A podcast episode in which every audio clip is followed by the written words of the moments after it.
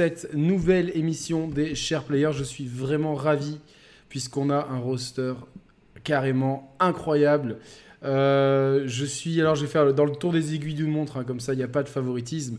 Je suis avec Eymar Azaizia, j'espère que je l'ai bien prononcé.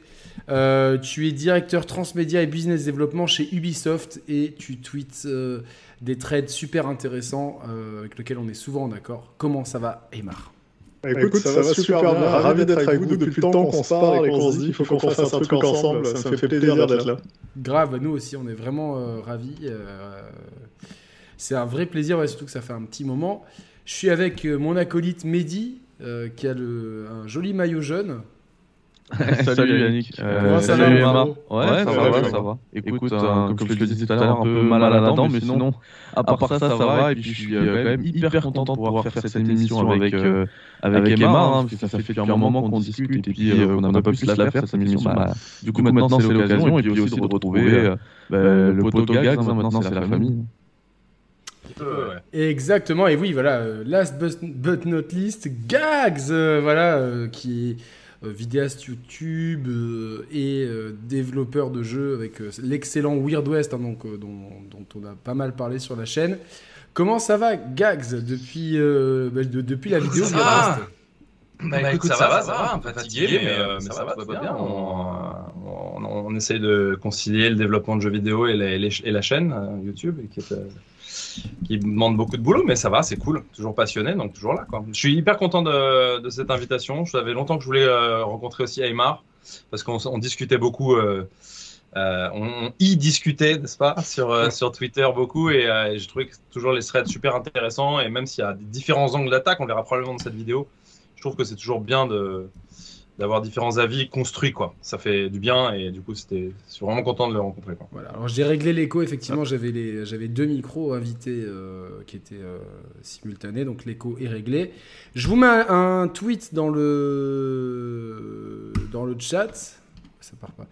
Voilà, comme ça ceux qui ont Twitter vous pouvez retweeter. Euh, alors j'ai j'ai intitulé cette émission Créativité versus rentabilité. C'est un titre un petit peu fourre-tout puisqu'on va aborder, je pense, plein de sujets. J'ai vraiment pas préparé, j'aime bien faire ce genre d'émission en mode euh, discussion, euh, comme si on était autour d'un euh, bon repas ou d'un verre, voilà, au choix. parce que justement, Emar fait plein de prises de position en son nom, hein, évidemment. Hein. il ne représente pas, on le précise, hein, son entreprise. Vraiment, il tweet en son nom. Et là, il est pareil pour cette émission. parce que, en tant que vétéran de l'industrie, il a souvent euh, des, il nous apporte un éclairage super intéressant sur des sujets que nous, euh, commentateurs du jeu vidéo, on peut des fois mal interpréter ou mal maîtriser. Donc euh, ça fait pas longtemps que tu es sur Twitter finalement, enfin que tu es actif comme ça.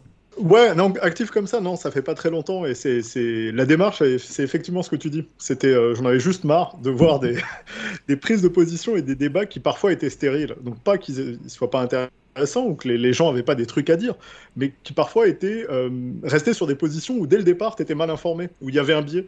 Et du coup, ça tournait un peu à vide. Et euh, j'ai rien contre les échanges. Je préfère quand ils sont euh, constructifs ou alors qu'ils mènent à quelque chose. Et du coup, je me suis dit, bon, est-ce que je continue à rester passif, à me taire et à regarder ça en me faisant un ulcère Ou est-ce qu'à un moment donné, de temps en temps, j'ouvre ma gueule et puis je prends part à la discussion et puis j'essaye au moins de donner des billes de part et d'autre et laisser ensuite les gens. Bah après, hein, vous faites vos avis, vos opinions, ça évidemment, on, les respecte, il n'y a pas de, mauvaise façon de faire. Mais par contre, il y avait des angles ou des biais qui parfois étaient mais totalement à côté de la réalité ou des trucs qui simplement me sortent la vie euh, parce que je m'énerve pour rien. Euh, comme euh, les, les, trucs sur Unreal Engine dans ce moment. Là, tout le monde commence à me troller, Carole, machin, et tout m'envoie des trucs en mode Oh, imaginez ce que ça donnerait sous UE. Et putain, ça me rend mais dingue, quoi. Tu sais, récemment, il y a GameStop qui a fait une comparaison. Les mecs ont quand même réussi à prendre euh, une vidéo de, bah, pour le coup, de Elden Ring. Elden Ring je suis tellement obsédé que euh, Skyrim, euh, Skyrim, euh, sorti Xbox 360, donc tu peux pas faire version plus vanilla de base que, que cette version-là. Il y a peut-être la version Switch. ouais, là, ils auraient pu... là, ils auraient été taquins. Ils auraient été taquins. Ils, te, sortent celle-ci, et à côté, ils te foutent un, un rendu d'un mec sur Unreal Engine 5 en mode Ah là là, imaginez ce que ça donnerait. Tu sais, mais putain, il y a zéro rapport, quoi. Je veux dire, si, si tu regardes le truc, le gars s'est inspiré, et c'est super cool, c'est joli ce qu'il a fait, mais il n'y a pas un perso. Il n'y a pas un chat dans la rue, il n'y a, pas de, y a pas de collision, il n'y a pas de fight, il n'y a rien du tout. C'est juste un rendu très joli d'un environnement qui ressemble à Skyrim, fin versus le jeu. Et marche pas si tu te rappelles. Tout ça pour dire le, le moteur est vieux. Et moi, ça m'a, ça m'a tué quoi. Quand l'Unreal 4 est arrivé, on a eu des démos techniques. C'était pareil. Et il y avait une démo notamment dans un appartement parisien qui était absolument délirante. Et au final, on nous a, enfin, certains grands influenceurs ou enthousiasmeurs, comme je les appelle, je vise personne. Euh, ou pas. Et euh, nous avait dit oui, vous inquiétez pas, vous aurez ça euh, sur PlayStation 4. Et puis là, on est sur PS5 et on l'a toujours pas cet appartement parisien, quoi. Donc. Tu sais, même, même la démo technique qui était très cyberpunk de UE4 qui était sortie, on n'a toujours pas des jeux qui tournent avec ce rendu-là. Hein. C'est à un moment donné. Ça s'appelle du un marketing. rendu cinématique et un jeu, c'est pas la même.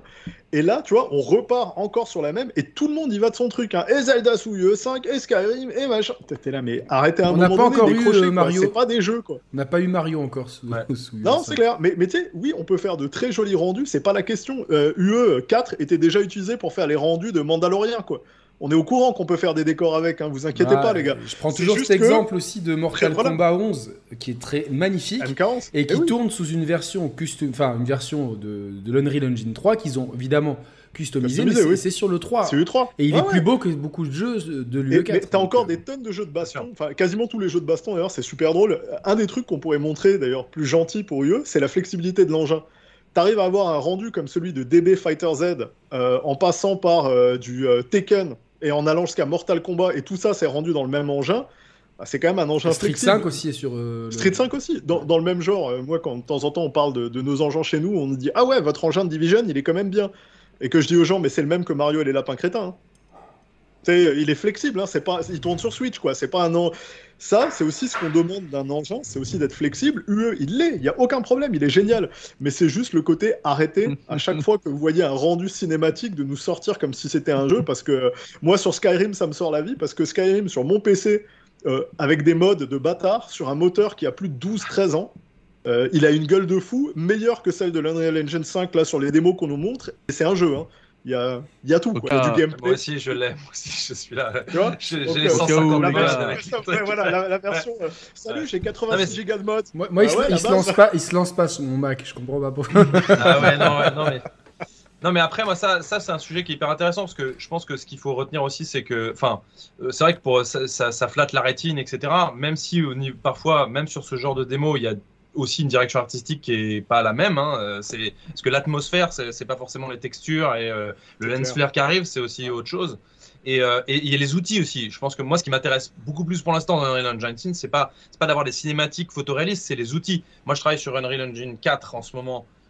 notamment sur Bread West, et même si c'est un jeu d'un certain type, etc., il y a une grosse flexibilité dans les outils. C'est assez user-friendly, tu peux faire beaucoup de choses, tu peux bien t'organiser. Ça, c'est très impressionnant et je pense qu'avec le, le système de lighting qu'ils vont apporter, etc., c'est pas forcément le rendu cinématique actuellement. C'est surtout, je pense que ce qui fait rêver certains développeurs sur UE5, c'est surtout les outils et, le, gain de temps, la facilité d'utilisation. C'est ça qui va être bien. bah oui, quand tu vois les rendus sur euh, Zelda, la Karom troller en disant Ah, moi je trouve ça beau. Elle dit Qu'est-ce que t'en penses? Je lui dis Bah non. Euh, mais à titre perso. Hein, Pour moi, je trouve que ça manquait un peu de charme, le charme de Zelda. En fait. Le charme de la street tu, te dis, si on avait eu un DA euh, qui avait fait une vraie passe dessus, désolé pour le gars qui a fait le rendu, qui était très beau, mais le rendu, si tu veux, il était ultra uniforme.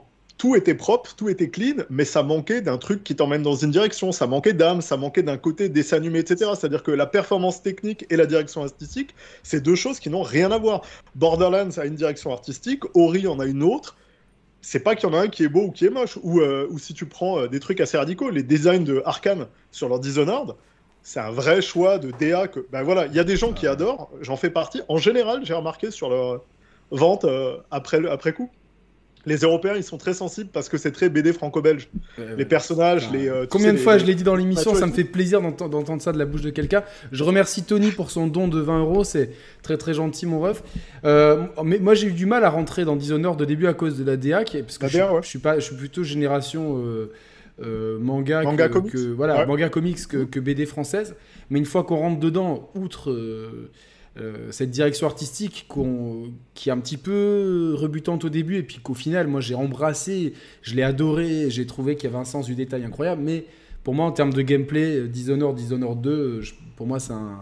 Ah oui, non, j'ai même pas touché à ça. En... Mais, oui, mais, mais tu vois, la DA, elle a rebuté énormément de personnes. Bah, c'est un peu même le, cas qui, pour, euh, qui arrivait pas à rentrer dedans. Pour Deathloop, c'est un peu pareil. Hein. Deathloop, il y, y, a des bah gens qui. Mais moi, j'aime j'aime les parties pris. J'aime pas les gens tièdes en général. C'est pareil pour les jeux. J'aime les, les, jeux qui prennent parti en fait. Il y a des parties pris artistiques qui sont euh, qui sont ce qu'ils sont. C'est pour ça aussi que j'ai aimé Weird West, malgré ses, ses, quelques défauts. Weird West, c'est un jeu qui a des parties pris en termes de mmh. level design, de game design, d'univers, etc. Donc voilà, ça, ça, ça me plaît. À l'heure où justement il y a une espèce de standardisation de l'industrie. Euh, alors, on... est bien, non, non, t'as raison. Ouais, non, non, mais, cette, standardisation, je vais faire le pont avec la précédente émission que j'ai fait euh, il y a quelques jours sur le, business, où je me suis rendu compte que tous les acteurs de l'industrie, euh, les, gros, on va dire, les plus petits étant Konami, Ubisoft et Capcom, voilà, pour vous dire, les plus gros, Sony, etc. Donc c'est cette fourchette-là que tout le monde était bénéficiaire. Tout le monde. Personne n'a perdu de l'argent sur l'année fiscale 2021. 2022. Donc euh, c'est quand même, on est dans une, industrie qui se porte bien. Euh, on a étudié euh, en détail, on a vu quand même qu'une grande partie des revenus venaient des microtransactions, des DLC pour, pour, pour, une grande partie des éditeurs, et que le jeu en physique ne, ne représentait qu'une part maintenant très marginale des revenus. Donc on a une vision de l'industrie qui est, qui est, qui est, qui est, on est dans une industrie qui est financièrement saine, Paradoxalement, on a vu qu'aujourd'hui, Electronic Arts dit on ne serait pas contre un rachat contre, par Amazon, euh, euh, Google. J'ai eu l'impression que c'est que, que j'allais moi, je sais pas, euh, au Festival de Cannes, dire je serais pas contre avoir une relation avec euh, Ali Berry ou euh, celle qui jouait Catwoman, tu vois. Enfin, c'était vraiment le truc. ouais, si vous voulez nous racheter, mais par contre, on se fait pas racheter par n'importe qui. En langage courant, on appelle ça michetonné. Hein, donc, mais en tout cas, et il y a eu des, des, rumeurs comme quoi Ubisoft aussi pourrait se rapprocher de fonds d'investissement. Il y a eu pas mal de rachats, etc. Donc, on est dans une industrie qui, malgré sa bonne santé financière, essaye quand même de, Beaucoup de boîtes essayent quand même de, vendre ou de, de, s'associer. Alors je remercie Radkitu et Binouzme pour les dons. Merci beaucoup, c'est très gentil. Bah, là-dessus, ouais, c'est un petit peu spécial. C'est qu'en fait, euh, l'industrie, alors effectivement, l'industrie se porte bien. Le passage au digital, ça fait assez longtemps. En réalité, ça fait, ça fait quelques années déjà qu'on attendait de passer ce, fameux euh, shift de, 50, euh, fin, de vente physique qui était inférieur aux ventes digitales. Donc c'est le cas pour euh, tous les grands euh, les grands distributeurs en tout cas. Et ensuite, ce qui s'est passé, ce qui a changé, c'est effectivement, on voit qu'il y a eu une explosion de, des revenus générés euh, à côté. Euh, DLC, unlockable content, etc., etc. Là aussi, microtransactions, il y a aussi une raison là-dessus. Il y a une raison endémique, de toute façon, on allait vers ça. Alors qu'on travaillait de plus en plus sur ça parce que les éditeurs avaient besoin d'augmenter le revenu par utilisateur parce que euh, les jeux coûtent de plus en plus cher. Or, les prix ont très peu augmenté comparativement euh, à l'augmentation des coûts euh, des jeux. On est quand même passé sur des trucs. ça, j'avais fait un de mes premiers gros threads était là-dessus sur le prix de combien ça coûte de développer un jeu, etc. Mais pour le faire vraiment, vraiment très simple, on, touche en fait à ça. C'est te dire qu'à l'époque, moi, quand j'achetais mon DBZ en import avec un super FX pour jouer sur Super NES et que je cassais les bonbons à ma mère pour qu'elle me l'offre, et que ça coûtait 700 balles on est au-delà des 100 euros, quoi. Euh, complètement, non, non, les, jeux Super Nintendo coûtaient beaucoup plus cher aujourd'hui. Et même en faisant, et c'est pas qu'en faisant la conversion franc non, non, c'est-à-dire en prix brut, sans, sans rajouter l'inflation, sans rajouter aucun changement, ils étaient plus chers. À partir du moment où tu rajoutes l'inflation, tu te retrouves à des jeux qui auraient coûté mais des, des 200 euros, des trucs comme ça aujourd'hui. Or, les jeux coûtent moins cher, ils sont plus longs, ils sont faits par des équipes, mais euh, à coût de 1200 personnes dessus. Et si tu dis aux gens que tu devrais augmenter les prix parce que ça correspond pas, tu as des descentes d'organes. Donc euh, tu peux pas. Donc effectivement, il y a beaucoup de publishers qui cherchent d'autres moyens de faire de l'argent. Et les moyens à côté, euh, plus ou moins heureux, ça va être microtransactions, DLC, etc. Et en plus, on s'est pris une pandémie dans la gueule. Donc euh, la pandémie a fait que tout le monde est resté à la maison. Et une des industries qui s'en est super bien tirée, il faut quand même le dire, c'est l'industrie du jeu vidéo. l'industrie de la diffusion type euh, Netflix, Hulu, Amazon, etc., s'en est très bien tiré aussi. Mais nous, on a été bah, des bons bénéficiaires parce qu'il y a plein de gens qui sont restés chez eux, qui avaient que ça à faire à jouer à la console, qui du coup ont dépensé de, l'argent dans de la microtransaction, etc., parce qu'ils ont passé énormément de temps à jouer, beaucoup plus que quand il n'y avait pas de pandémie et qu'ils n'étaient pas enfermés, qu'ils pouvaient sortir, aller au ciné, aller au resto, etc. Donc il y a aussi, tu sais, l'air de rien, dans ce fiscal-là, il y a ça à prendre en compte en fait. Évidemment, évidemment, c'est sûr, c'est sûr. Il y a un truc sur lequel je vais rebondir, euh, ce qu'a ce dit Emar, c'est encore une, plus une question, lui, je serais moins psy que toi, et, c'est une question philosophique, c'est ce que je et notamment dans les formules d'abonnement et je sais qu'on n'en est pas forcément tous d'accord sur sur les, les formules d'abonnement qui pullulent et et les free to play et les microtransactions il y a quelque chose qui moi me manque énormément dans cette mais, qui est une tendance comme tu l'as dit Emar de l'industrie et qui fait que ça va vers ça. Je sais pas ni comment la combattre ni comment l'inverser. Il se trouve que c'est le sens de l'industrie qui est parti vers ça. Mais il y a euh, les gens ne, ne connaissent plus la valeur des choses. Moi c'est quelque chose qui m'attriste beaucoup parce que effectivement, ce que tu as dit est très vrai, c'est-à-dire qu'à partir du moment où, en fait, quand, on, quand tout est gratuit, effectivement, si on ne veut plus payer un jeu, si on ne veut plus le payer à sa valeur, la valeur d'une œuvre, ce qu'elle a coûté, le nombre de personnes qui ont travaillé dessus pendant des années, si on estime, on rechigne à payer 30 euros ou 40 euros, on va aller sur un site pour le choper à moins cher avec une clé et qu'on ne se rend plus compte de ce que ça vaut, alors effectivement, l'industrie va chercher d'autres moyens de, de, récupérer son argent. Et puis quand cette industrie, elle va voir qu'en fait c'est très rentable euh, quand même pour une partie des choses, elle va, c'est une industrie. Donc euh, l'idée c'est de faire du chiffre d'affaires aussi. Et la concurrence tout ça, on connaît, on, ça, rejoint d'autres médias. Mais la valeur des choses me manque cruellement. Et c'est vrai que le, le problème que j'ai aujourd'hui, c'est que bah, les gens ne savent plus. Ils sont capables d'acheter un skin à 10 euros qui a été fait en une journée ou en une demi-journée par un artiste avec un goût douteux.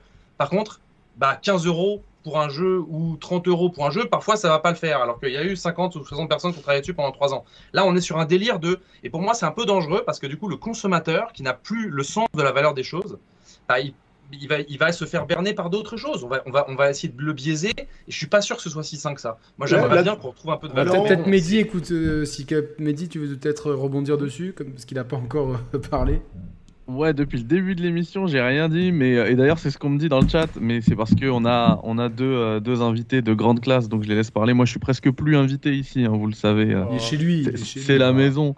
Euh, et du coup, enfin, il y a plein de choses sur lesquelles j'aurais aimé rebondir, euh, mais là, ça va prendre trop de temps parce que vous avez dit trop de choses. Euh, la seule chose que je peux dire, peut-être pour un petit peu détendre l'atmosphère, c'est que Emar est bien à Montréal, hein, parce que lui, il appelle un un, un, un, moteur de jeu vidéo, il appelle ça un, moteur 3D, il appelle ça un engin. Ah ouais. Ça m'a fait marrer quand tu as dit ça, un engin. Euh, mais quelle intervention m'a dit Ouais, et juste parce que euh, par rapport à ce que vous disiez au début, ouais, faire attention à ce qu'on voit là en ce moment, c'est un petit peu la mode. Effectivement, il y a eu le truc Cyberpunk, euh, euh, le truc Unreal, et, et, souvent, très souvent, ça tourne même pas en temps réel. Donc euh, c'est quelque chose qui n'est qui n'est pour l'instant pas faisable quoi. C'est des trucs qui qui si, si, tu les faisais tourner en temps réel, ce serait du 3-4 FPS. Et là il, il laisse euh, il laisse le process pendant 2-3 semaines et puis ils reviennent et en te disant regarde regarde comment c'est beau mais c'est c'est du rendu ouais. C'est du rendu, voilà. Du rendu, simplement. Pas, c est, c est Après, il y a d'ailleurs des vidéos. Il y a d'ailleurs des vidéos juste. Je te coupe juste sur ça, ouais. parce que ce que tu dis est très intéressant. Il y a d'ailleurs des vidéos que j'ai trouvées sur des mecs qui non pas te présentent pendant 2 minutes 30 un versus. Euh, regarde ce que c'était sur PS2 et maintenant ce que je suis capable de faire sur mon UE5. il y a des mecs qui t'expliquent en 4 heures sous UE5 comment faire la scène qui te présente au début. Donc là, c'est pas forcément le côté je vais faire un jeu, mais par contre, ça te montre les outils dedans. Mm. Et c'est vrai que quand tu regardes ce qu'ils ont fait avec leur système de lighting, etc. Là, tu te dis, ah ouais, ouais même putain, le tout côté communautaire. Là, ça, voilà, là c'est intéressant.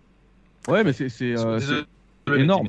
C'est énorme. Et d'ailleurs, moi, j'ai commencé à, à, développer un petit peu sous Unreal Engine 5. Je suis même repassé à l'Unreal Engine 4 un petit peu. Et les outils euh, qui sont mis à notre disposition sont assez énormes. Mais comme le, on, vous l'avez dit tous les trois hein, très bien tout à l'heure, euh, effectivement, il a pas le, on, se, on, se, limite vraiment quand on fait ça, euh, quand on fait ce genre de travaux, on se limite à l'aspect technique et il n'y a pas toute la, la, composante artistique derrière, il n'y a pas toute la composante même jeu vidéo avec, euh, bah, je sais pas, l'implémentation d'une IA, d'une truc et, et, du coup, je pense que voilà, pour revenir un petit peu au débat, c'est effectivement là, ces démos techniques, bah, il n'y a vraiment pas de, de créativité derrière, c'est juste voilà de, de, bah, de la technique quoi.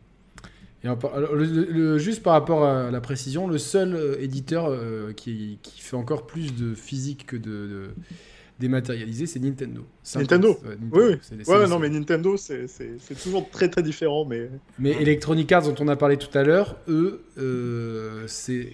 Bah, sur certaines 60, franchises, ça 71% c'est abonnement DLC microtransactions. Ouais, EA, en fait, bah, EA, ils sont, ils sont beaucoup drivés en fait par leur jeu de sport. C'est euh, si, si, tu regardes en fait le modèle FUT, euh, sur FIFA, ils font les deux tiers de, Quand tu penses que FIFA, c'est déjà un des jeux les plus vendus. de, tous les ans, tous les ans dans le top 5 euh, partout. Il y a, en fait, ils ont les variantes. C'est quand tu vas aux US, ça devient NFL, et quand tu passes au Canada, ça devient NHL. Mais ça reste est partout, mais FIFA.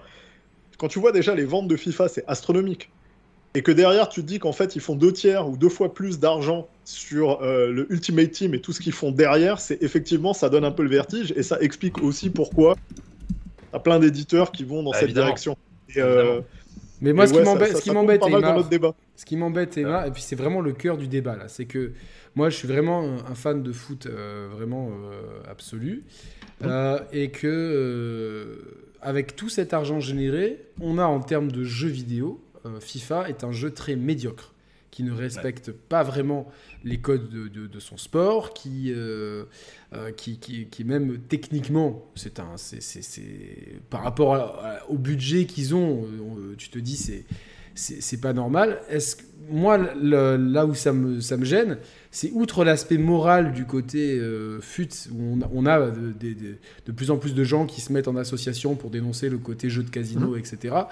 Euh, ça, c'est plutôt un côté moral, mais on a euh, un retour sur investissement, euh, enfin, pas un retour sur investissement, mais nous, en tant que joueurs, moi je m'en fous de foot, je veux juste jouer à un jeu de foot. Tous les ans, j'ai un jeu qui s'enfonce avec des glitches, des, le sport qui n'est pas vraiment respecté, et de moins en moins de place, on va dire, pour les modes de jeu classiques, et avec un moteur qui est clairement, enfin moi, c'est mon sentiment, depuis qu'ils sont passés au Frostbite, FIFA, il y, a une baisse qualitative au point de vue du gameplay. Quoi. Et, là, on est en plein dans le débat. Créativité contre rentabilité. Moi, je me mets à leur place. Pourquoi euh, s'embêter à investir euh, des sommes folles pour des nouveautés alors qu'on n'a qu'à mettre trois, trois bêtises marketing, mettre un casque de, de, motion capture à Mbappé, le faire courir et, dire appeler ça... Euh, euh, on va inventer un nom générique, le, le, motion euh, shooting, voilà, tu vois, c'est un, euh, Electronic Arts, filez-moi les royalties. Le motion shooting, voilà, c'est la nouveauté pour 2022, et au final, quand tu prends la manette, il n'y a, que dalle en nouveauté, c'est toujours le même jeu depuis des années, ça stagne. Là, tu peux comprendre, enfin, j'imagine que toi, tu peux comprendre que les joueurs, enfin, nous, les analystes, on soit peinés de cette situation. Bah, là-dessus, clairement, moi je suis pas. Après, euh, malheureusement, je suis pas. Je suis plus gros amateur de FIFA. À l'époque, j'étais PES, hein, euh, donc tu vois, j'ai un goût très différent. Voilà, comme tout le monde. C'est la belle époque ISS Pro. Ah évidemment, évidemment, on regrette Mais, euh, Ouais, et, et, en fait, le, je, le comprends sur les séries, par exemple, sur des séries euh, annualisées ou autres, où, euh, où on parle de, de, soucis de créativité. Moi, il y a un des trucs qui m'interpellait en fait quand on a parlé du sujet, parce que, euh, parce que moi, j'y suis confronté sur d'autres trucs. J'y suis confronté dans les livres, les films, les séries télé. quand on travaille dessus sur la créativité versus la rentabilité, en fait, il y a, plein de notions qui en général se mélangent chez les gens et du coup qui font que euh, soit on peut vite monter en régime, soit on peut vite pas se comprendre. Et en fait, euh, être créatif et être original, c'est des trucs très très différents. C'est des synonymes, mais c'est pas la même chose. Être créatif, en réalité, ça a un aspect très technique. Être créatif, c'est être capable de venir avec une solution nouvelle à un problème donné. C'est être capable, n'importe qui peut être créatif dans son job. Tu peux être créatif sur YouTube, tu peux être créatif euh, en écrivant un livre, tu peux être créatif en travaillant sur le ciné et en trouvant une façon ingénieuse de filmer ou de faire un plan, tu peux être créatif dans du code, tu peux être créatif euh, d'un point de vue artistique. Il y, a plein de façons en fait d'exprimer ça, mais il y a toujours une composante euh, qui est très euh, résultat qui est très orientée résultat. Pour être créatif, il faut réussir à avoir fait un truc qui débloque une situation. Autrement, tu risques juste d'être original. cest tu fais un truc par rapport qui ressemble à rien du tout. Et c'est clair, c'est original, mais est-ce que c'est intéressant? Pas forcément. Et là où tu es.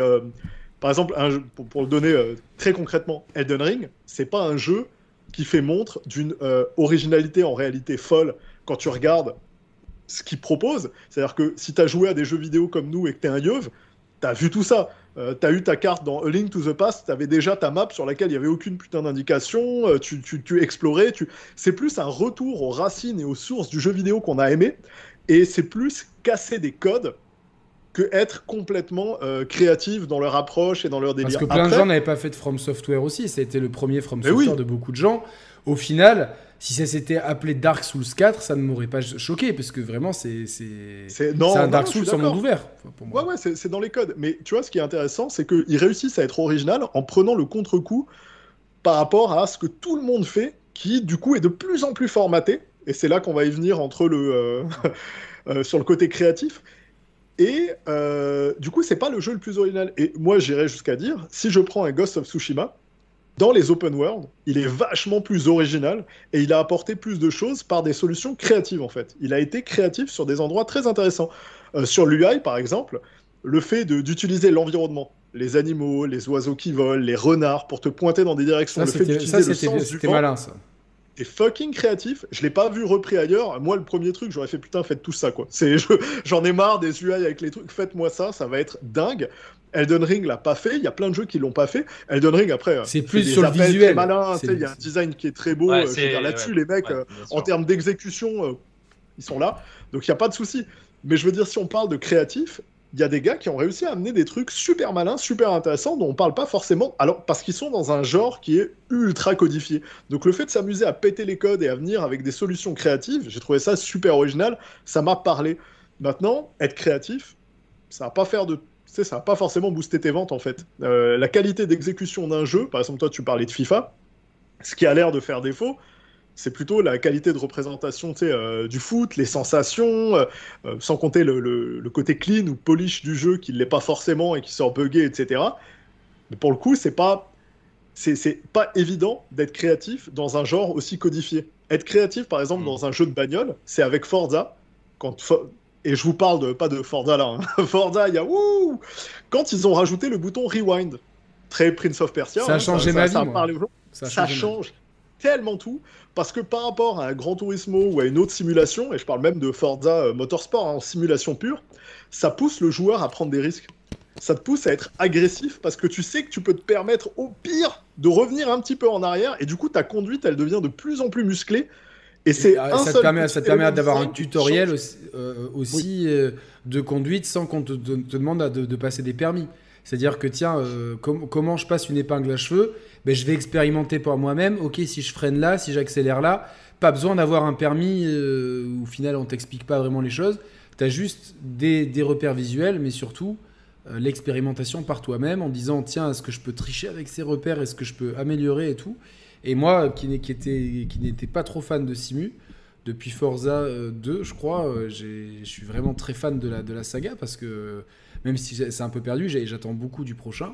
Ouais. Euh, voilà. Mais tu vois, là, on a un exemple de. C'est clairement pas un jeu dont on peut dire il ne cherche pas la rentabilité. c'est, je veux dire, par design, par les packs qu'ils mettent en avant. Par ça, c'est arrivé, c'est arrivé petit à petit. Mais bien sûr. Oui, mais attends, ah, oui, mais justement, Justement, si moi je vais prolonger là-dessus, notamment sur FIFA, parce que FIFA est un exemple absolument incroyable et mhm. je ne joue plus à FIFA, j'ai beaucoup, beaucoup joué à PES et beaucoup, beaucoup joué à FIFA à partir de FIFA 08. C'est à partir du moment où ils ont sorti ce moteur avec des animations, des transitions d'animation, etc., qui quand même faisaient rêver et c'est vrai qu'on a rêvé dans une nouvelle ère. Bon. Euh, le, pour euh, justement rebondir sur ce que dit Emar, c'est que le problème que j'ai avec euh, la rentabilité de certains systèmes économiques mis en place, c'est qu'ils peuvent à un moment driver les solutions que tu veux trouver pour ton, jeu. Et, FIFA en est malheureusement l'exemple le plus certain, puisque FIFA, et je le dis, c'est mon avis à moi, est devenu, peut-être à l'exception d'une ou deux années, je ne saurais pas dire lesquelles, la 13, la 14, j'en sais rien, est devenu chaque année un, jeu de foot de pire en pire. Pour une raison simple, c'est que à l'époque de FIFA 09, 010, 011, etc., il n'y avait pas ce déséquilibre que l'on voit actuellement dans le, dans le gameplay. Il y avait des défauts, mais il y avait un équilibre footballistique qui était correct. Et Ultimate Team est arrivé à partir de FIFA 10, et il se trouve que, c'est mon avis, et en tout cas on l'observe dans le gameplay, il y a plein de gens qui se plaignent là-dessus, l'économie Ultimate Team, les cartes, les joueurs, les joueurs rapides, les joueurs machins, qui sont devenus une machine à cash quand même énorme, et surtout un mode de fonctionnement pour bon nombre de joueurs, à orienter la manière dont ils vont équilibrer leur jeu. Et à orienter la manière dont ils vont rajouter des mécaniques dans le jeu. Qu'est-ce qui a été rajouté dans FIFA depuis des années? C'est un nouveau système de dribble, des mecs plus rapides, des mecs plus agiles, des mecs qui vont te défoncer ton défenseur et avec des cartes qui sont quasiment injouables. Ça, c'est drivé pas on, peut, alors, on pourrait faire un parallèle avec le vrai foot, qui a, qui a aussi une starification énorme. C'est intéressant, faire les, parallèles des deux. Et certains n'aiment pas ça, hein, qu'un joueur devienne supérieur à un club. Ouais, mais tu vois, Gags, je, ça, de faire une mais parenthèse. En tout cas, ça peut orienter la créativité. Et c'est ça qui peut poser problème dans certaines franchises. C'est que FIFA est devenu un jeu mauvais de foot parce qu'il a aussi contenté un, un, un, mode de fonctionnement de, de, économique ou de design qui est Ultimate Team qui n'est pas très bon pour l'aspect authentique du football. Évidemment. Ce qui donne donc pas un jeu très authentique de football. De toute façon, euh, le, problème, c'est que. Vas-y, Mehdi. La, la, la, question qu'il faut se poser, à mon avis, c'est est-ce que EA n'est pas actuellement euh, prisonnier de son public?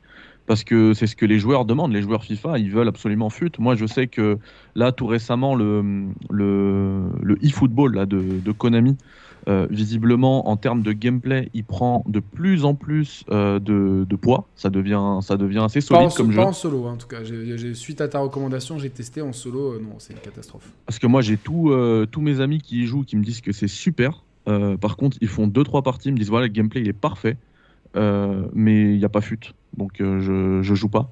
eux, c'est des gros joueurs. Hein. je pense qu'ils jouent plus à la console que nous tous réunis. Euh, mais il joue à un seul jeu sur, sur toute l'année, c'est FIFA toute l'année, voilà. Euh, et du coup, voilà, ma, question c'est ça, est-ce que euh, aujourd'hui, EA n'est pas prisonnier de ce public-là qui ne demande avec que 76 avec 76% du chiffre d'affaires, tu peux rien faire. Tu es obligé, en fait, es obligé de calibrer ton jeu pour ce mode de jeu-là. Ouais. et, d'ailleurs, tu vois, tu, tu disais Gags que c'était le un des pires jeux, enfin, c'était une version, FIFA pardon, je vais essayer de retrouver tes propos, était de pire en pire euh, d'année en année. Euh, mais ça, malheureusement, c'est, je trouve, c'est le, c'est comment dire, c'est l'héritage de Madden, parce qu'à la base, le, l'Ultimate Team, il vient de Madden, c'est Madden Ultimate Team, et Madden, moi, j'y joue depuis euh, très longtemps. et c'est, ouais, et c'est catastrophe. Le dernier, c'est une catastrophe. Vraiment, c'est pire que FIFA. Et j'ai peur pour FIFA parce que je pense que euh, bah, ça, ils, vont continuer comme ça, puisque pour moi, voilà, ils sont obligés de faire, faire leur jeu pour FUT, quoi. Moi, c'est juste pour résumer ma pensée, tu l'as bien dit. Pour moi, j'ai interrompu euh, Emma aussi parce que c'est pour moi, c'est l'exemple type. Si on peut pencher du côté euh, de la rentabilité néfaste par rapport à la créativité, et il n'y a pas que, hein, si, on, si on veut cibler peut-être l'exemple le plus flagrant pour ça, FIFA en, en est un. C'est-à-dire que c'est, il est parti dans un système économique qui fonctionne extrêmement bien, qui fait, euh, je sais pas combien, 30% de chiffre d'affaires d'Electronic Arts, euh, FIFA Ultimate Team, et il faut, et bien sûr, chapeauter ce mode. Je veux dire, tant qu'on peut le faire. Et ça, ça va euh, forcément au détriment d'un mec qui voudrait faire un jeu de foot équilibré. Il absolument pas intérêt de faire un jeu de foot équilibré, tout du moins en multijoueur, parce que le mode solo de FIFA est, plus, bizarrement plus lent, euh, il y a plus d'équilibre, tu peux plus t'en sortir même avec une petite équipe. Honnêtement, dans FIFA Ultimate Team, tu arrives à, dans les, dans les équipes 83 plus, 84 plus, tu n'as aucune chance de quoi que ce soit. Il y a un défaut dans FIFA euh, tout court, même en solo, c'est-à-dire que hormis les grandes stars, tu prends n'importe quel joueur, tu le mets un peu à n'importe quel poste. Global, on a fait l'essai avec mes potes, hein, euh, et puis mon frère il est passé une semaine, on a fait que du FIFA. Tu remplaces euh, euh Chouameni par Matazzo, euh, c'est pareil en fait. C'est-à-dire que tu vois, dès que tu sors des grandes stars, tu vas globalement l'impact il va être minime sur ton jeu, alors que dans le vrai foot, c'est un impact énorme. Mais euh, euh, du coup, est-ce qu'aujourd'hui, là, je, recentre un peu, je vais souvent recentrer le débat, hein, messieurs, comme ça on avance. est-ce qu'aujourd'hui, est-ce que les economic designers, ce nouveau poste dont on entend parler déjà, mhm. qu'on représente comme un espèce de, démon en fait. Tu vois, c'est un peu le, le, verre dans la pomme. Est-ce que c'est évidemment ironique euh, mais est-ce que, les economic designers ont, tant de pouvoir que ça sur, euh, les créatifs? Bah, en fait, le, truc qui est intéressant, et du coup, le point de Mehdi, et puis celui sur lequel vous rebondissez, il fait, du sens. Euh, quand on parle de limiter la créativité, on disait, est-ce que bah, pour le coup, ça, ça, limite ou ça oriente la créativité? Moi, mon point, il est de dire, mais tout limite la créativité tout oriente la créativité. La créativité, euh, le moteur sur lequel tu vas travailler, la console sur laquelle tu vas développer, le classement PEGI, le genre de jeu que tu vas vouloir faire, tout va encadrer ça. Et un vrai créatif, c'est pas un original qui fait que des jeux complètement pétés. Ça, euh, ça, ça, peut marcher, ça peut être du Katamari Damacy, ça peut être du, jeu complètement éclaté, mais en réalité, euh, un vrai créatif, c'est justement quelqu'un qui a réussi à améliorer un truc qu'on connaît déjà, qui est déjà existant, et qui travaille dans un cadre. Euh, autrement, tu as le fameux syndrome de la page blanche. Quoi. Si tu dis à un gars, fais un jeu, tu aucune limite, tu vas très vite te rendre compte non, mais que y a, c'est... Il y a, y a un, un, autre exemple, un open world dans le monde des Vikings où, euh, pour le finir, j'ai été obligé de passer à la caisse parce que les ressources étaient de plus en plus limitées et que bah, constamment j'avais un, message écoute, disant. Euh, ça, ça t'en as parlé et. Euh, pour le coup, si on, se fait euh, une, une, minute sur Assassin où j'en parle, je peux te garantir, data à l'appui, que tu n'es clairement pas dans la majorité des gens. C'est-à-dire que le nombre. C'est pas des jeux qui sont profilés pour être extrêmement difficiles ou impossibles à finir ou en te forçant fatalement à grinder. Par contre, c'est des jeux longs. ça devient de plus en plus long. Là, on est d'accord que on n'est plus sur 20 ou 30 heures, on est sur 80 heures. Donc c'est sûr que si tu veux le finir en 40, tu, vas frapper des murs. Tu vas frapper des murs, c'est sûr et certain. C'est euh, une façon de limiter, au lieu de te dire, je te limite l'environnement en te mettant un monstre 20 niveaux de plus que toi qui t'éclate la tête, euh, je vais te montrer que t'es pas encore à niveau par des biais euh, comme ça. Mais là, pour le coup, c'est effectivement, ça dépend de l'orientation de l'équipe et de comment elle choisit en fait de, de designer son jeu, son monde. T'as Elden Ring qui est l'exemple parfait de on s'en bat la race. il n'y a rien dedans. Il n'y a pas de, y a, pas, de, level scaling et tout. Il n'y a, rien du tout. Tu te débrouilles comme tu veux. Euh, et même s'il y a un flow, euh, un certain flow à suivre et des, régions à faire dans un certain ordre pour te faciliter la vie, euh, le jeu t'impose rien. Breath of the Wild, c'est exactement pareil. Là, on touche à des philosophies de design en fait. Et pour le coup, effectivement, tu as, énormément de choses qui vont venir en ligne de compte pour impacter ce que tu vas être capable de créer de manière euh, créative ou pas. Maintenant, si euh, le, choix des publishers, du développeur, c'est de donner beaucoup plus de poids ou beaucoup plus d'importance à des designers économiques ou à des designers qui sont spécialistes de la rétention, qui vont essayer de te faire rester le plus longtemps possible, c'est sûr que ça va complètement changer euh, ta dynamique de jeu.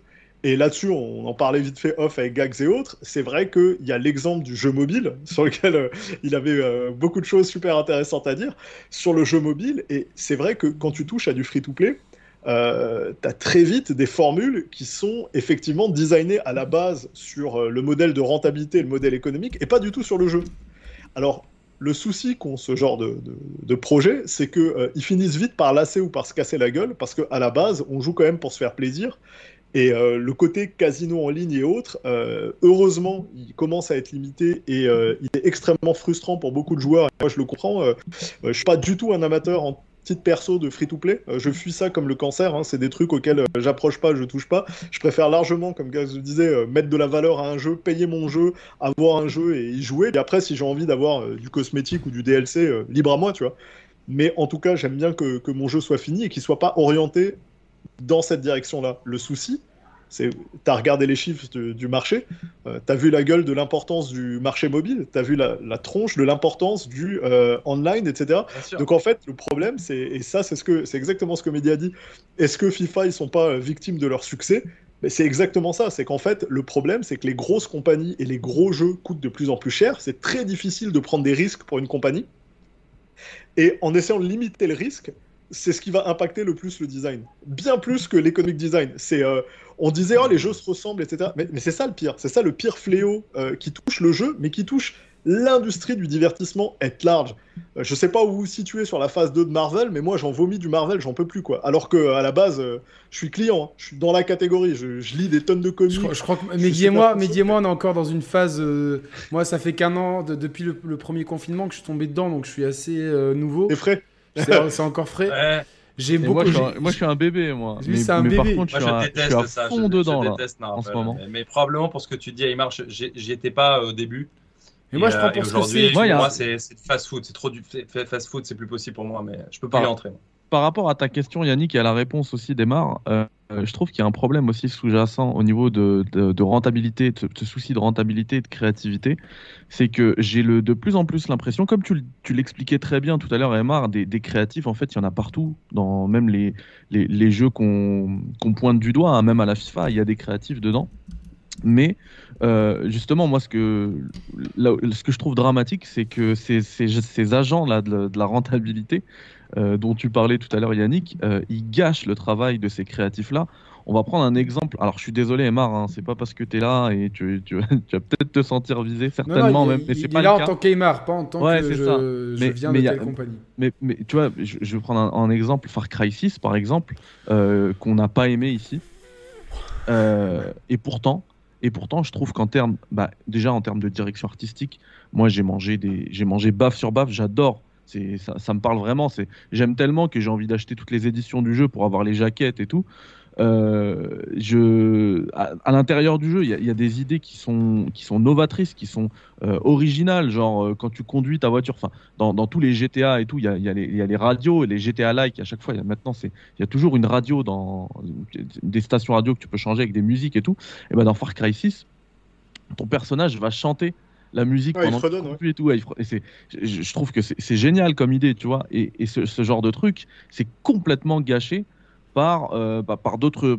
Si, on prend un autre exemple avec FIFA, par exemple, euh, FIFA, moi, c'est le jeu, c'est le, c'est le PES dont je rêvais euh, à l'époque en termes de licence, en termes d'habillage. Je veux dire, tu, tu, fais une Ligue 1, tu as l'habillage Ligue 1, tu arrives le, le, match suivant, c'est le match de Ligue des Champions, tu as l'habillage Ligue des Champions, tu as la musique de la Ligue des Champions. C'est le truc, tu vois, en termes d'immersion dont je rêvais à l'époque.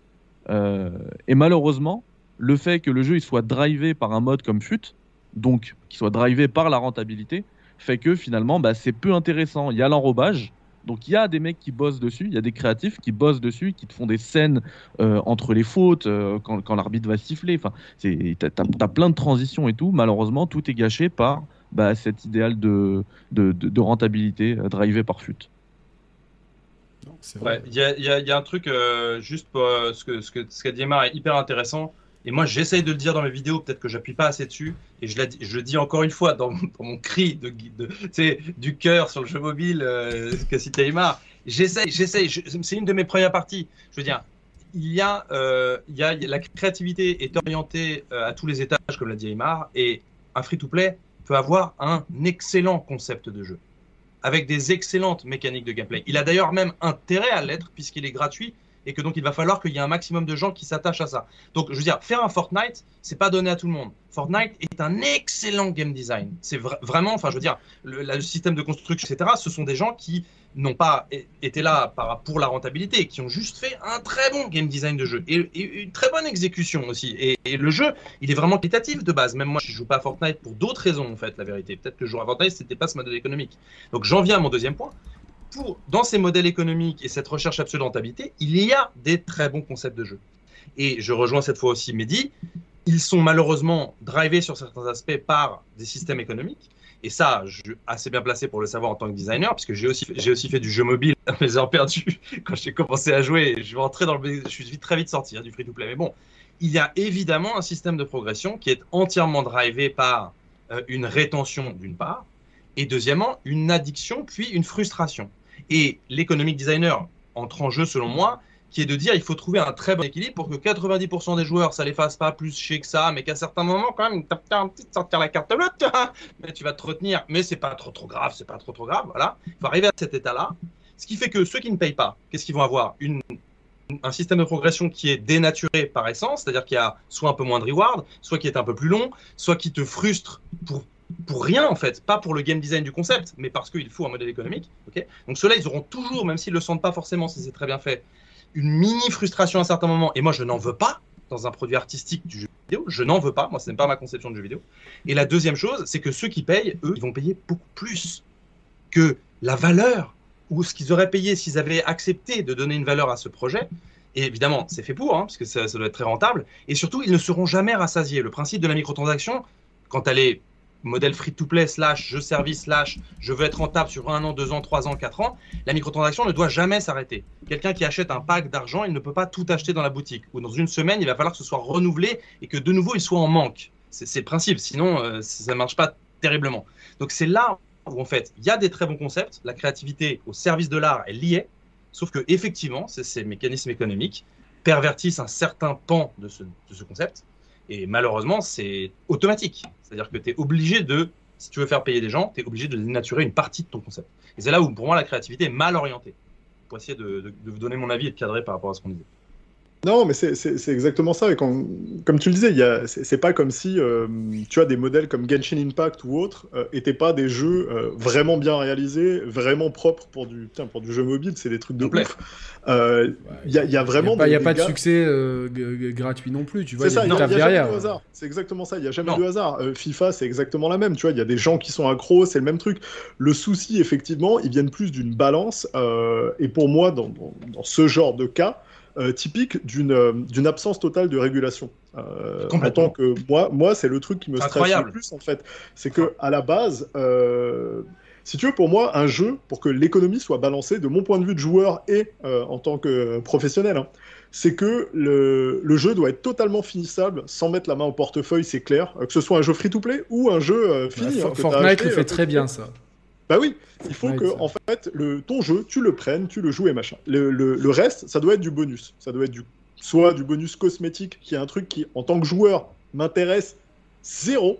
Je, je, je, me souviens avec émotion de comment euh, Oblivion s'était fait défoncer pour euh, ses armures sur chevaux, qui à l'époque avait créé un précédent. Et aujourd'hui, putain, t'achètes des skins dans des jeux de baston pour 10 fois plus, ça choque personne, c'est normal.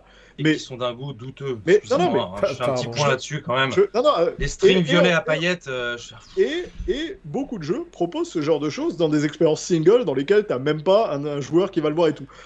Ça, c'est pas ma cam. Que ça fasse plaisir à des gens, euh, je m'en fous. je m'en fous. Franchement, je m'en fous. Mais moi, c'est pas mon délire. Maintenant, les trucs que moi je consomme en tant que microtransaction ou autre, ça va être civilisation. Je pense qu'il n'y a pas une expansion que j'ai pas acheté. Hein, euh, tu me mets une civilisation à la ça Si c'est plus un DLC.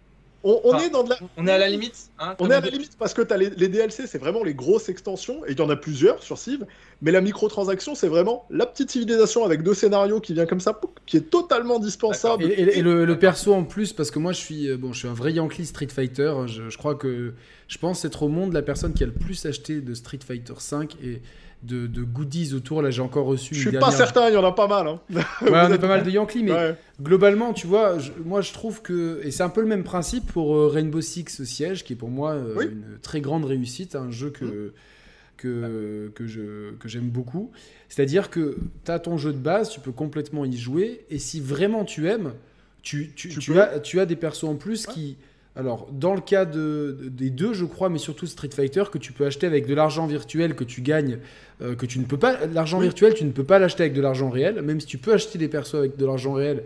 Euh, les deux sont bien différenciés. Et l'argent virtuel, tu le gagnes en faisant des défis, en gagnant des combats, en jouant en fait. Et euh, surtout au début, ils étaient assez généreux là-dessus, justement pour pour pas trop frustrer le joueur. Donc, on va voir comment ça sera dans le 6. Et c'est un peu pareil pour Rainbow Six. Et as en plus souvent dans les deux jeux des week-ends d'essai, tiens, ce perso. Oui, de perso. De... telle saison, tous les persos sont essayables, etc. Et des promos, etc. Donc, globalement, euh, il y a beaucoup de gens qui disent Ouais, c'est pas normal parce que c'est quand même des jeux qu'on paye plein pot. Par contre, moi, là où je comprends un bah peu plus, attends, je finis juste ça, c'est que c'est deux jeux un petit peu de niche, tu vois. C'est vrai que Street Fighter c'est devenu de la niche. Rainbow Six, il a eu un démarrage poussif. Alors, il a eu beaucoup de succès ensuite, et, c'est un succès de bouche à oreille qui est, à mon sens, mérité. Mais derrière, si tu veux que ton jeu continue de vivre, euh, soit. Bah, nous, les, enfin moi, en tant que joueur de Street Fighter et une époque de Rainbow, j'étais content qu'il y ait de nouveaux opérateurs ou de nouveaux, de nouveaux fighters, et j'étais content de payer parce que je me suis dit, tiens, ça fait vivre mon jeu. Et euh, le jeu, il peut pas, euh, ils peuvent pas le faire vivre gratuitement pendant 7 euh, ans, 6 ans, euh, sans qu'il y ait une contrepartie derrière. Il faut, il faut donc, donc sur ce sujet-là, moi je suis un peu plus nuancé. Je sais pas ce qu'en pense Gags par exemple. À moi, Aymar peut-être. Non, ouais, justement, là, là, juste sur ce point, c'est justement ce que je te disais, c'est je fais la différence entre un costume, tu vois, qui est cosmétique, et un élément de gameplay un personnage dans un jeu de baston ou un opérateur, ça, ça change la méta, ça change la balance du jeu, c'est du contenu avec lequel tu vas pouvoir jouer. Et pour moi, ça, c'est un des exemples vertueux et positifs des DLC slash microtransactions sur lesquels on tape tout le temps. Moi, à l'époque, euh, de... je suis un vieux euh, Street 2 Super Nintendo, Street 2 Prime repasse à la fin, Dash, le vrai mais on disait prime en France. Street 2 Dash repasse à la caisse. Hyper Fighting repasse à la caisse. Non, non, il y a eu. Attends, attends, il y a eu. Attends, il y a eu Hyper Fighting. Il y, a eu, il y a eu Super, il y a, il y a eu 2X à la fin. Voire, il y a même eu Hyper Street Fighter 2 euh, plus tard sur, sur, sur arcade et sur euh, PlayStation. Ouais, mais pas, pas, je parlais vraiment Super NES et console. Super NES sur console, ouais, c'est ça. Exactement. sur Super NES, il n'y a pas eu, il y a pas eu, euh, il y a pas eu Prime, on a eu directement Hyper Fighting. Et oui, Prime, c'était Genesis, c'est vrai. C'était sur Genesis et il y a eu euh, il y a eu d'ailleurs une entourloupe de la part de Capcom. Petite anecdote, c'est-à-dire que Nintendo voulait l'exclusivité du, mm. du troisième Street Fighter, l'Hyper Fighting. En fait, ils l'ont camouflé Capcom dans le, dans le, en disant non, on, l'appelle Prime, mais en fait, il y avait le mode turbo avec les coups en plus camouflés. Donc, il y a une belle, une belle petite quenelle de la part, mais ça permettait. À. Mais, ça permettait aux joueurs Mega Drive de pouvoir. Tu, vois, à, l'époque, les, jeux de baston, tu voulais les renouveler, tu rajoutais 4 persos, de l'équilibrage, quelques nouveaux coups, etc. Tu repassais à la caisse, 700 plein pot. Tu rachetais ton jeu d'un coup, 700 balles. C'était du 80 euros. Euh, aujourd'hui, c'est sûr que nous, on est plus, euh, on est plus bon Yankee parce que euh, on voit un pack. Moi, Tekken, il vit depuis des années. Tekken, régulièrement, j'achète des packs ou des season pass parce que je vais avoir 4-5 personnages, des nouveaux décors, je suis content de les avoir et ça me permet de vivre sur le même jeu. Et sincèrement, ou Mortal Kombat, qui avait un excellent DLC, je, je demande pas au jeu de changer fondamentalement et c'est une, une porte ouverte. Il y a un truc que tu dis intéressant, c'est bon déjà je voudrais rebondir sur ce que tu as dit tout à l'heure parce que pour moi c'est essentiel. Il y a un manque de régulation et critique. C'est-à-dire que quand tu laisses une industrie faire ce qu'elle veut, on connaît l'humain, hein, on sait ce que l'humanité est capable de faire, et tu prends n'importe quel autre secteur que le jeu vidéo, ça va se terminer en gros bordel, et en abus, et en ceci, et en cela. Putain, le scénario de Jurassic Park, on dirait Yann mais non, mais, Je veux dire, c'est pareil. Moi, je suis parfois dictateur sur ma chaîne. Je dis c'était moi, j'interdirais toute forme de bah, microtransactions. On repart à zéro. Hein. Vous faites des jeux et vous les vendez, etc. Ça ne peut pas évidemment marcher pour certains trucs, pour certains concepts. Bref, peu importe. Parce que, en fait, pourquoi? Parce qu'en fait, pourquoi? C'est la jungle qui me gêne. C'est-à-dire que, en fait, les gens et beaucoup d'entreprises sont omnubilés, vu qu'elles n'ont pas de régulation, à trouver les modèles économiques les plus lucratifs. Puisque ce sont des entreprises, à un moment donné, on ne peut pas reprocher. D'ailleurs, c'est marrant, je travaille avec certains éditeurs, j'éviterai de citer le, mien, mais, en l'occurrence, il y a certains qui disent euh, jusqu'à quand on peut être bon en grandissant? Il y a certains, ils se posent cette question, ils sont encore un peu petits, assez proches de certains, et disent est-ce qu'on va pouvoir continuer à faire ce qu'on fait si on va grandir? Parce qu'évidemment, quand tu grandis, tu as des mecs qui vont diriger ces entreprises qui sont plus loin de l'art, qui ont d'autres objectifs que juste la passion du jeu vidéo. Et donc, forcément, ça, il faut que ça se mixe. Et pour que ça se mixe bien, il faut que ça soit régulé. Et pour, pour moi, c'est clairement pas. Alors, je sais pas si tu parlais de ça, Emar, j'espère que tu parlais de ça. Pour moi, il y a une vraie régulation. Et, et, on peut le citer dans les DLC que tu parles. Moi, quand tu me dis j'achète un jeu ou un pack avec 4 ou 5 persos et des décors, moi, j'y vois encore une espèce de notion de valeur. T'achètes un contenu avec des mecs qui ont travaillé sur ces persos. Alors après, qu'ils les avaient en avance et qu'ils ne te l'aient pas dit, c'est encore autre chose. Mais je veux dire, en tout cas, tu achètes quand même un contenu. Ce qui est encore différent de la microtransaction pure et dure. Euh, qui va beaucoup plus de loin dans le système. Voilà, de la monnaie, etc. etc. Voilà. Là, tu achètes que ça. Évidemment, les civilisations, c'est un peu abusé. Le sang dans les Total War, c'était super abusé. Tu voulais du sang, il fallait payer 2 euros. Là, on est dans le côté hyper pernicieux du DLC dégueulasse. donc, encore une fois, c'est n'importe quoi. Euh, donc, évidemment, il y a de tout dans l'industrie des microtransactions et des systèmes économiques, de la rentabilité. Il y a de tout. Resident Evil 2 euh, qui te proposait les, les, les, bruitages et les sons euh, du, du, premier Resident Evil. voilà, en DLC. Les... Attends, attends, moi j'ai payé pour les musiques originales de Street Fighter 2 dans Street Fighter 5. C'est vrai. Je me rappelle aussi ça. mais moi j'ai tout payé. Il n'y a, rien que j'ai pas acheté dans Street Fighter. Ah si, après, après voilà. Peut-être un truc. Après, que ça drive ça. Je termine juste un truc sur, par exemple, sur Rockstar. Moi, je, je, je, je n'aime pas la direction que prend Rockstar. Je, le dis très clairement. Non pas parce qu'il n'y a pas de talent et qu'il n'y a pas de créativité comme Zemar. Il y a Red Dead. Euh, moi, j'ai pas trop aimé Red Dead. il y a du, il y a du talent chez, chez Rockstar. Il y a énormément de talent et on le voit très très bien. Simplement, moi, je vais regretter ad vitam aeternam. Je vous le dis tout de suite. Je vais regretter les DLC de GTA 4. Je vous le dis. Les DLC solo de GTA 4. Et pour moi, sont bien plus en termes d'œuvre artistique. Moi, je suis vachement sur l'art, sur les machins, sur la passion. Donc, je suis côté un peu. Incroyable les deux DLC. Incroyable ces DLC. Non mais je veux dire, pour moi, c'est vachement plus de valeur. Les, bikers. Est-ce que tu veux acheter les, bagnoles roses de GTA Online et, des, paquets de billets pour acheter des apparts virtuels qui... Il y a un moment donné, moi, ce système de rétention, euh, c'est là que ça m'emmerde, c'est que ça pervertit certains éditeurs, développeurs que j'aimais bien, vers des trucs qui apportent pour moi moins de valeur émotionnelle dans l'expérience interactive. Je sais pas si j'arrive à me faire comprendre. Et c'est après, j'ai pas la prétention d'éduquer les gens. Je veux dire, moi, quand je faisais Ballad of ou l'autre, je suis désolé, mais je vivais des vraies aventures qui n'étaient pas en train d'essayer d'avoir de la rétention ou de me rendre addict ou d'essayer de me faire payer ou d'allonger la, la C'était bien équilibré. Gags, est-ce que tu as des ados devant mon écran as des ados dans ta bien plus qualitative parce que, parce que tu vois, moi j'ai deux ados, ils ont 16 euh, et 18.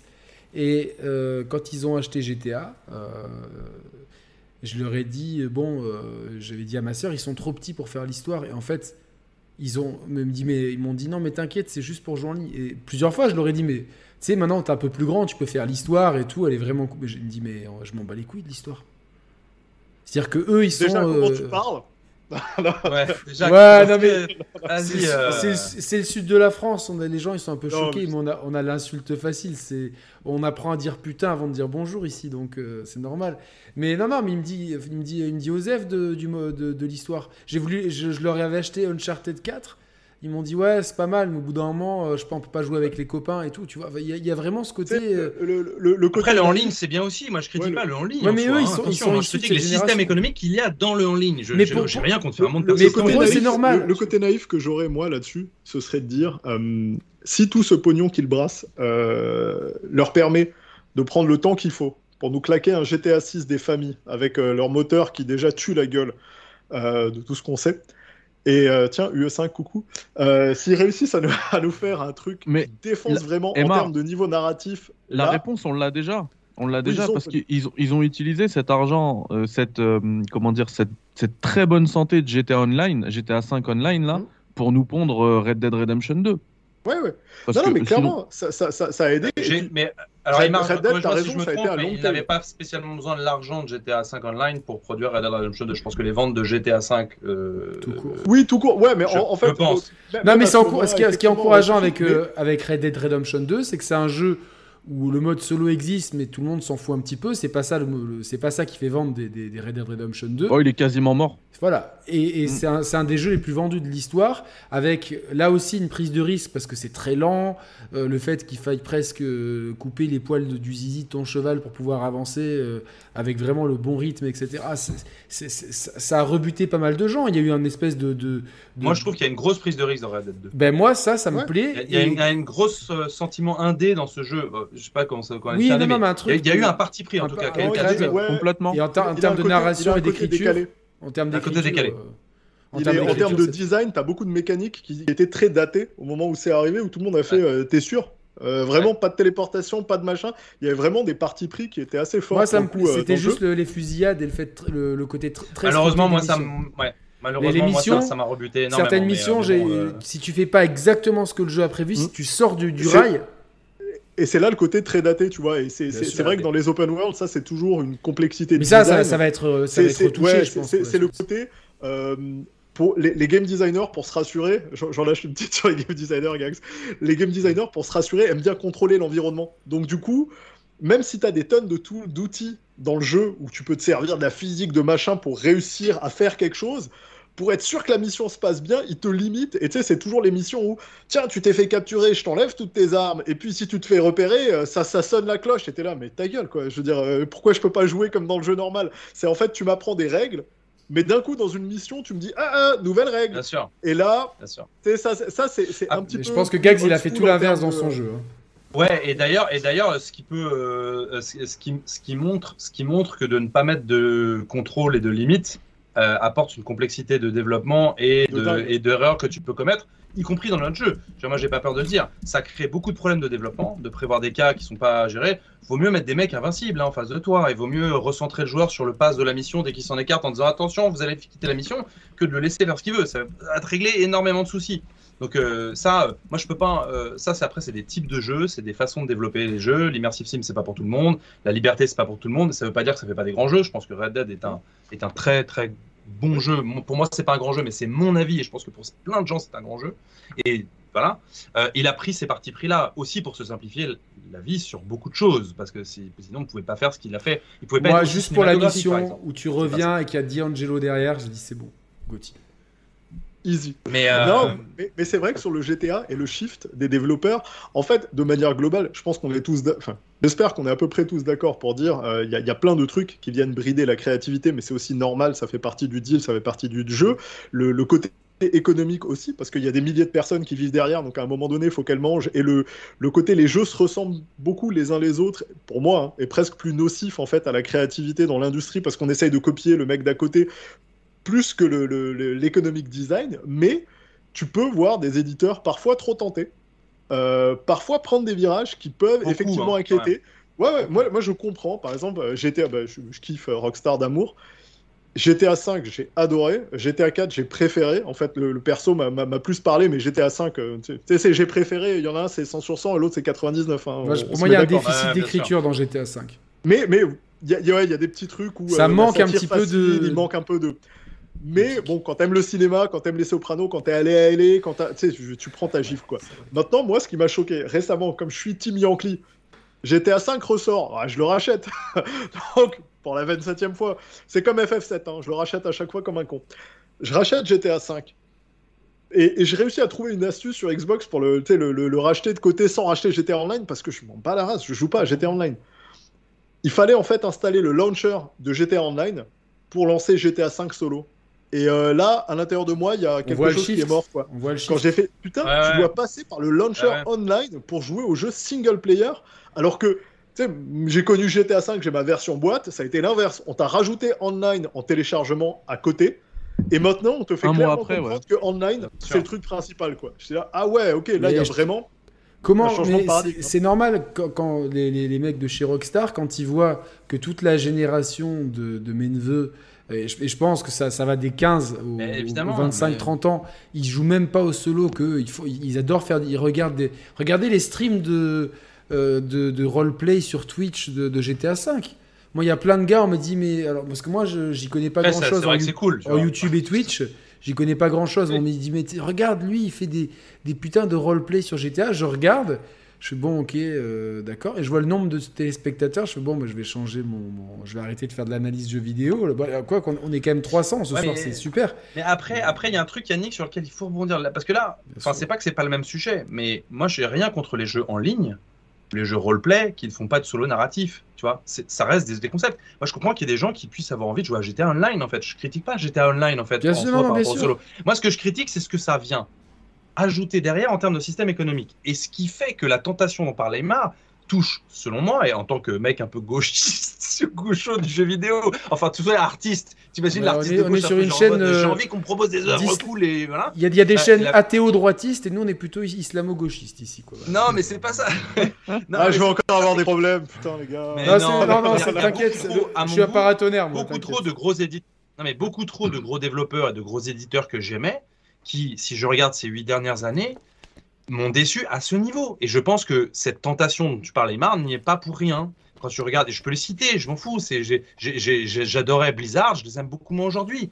Je veux dire, parce que entre Warcraft 3 Reforged, entre ce qu'ils ont fait sur World of Warcraft, moi qui avais joué au tout début World of Warcraft, avec maintenant les, les, boutiques, les machins et tout, entre le Diablo Immortal qui va sortir sur mobile, je disais, c'est pas le Blizzard qui me faisait rêver. C'est après, c'est mon avis. Euh, GTA un 6, Blizzard qui, euh, plus abonnement, c'est pas un truc qui me fait rêver, tu vois. Mais ça bat des euh, records sur la bourse, quoi. C'est ça le truc, c'est que voilà, Electronic Arts, le capitalisme. Rêver, alors que quand j'étais jeune, Electronic Arts c'est autre chose. Donc voilà, moi je suis peut-être un vieux con.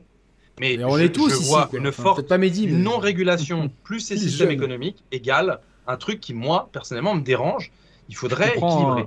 Je comprends totalement ce que tu dis, Gags, et, je te rejoins. Euh, par contre, je voulais juste dire, et c'est pas pour faire le fanboy euh, Rockstar, hein, même si je les adore, euh, que GTA V, finalement, c'était peut-être le plus mauvais exemple pour pointer du doigt cette, ces, ces, excès là dans le jeu vidéo, puisque le mode en ligne de GTA V, il apporte quand même énormément de trucs des trucs. D'ailleurs, je suis même, je, suis jaloux de pas être un joueur euh, GTA Online parce que t'as des, as des pans de scénario. Euh, je, donnerais, enfin, je, je, paierais pour pouvoir y jouer en, solo, tu vois les, les. Dr Dre. T'as plein de trucs. Ouais, voilà, trucs avec Dr Dre. Euh, c'est ça, le DLC The Contract et tout, et tous les DLC, absolument l'intégralité des DLC en ligne de GTA 5, ils ont été proposés gratuitement. T'avais pas à donner un seul centime. Tout ce qui, tout ce qui rajoute, bah, c'est du cosmétique en fait. Oui, mais dans un environnement, dans un environnement qui moi me dérange. C'est ça le truc. On est d'accord. On est Encore une fois, les gens sont capables de faire des choses très bien dans un environnement de rétention et de frustration qui me dérange. Il y a quand même les, DLC solo ont été squeezés au profit. Euh, les gens, euh, quand ils ont vu l'engouement, ils ont dit on met all-in sur le, sur le online et tant pis pour les DLC solo. Quoi. Et ça, c'est dommage parce que mm. moi, moi, cette histoire, elle m'a toujours. Euh, il y a un, côté. J'ai trouvé dans GTA V que la map était, dans l'histoire solo n'était pas parfaitement exploitée. J'ai pas du tout aimé le personnage de le fou là, de Trevor, etc.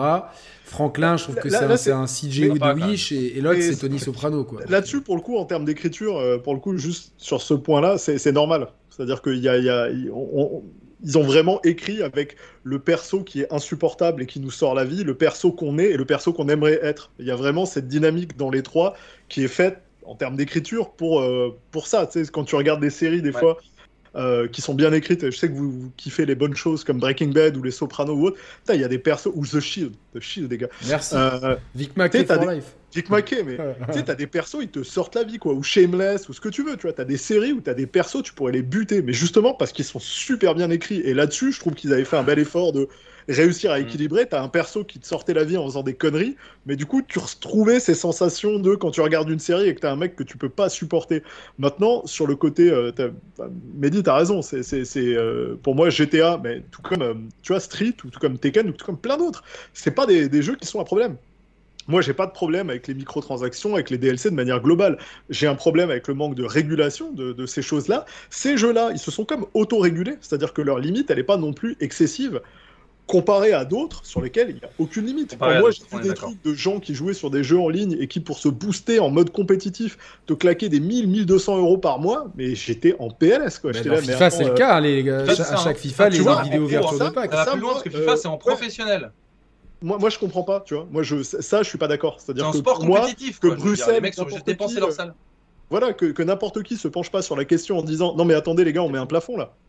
Genre, vous êtes gentil avec vos trucs, mais on, si votre jeu il est de l'infini et qu'on peut dépenser autant qu'on veut, euh, on veut pas se retrouver avec euh, les histoires qu'on voyait tous à l'époque euh, quand les premiers euh, Apple Store et tout sont apparus. Tu sais, des gamins qui claquaient des, des sommes de dingue pour leurs parents, qui étaient obligés de payer après et des trucs comme ça. Tu te dis non mais il y a une régulation maintenant qui existe là-dessus. Ce serait possible de faire une régulation sur les jeux de manière globale? Je sais pas parce, que, ça, ça, me semble abusif. Il n'y a pas de régulation sur les Winamax, BetClick et compagnie. D'ailleurs, c'est Bruxelles. C'est Bruxelles qui les a autorisés alors que c'est pas normal. Et je suis pas plus à l'aise. Hein. En fait, et là je suis d'accord avec c'est tellement la même chose que les jeux sont devenus des casinos qui eux-mêmes sont déréglementés. Donc tu as envie de dire vous êtes gentil, mais je me souviens à l'époque, euh, je parlais, je discutais avec Valve et euh, leur manière de s'implanter dans certains pays, en fait, pour pouvoir prendre les monnaies, les currencies et jouer certains systèmes économiques, euh, ils ont dû ouvrir littéralement des banques. C'est-à-dire que dans certains pays, ils sont, ils sont considérés comme une banque à cause de la manière dont ils gèrent l'argent. Donc tu dis, il y a quand même des trucs où ça va, mais super loin. Et, euh, et moi, je suis pas forcément super euh, à l'aise avec ça, tu vois. En tant que joueur, en tant que père, en tant que tu vois, j'ai quand même envie qu'il y ait un cadre. J'ai pas de problème à ce que les gens dépensent de l'argent euh, sur des jeux en ligne. J'ai pas de problème à ce que tu t'achètes des extensions, tu t'achètes des chevaux à 20 balles, je m'en fous. Mais quand je vois que tu arrives à claquer des 200, 300, 500, 600, 1000 balles sur un jeu pour avoir des petits persos qui vont en plus euh, arriver à échéance au bout d'un moment et te forcer à reprendre, Ouais, j'ai un truc qui fait que. Le pire, c'est que ça, selon les études, ça touche en plus des populations qui sont euh, fragiles euh, financièrement parlant. C'est systématique. C'est comme. Tu te rends compte euh, le nombre de pubs de Paris. Alors là, je sais pas si ça peut pas. Mais le nombre de pubs de Paris sportifs qui se passaient dans des banlieues avec des mecs qui étaient tirés vers le haut. Avec... Enfin, il parlait, les, pubs annonçaient très très clairement à quelle population ils s'adressaient. Bien sûr.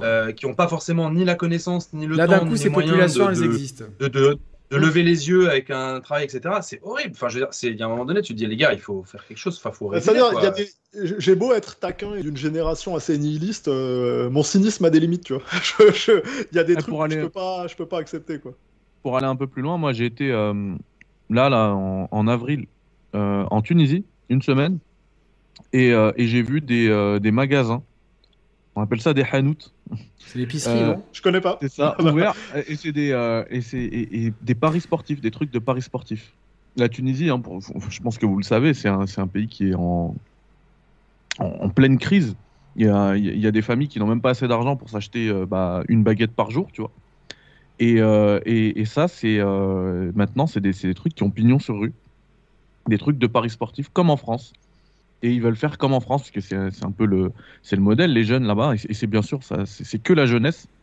Et, euh, ah et, voilà, le moindre centime qu'ils ont, bah, ils vont le mettre dans les, euh, dans les trucs de paris sportifs. Et là-bas, il y a vraiment zéro régulation. Bah tu, zéro régulation. Tu vois, en fait, regarde, quand tu mets de la régulation, tu avais l'exemple de, euh, de Star Wars avec Battlefront 2 quand ils étaient arrivés, qui, qui avait des Les gars, je reviens, je vous laisse débattre.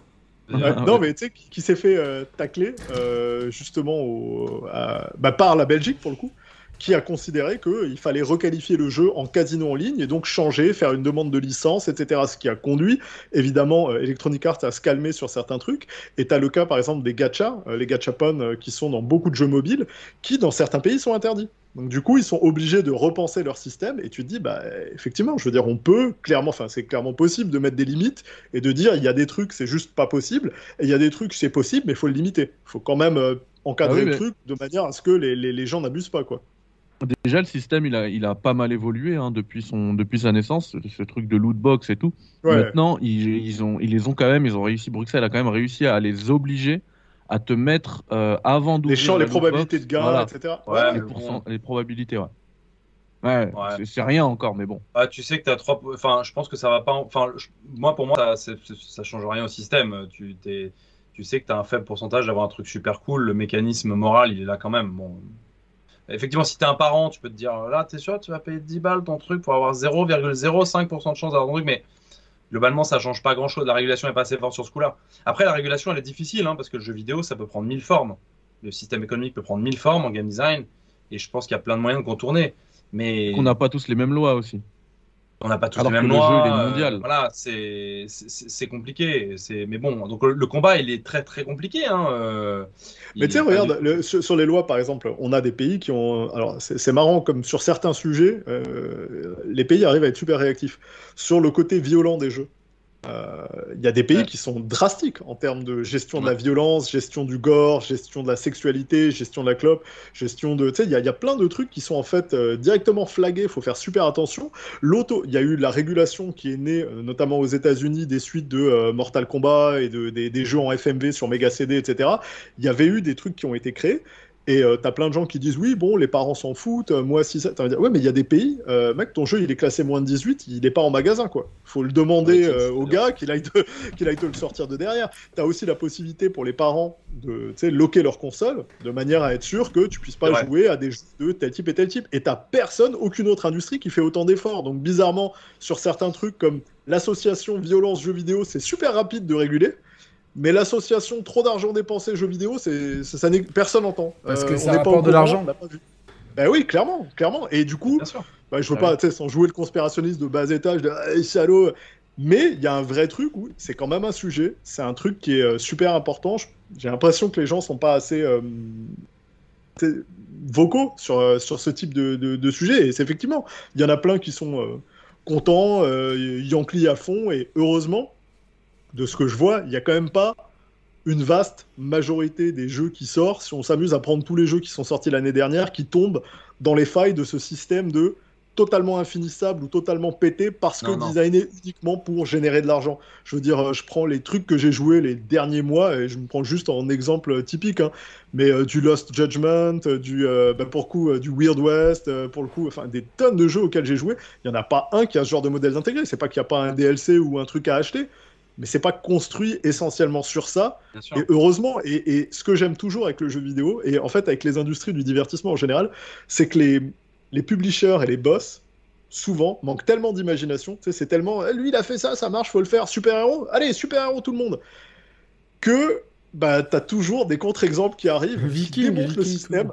des Elden Ring, des machins qui arrivent, qui mettent mais des chassés dans la gueule. Ils sont extrêmement positifs parce que Elden Ring, c'est genre, je te sors un jeu complet, euh, généreux et sans ces systèmes-là. bah voilà, ça, ça, va être le GOTY. Hein. Bah, D'ailleurs, les GOTY sont généralement des jeux qui n'ont pas ces systèmes-là. Donc L'année dernière, c'était très bien que ce soit It Takes Two. Moi, j'ai trouvé ça très positif. Mais oui, It Takes Two, c'était génial. Il est génial ce jeu. J'aurais voté des Et l'air de rien, l'air de rien, It Takes Two, c'est aussi EA, c'est aussi FIFA. Et donc, dans mon côté parfois très naïf, euh, et parfois c'est parce que je le vois, c'est pas seulement naïf, c'est parce que je vois que l'argent qui est généré par certains types de jeux permet aussi de prendre des risques et d'en créer d'autres. Euh, EA prendrait dix fois moins de risques s'ils faisaient pas d'argent.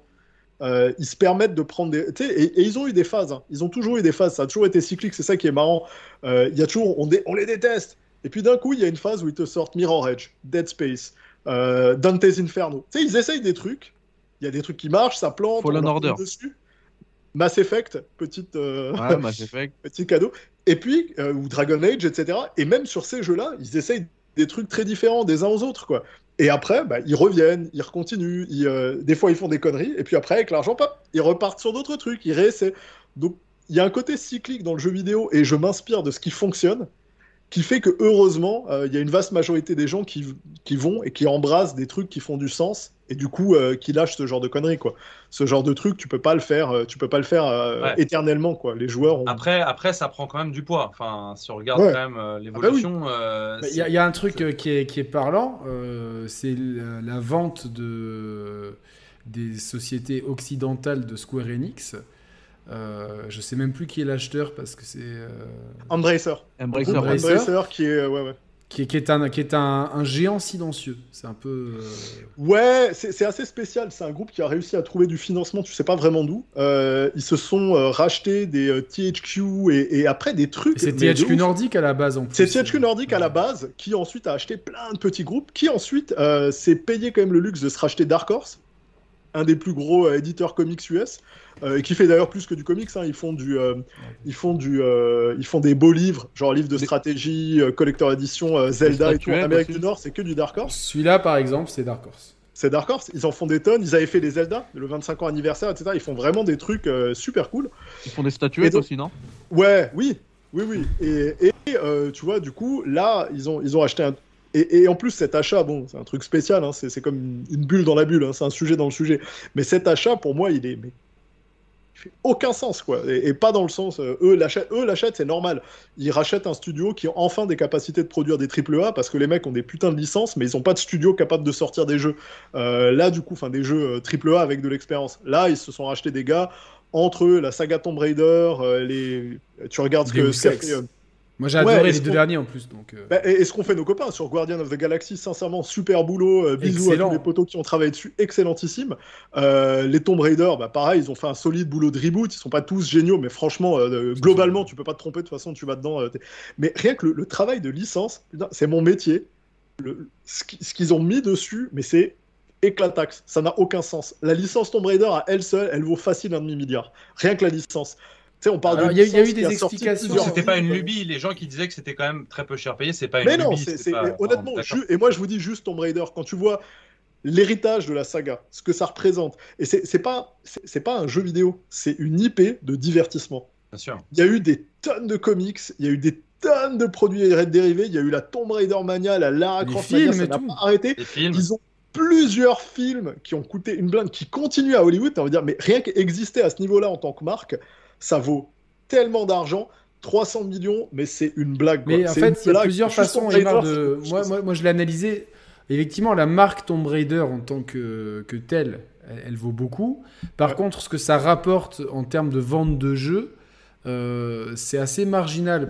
Tu vois, il y, y, y a, deux façons de. En fait, ouais, ouais, mais tu, tu valorises pas. À, l'achat d'une marque, tu valorises pas sur sa. Mais eux, ils n'ont pas acheté Tomb Raider, ils ont Tu vois, c'est un peu différent. Ils ont acheté... Oui, oui, ils n'ont pas mis l'argent sur Tomb Raider, ils ont mis l'argent sur tout, mais ils ont à la fois les, les gars qui sont capables de faire Tomb Raider et ça a une putain de valeur, mais ils ont aussi la licence, ils ont la possibilité de faire du film et de toucher non seulement des royautés, mais des produits dérivés. Et quand tu cumules tout ça, tes 500 tes 300 millions puisqu'ils l'ont payé que 300 tu les recoupes euh, super vite hein, sincèrement maintenant après euh, en plus bon dans le portfolio laisse tomber ils te ressortent des Legacy of Kane enfin ils ont des et leur approche elle a été quoi? Fif aussi super récemment le groupe Embracer leur déclaration ça a été alors j'ai adoré le titre mais putaclic de Kotaku mais putain, ces gars là mais euh, Donnez-moi un, ring d'octogone quoi qu'on s'explique à l'ancienne. Il y, en a en France hein, si tu veux. Hein. Ah mais et tu sais, le... mais je sais, il y en a plein, je vais passer faire une distribution de rafale de phalange là. Le, le truc, c'est. Quand tu regardes, en fait, le, le, titre, ça avait été un truc genre. Ils sont prêts à milquer les franchises comme. Ouais, je l'ai vu ce truc-là. Et en fait, tu, tu lis l'article et les déclarations, ça n'avait rien à voir en fait. Elle, était, elle, était, elle faisait tellement de sens. Ils viennent de payer 300 millions. Ce qu'ils ont dit, c'est on est prêt à faire des remakes des remasters de certains vieux titres et on aimerait bien continuer le développement des sagas. no shit, Captain Obvious, quoi. clair. Je veux dire, euh, tu sais, évidemment qu'on a tous envie d'un remaster de Legacy of Kane et si ça marche, d'avoir des suites. On n'a pas envie que Tomb Raider meure, on aimerait bien continuer à avoir d'autres jeux. Et guess what? Si on peut en sortir au ciné, on va le faire. Et, mais, mais leur approche, elle a été très claire. Ils ont dit on va faire du développement transmédia on va faire des remakes, des remasters et on va continuer nos jeux. Ce qui est exactement la raison pour laquelle tu t'achètes une IP. Hein. Je, tu l'achètes pas. Ouais, série Deus Ex par Apple TV, je serais, je serais très content. Quoi.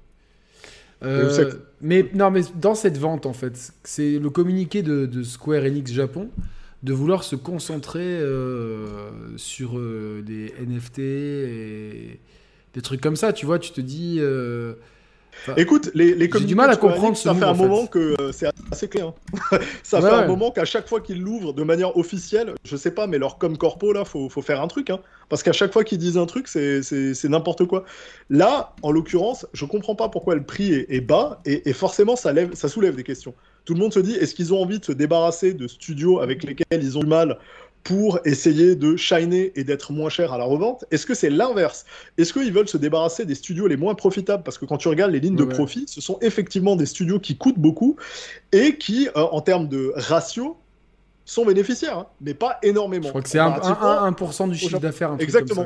Comparé à ce qui se passe euh, sur le, ratio des trucs japonais. Mais on rappelle, hein, au Japon, Square Enix, c'est énormément de mobile, c'est du pachinko, c'est plein de sources de revenus qui viennent gonfler et booster leurs revenus. Alors évidemment, sur un MMO, t'as pas le même modèle de revenus que sur Gardien de la Galaxie, où en plus tu te payes une licence qui t'anesthésie un bon, allez, à vue de nez, un bon 15% de revenus, quoi. C'est sûr. Donc t'as ça, plus tout le reste, tu te dis, bah, évidemment qu'être rentable, c'est pas évident, mais j'ai de toute ma carrière, et Dieu sait que j'aime euh, Square Enix, hein, euh, en témoigne euh, Amano et le reste, je suis un ouf de FF, moi, j'ai toujours eu un souci avec leur gestion des studios occidentaux et euh, eux aussi. Je pense qu'il y a un truc qui est clair, c'est qu'ils ont jamais réussi. Je pense. Ouais, ils ont jamais réussi à trouver la forme. Et du coup, ils ont passé leur vie à se plaindre du manque de performance. Ça a quand même flingué des studios comme les gars de CCCP euh, euh, qui étaient à Toronto, qui nous ont fait Sleeping Dogs. Putain, Sleeping Dogs quoi. mais qu'est-ce que c'était bon ça alors Déjà, j'adorais True Crime 1 et 2. et Sleeping Dogs devait être True Crime 3. Ils en ont fait un autre jeu. J'ai trouvé Sleeping Dogs excellent. Il y aura jamais de suite, le studio est mort, le truc est détruit et tout machin. Square Enix s'était plein. La même année, ils sortaient un Hitman, ils sortaient un Tomb Raider, ils s'étaient plein de tous et c'était littéralement leur meilleur jeu métacritique et sincèrement leur meilleur jeu. Et même en termes de vente, c'était assez solide. Et tu te dis, mais les gars, vous avez regardé la gueule de vos derniers FF Enfin, c'est Qu'est-ce qui se passe quoi pour, euh, pour tacler aussi fort des, des, des, studios occidentaux? Et en fait, tu te rends simplement compte que ça, ça a juste jamais marché, qu'il y a juste eu un clash. Et euh, Square Enix a beau continuer à nous sortir des jeux de ouf, nous faire rêver, des Dragon Quest, des trucs géniaux. Euh, j'attends avec impatience le prochain FF. Tu sens que gérer ces studios, en fait, ça a jamais marché. Ils ont jamais réussi. Et du coup, ils, sont, pas bons à se débarrasser. En fait, aujourd'hui, c'est allez, euh, c'est bon là, j'en ai marre. alors, juste par précision, le, jeu vidéo représente 76% du chiffre d'affaires de, Square Enix. Et parmi ces 76%, euh, donc, euh, tout le, parmi le chiffre d'affaires du jeu vidéo, le mobile représente 46%, le MMO, donc comprendre FF14, 22%, et le jeu en fait console PC traditionnel, c'est que 30%. Donc parmi ces 30% en plus, euh, ce qu'ont rapporté les studios occidentaux qu'ils ont vendus était assez minoritaire. Donc non, c'est un film, c'est ça. C'est un film, mais c'est la, c'est la, moi c'est la l'explication qu'il y a derrière, donc euh, une meilleure allocation des ressources, et surtout que cette transaction va permettre le lancement d'un nouveau business en bougeant les investissements dans des secteurs comme la blockchain, l'intelligence artificielle et le cloud. Voilà, donc je, je bon, ça me laisse assez dubitatif en fait. Non mais on, l'est tous euh, et, tout le monde se pose la question de qu'est-ce qui va arriver avec ces conneries, mais euh, eux veulent faire de la R&D là-dessus, fine. Mais dire je vends ces studios pour me payer ma R&D, sachant qu'ils dégageaient déjà de l'argent ailleurs, tu dis on, se débarrasse plus d'un. C'est une. En fait, ça va être, une IA. Attends, c'est une IA. Je pense qu'ils vont faire un cloud strife parce que quand ils disent dans, le cloud, c'est peut-être, on a peut-être mal compris. C'est peut-être euh, le, vrai cloud. Le vrai cloud. Donc, ce sera peut-être une IA de cloud qui sera euh, imprimée sur une, enfin, Et je vois, sur une blockchain. Je vois un potentiel de dating euh, sim sur mobile au Japon. tu peux dater cloud, c'est ton petit copain, il te parle, ça y est, c'est parti. Il t'envoie des messages, tout. Ah, je crois qu'un pote à nous, Raphaël Farmer, il serait fou. Ah, Raph, il serait comme un dingue. C'est bien, on, a cité quelques exemples un peu, pas tristes, tu vois, mais, mais qui, qui, qui, sont, je trouve, bien dans le débat d'aujourd'hui c'est qu'évidemment, il y, a parfois des injustices assez fortes entre la qualité d'une œuvre et ce qu'elle a vendu. Ou voilà, moi par exemple, je donne un exemple. Hein. Moi, j'ai pas joué au Gardien de la Galaxie et probablement j'y jouerai pas parce que j'aime pas cette licence. C'est dommage parce que je sais que le jeu est excellent. Et effectivement, là, on, on touche à un truc qui est il y a des fois, effectivement, il y a des gens qui font des super trucs, des superbes œuvres, et elles sont pas récompensées à leur juste valeur, pas seulement parce que les gens n'ont pas envie de payer, juste parce que, parce que ça compte aussi, et, la rentabilité peut parfois aussi faire prendre ce genre de décision. Alors, je ne sais pas, Square Enix, j'ai pas assez euh, Emma en parle beaucoup mieux que moi et toi aussi.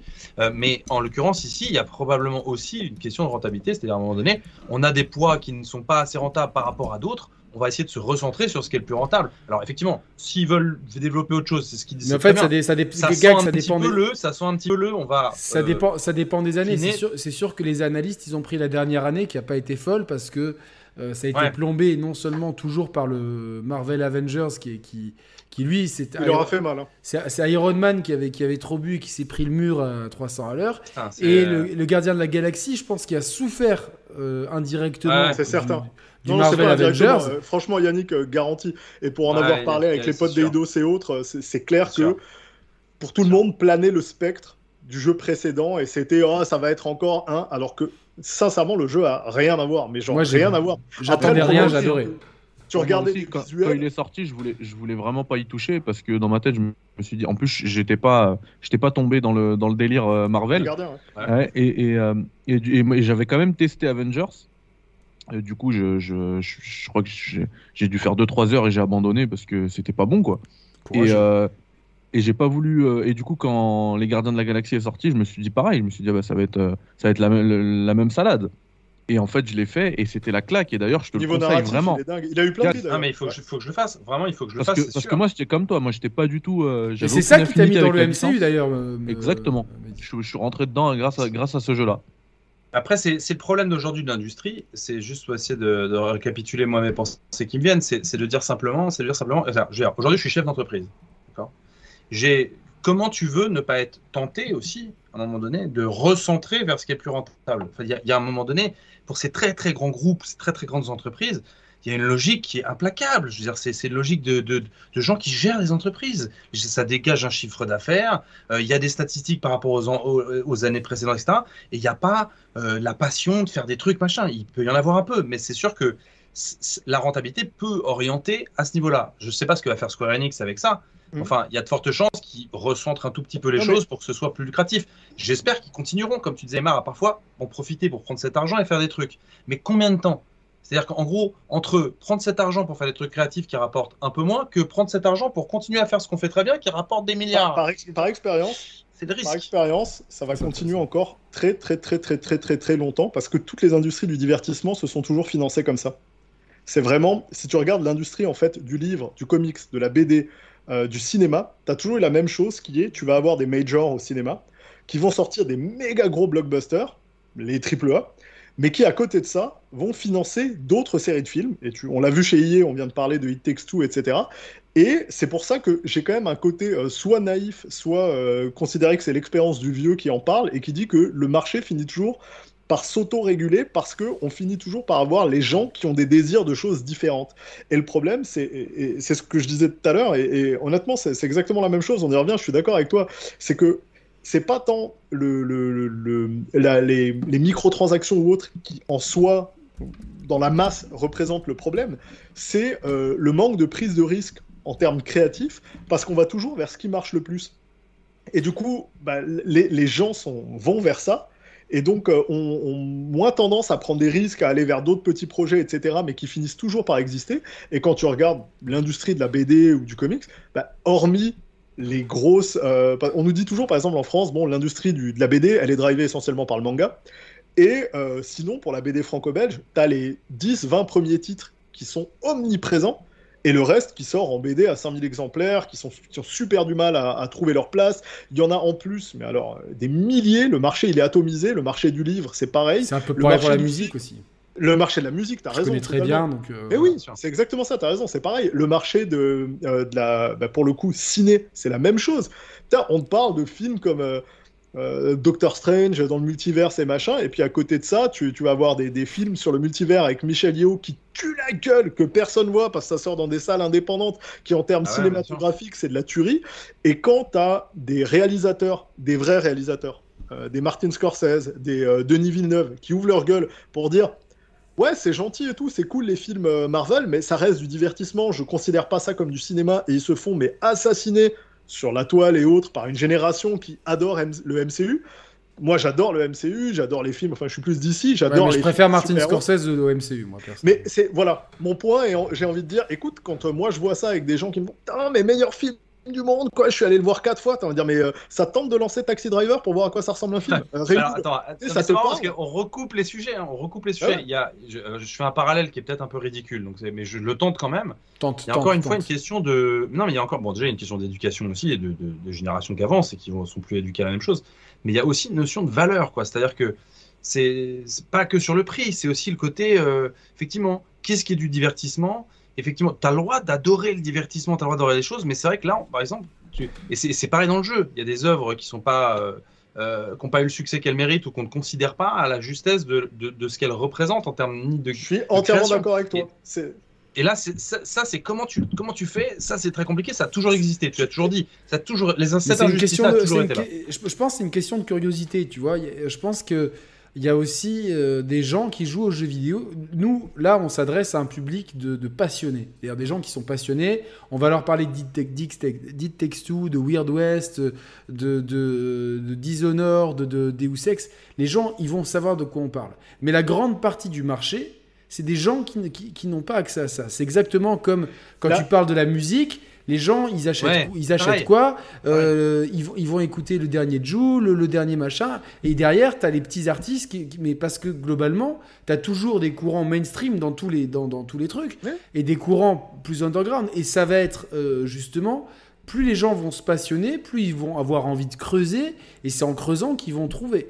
Maintenant, euh, ce qui est dommage, euh, c'est que euh, je pense qu'il y a des. Tu vois, je prends l'exemple de Dishonored 2, qui est un jeu, pour ceux qui l'ont fait, il est exceptionnel. Le niveau du manoir, c'est une masterclass ouais, absolue. C'est en termes de en termes de level design, c'est euh, la... tu fais pas mieux. C'est un voilà, c'est un Ouais, je pense que c'est le niveau référence. Franchement, mais... je fais un petit bisou à Christophe Carrier avec qui je travaille parce que c'était lui le. On lui fait des bisous aussi. Le, le, le LD sur 10 2 c'était assez incroyable. Tu, tu pourras lui. C'est battu pour le ce, ce, niveau. Alors, je, fais une parenthèse, explique-nous. C'est pas des petites, c'est peut-être pas confidentiel. Je pense pas que ce soit confidentiel, mais euh, je sais que ce niveau a, a, a fait débat euh, dans la production parce que c'était un challenge de le faire et qu'il n'y avait pas que ça à faire dans le jeu. Il y a un moment donné, il y a les délires de certains de dire mec, tu veux pas faire un truc plus simple Et je crois qu'ils se sont vraiment battus pour que ce niveau reste et, euh, et soit à ce niveau-là. Et euh, bah, bien leur en a pris parce que c'est une référence absolue quoi, en termes de. Mais parce que, ouais, c'est euh, franchement encore une fois, je vous le répète à toutes les émissions, faites-les. Il y a, y, a, y a, tous les jeux arcane qui sont dispo dans une seule boîte et tout. Par contre, le jeu il sort avec une communication euh, où globalement ce qu'on nous montre ne donne pas du tout envie, même aux fans de Dishonored, et dans une période ultra surchargée. Moi, je, des fois, j'aimerais essayer de comprendre avec les gens du marketing, mais pourquoi vous vous, en, vous entêtez à balancer des jeux dans la période où il y a le Call of le... Alors ça, ouais, là, là c'est, on, on, mélange un peu les, les, genres, pour le coup, les métiers. Euh, oui, mais ça, ça, ça fait partie souvent... du non, game non, mais en fait, c'est souvent le business qui décide en amont de quand est-ce qu'on sort le jeu et c'est décidé très très très longtemps en avance, bien avant de savoir qui sont les mecs qui sortent en face ou mais pas. tu sais très bien qu'attends, c'est aussi très bien question d'année fiscale, c'est question de. Mais c'est ça. Tu sais très bien qu'octobre novembre, tu vas te prendre, tu vas, tu vas te non, prendre non, des ogives. Ils, ils, savent que de toute façon, mais en, en réalité, il n'y a plus de période où c'est bien de sortir. Il faut vraiment avoir de la chance pour tomber dans un creux, parce que de manière globale. Franchement là, attends, là, depuis, depuis, depuis Elden Ring, euh, c'est un peu, c'est le cas. Oui, tu sors un jeu là c'est assez rare en termes d'années. Hein. Si tu regardes ces dix dernières années, tu verras que de manière globale, ouais. tu as les Rockstar qui arrivent un peu avant l'été, tu as les gros jeux qui arrivent à la rentrée, tu as ensuite euh, tout ce qui est avant Black Friday aux États-Unis où là ça mitraille. Euh, bah, justement, on est souvent dedans. Hein. Call of, Assassin, Far Cry, FIFA, on se tire dessus. Tu as, as, tout le temps des périodes où en fait c'est difficile et surtout que les entreprises fonctionnent par fiscal, donc par trimestre. Donc en fait, elles, elles s'en foutent de à quel moment, tu sais, entre janvier. Et derrière, et machin, ça, ça aborde des projets. Moi, je, moi, je, je prends toujours l'exemple de Until Dawn qui est arrivé fin août. Personne attendait ce jeu à la base. Si vous vous rappelez, c'était un jeu ouais. pour PlayStation Move sur PS3 et ouais. tout. Au final, comme il y avait vraiment, c'était, il y avait rien qui était sorti de l'été, etc. Euh, le jeu, bah, il a, il a pris le même jeu. Tu le sortais au mois de novembre, personne n'en parlait. Quoi. Non, mais évi ouais. évidemment, ça a un impact. Mais en réalité, euh, c'est extrêmement difficile à jauger parce que je te dirais, Elden Ring, euh, tu le sors quand tu veux, tu défonces. Mais bien sûr, euh, parce qu'il y avait une énorme attente, contrairement à ce que les gens pensent, il y avait une énorme attente. C'est quand même c'est quand même un truc à traiter, Emar, euh, mais ça, c'est juste pour peut-être si tu as des explications, toi, en tant que vétéran là-dessus. Euh, pourquoi? C'est une question que je me pose, hein, peut-être avec l'ignorance qui, qui m'habite sur ces sujets-là, du marketing, etc.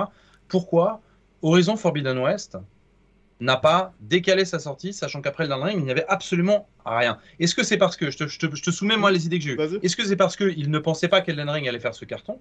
Donc c'est peut-être une sous-estimation d'un jeu qui était plutôt de niche et qui s'est révélé en fait un énorme carton, pas de bol. Euh, est-ce que c'est par, rapport à une année fiscale ou une rentrée de, chiffre d'affaires ou de, de, bilan, euh, c'était prévu là et là? Parce que finalement, quand un jeu est fini, tu peux décider de décaler la sortie d'un mois et demi sans que la prod continue. Ça coûte pas. Euh, enfin, voilà, peut-être des choses qui m'échappent, mais en tout cas, à ton avis, selon toi, pourquoi? Surtout qu'avec Horizon le 1, ça leur était déjà arrivé avec Zelda Breath of the Wild. Je pense qu'ils ont pas. Mais ça, ça ils l'ont pas vu venir. Par contre, ils se sont dit ouais. Non, non, mais le Zelda, ils l'ont pas vu venir. Mais... Personne l'a vu venir. Non, mais là, Là, en l'occurrence, en fait, pareil, il y, a plusieurs, y a plusieurs raisons qui font que tu sortes. Ah, si, si, à partir on, du on va pas être d'accord là-dessus, Yannick. Juste, vite fait. Euh, vas-y, vas-y, ça va être rapide. Vas-y, vas-y. Non, juste euh, Elden Ring. Enfin, je dis pas que je suis pas d'accord, je suis sûr. Tu prends le mois de février. Tu prends le mois de février. Euh, Horizon Forbidden West avait une, une puissance commerciale largement supérieure à Elden Ring je pense que le, succès de d'Elden Ring, personne ne l'attendait, même, même, pas Bandai Namco. Pourtant, quand ah bah on en parlait dans les émissions, on voyait, on voyait un engouement, ah non, les mais parce que nous, on est des gamers. Nous, on est des gamers. C'est pas Bandai Namco, là, juste pour rebondir sur ce que dit Mehdi, euh, quand eux te disent on avait fait un estimé à la louche, on pensait en vendre 3 millions et que derrière ils vendent ce qu'ils vendent, tu peux dire qu'ils étaient très très loin en termes de calcul. Est-ce que c'est est -ce est -ce c'est pas aussi euh, du vocabulaire pour actionnaire Ça, je me pose la question. Non, non. Non, non, clairement, non, clairement parce je pense que le jeu a un succès là. T'as plutôt tout intérêt en amont, et justement, quand tu clôt ton année fiscale, tu annonces ton nouveau fiscal.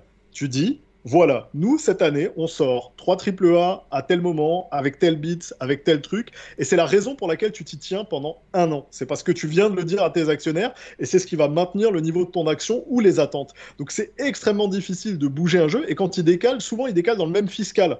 Parce que justement, on a besoin d'une certaine quantité de. Parce que à côté de ça. Sauf School and Bones, lui, il, va. Mais une, entreprise, une entreprise comme Sony, elle a plusieurs studios. C'est une major, elle a plusieurs studios qui, eux, continuent à coûter de l'argent même quand les jeux ils sortent pas. Hein. C'est-à-dire que là, quand euh, ton Spider-Man il sort pas, ton Ghost of Tsushima 2 il sort pas, tout le monde est payé pareil. Donc en fait, ça, ça, brûle des tonnes et des tonnes de thunes. Vous vous rendez même pas compte. Un triple A aujourd'hui du calibre de ce que Sony sort, au minimum, sur Next Gen, quand on le fait sur PS5, c'est du 100 millions. Et là, c'est zéro marketing. Hein. T'as pas mis un sou en marketing. C'est 100 millions de coûts de dev. Et euh, le marketing, tu prends un tiers en général. Mais après, après il y a aussi un truc qui est une équipe qui s'arrête sur un jeu ne, s'arrête pas complètement. Je veux dire. Non, non, exactement. après Horizon Forbidden West, il y a déjà une autre prod. Donc si tu as, si es gold et que tu le retardes de deux mois, les gens peuvent continuer à travailler sur le prochain. à travailler, évidemment. Il y a des équipes qui travaillent sur le post-launch, d'autres sur le DSC, d'autres sur la correction de bugs. Et en termes de, de thune marketing, tu disais, tu disais un tiers. En réalité, à la louche, c'est entre 50% et exactement le même coût que le jeu, selon que ah tu lances une nouvelle IP ou que tu suives. Si c'est une nouvelle IP que tu lances, c'est le même coût. C'est-à-dire, euh, c'est un Elden Ring, normalement, euh, tu mets la même chose. Si ton Elden Ring t'a coûté 100 millions, tu mets 100 patates derrière, parce que il faut faire connaître l'IP. Quand l'IP existe déjà, tu peux te permettre de mettre beaucoup moins. Ce qu'ils n'ont pas fait, si. Ils n'ont pas, ah fait, pas fait ça. Non, non, Parce que franchement, tu as deux trailers qui se battent en duel avant la sortie, c'est du Non, non, ils l'ont pas fait. Ils l'ont pas fait du tout. Et après, From Software, c'est très différent. Horizon, par contre, euh, ah ils, ont l'air d'avoir bien dépensé. Ils ont bien dépensé sur le jeu aussi. Et à partir du moment où tu es sur cette track, que tes actionnaires, que tout le monde attend que tu sortes le jeu, tu sors le jeu no matter what. Et tu peux te retrouver en phase de.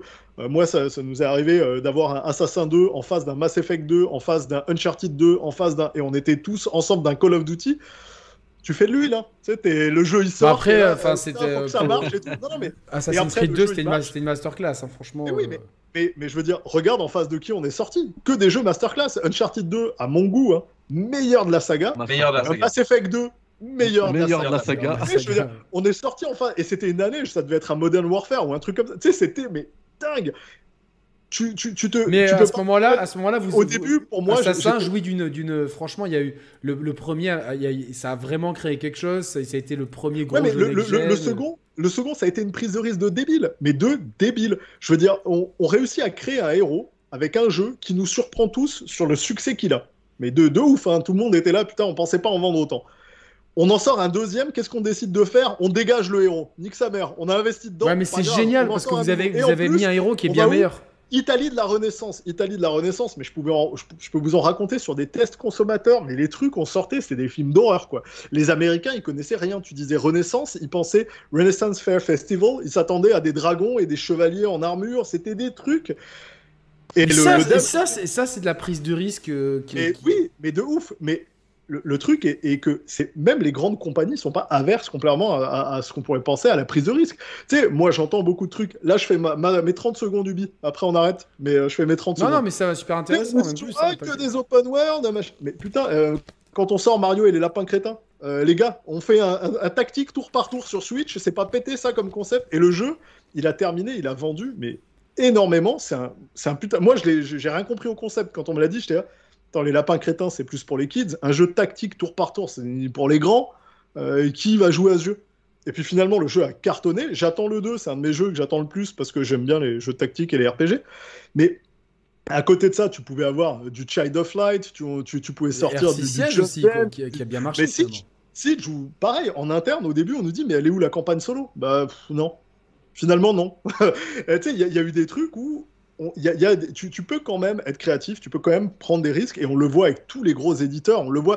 Tu sais, Sony, on retient toujours, et même moi, hein, quand je m'amuse à envoyer des crottes de nez parce que les, les fanboys, ils me cassent les couilles parfois, euh, on, retient toujours les gros jeux, les très gros jeux Sony qui cartonnent. Mais Sony, ils prennent aussi des risques. Hein.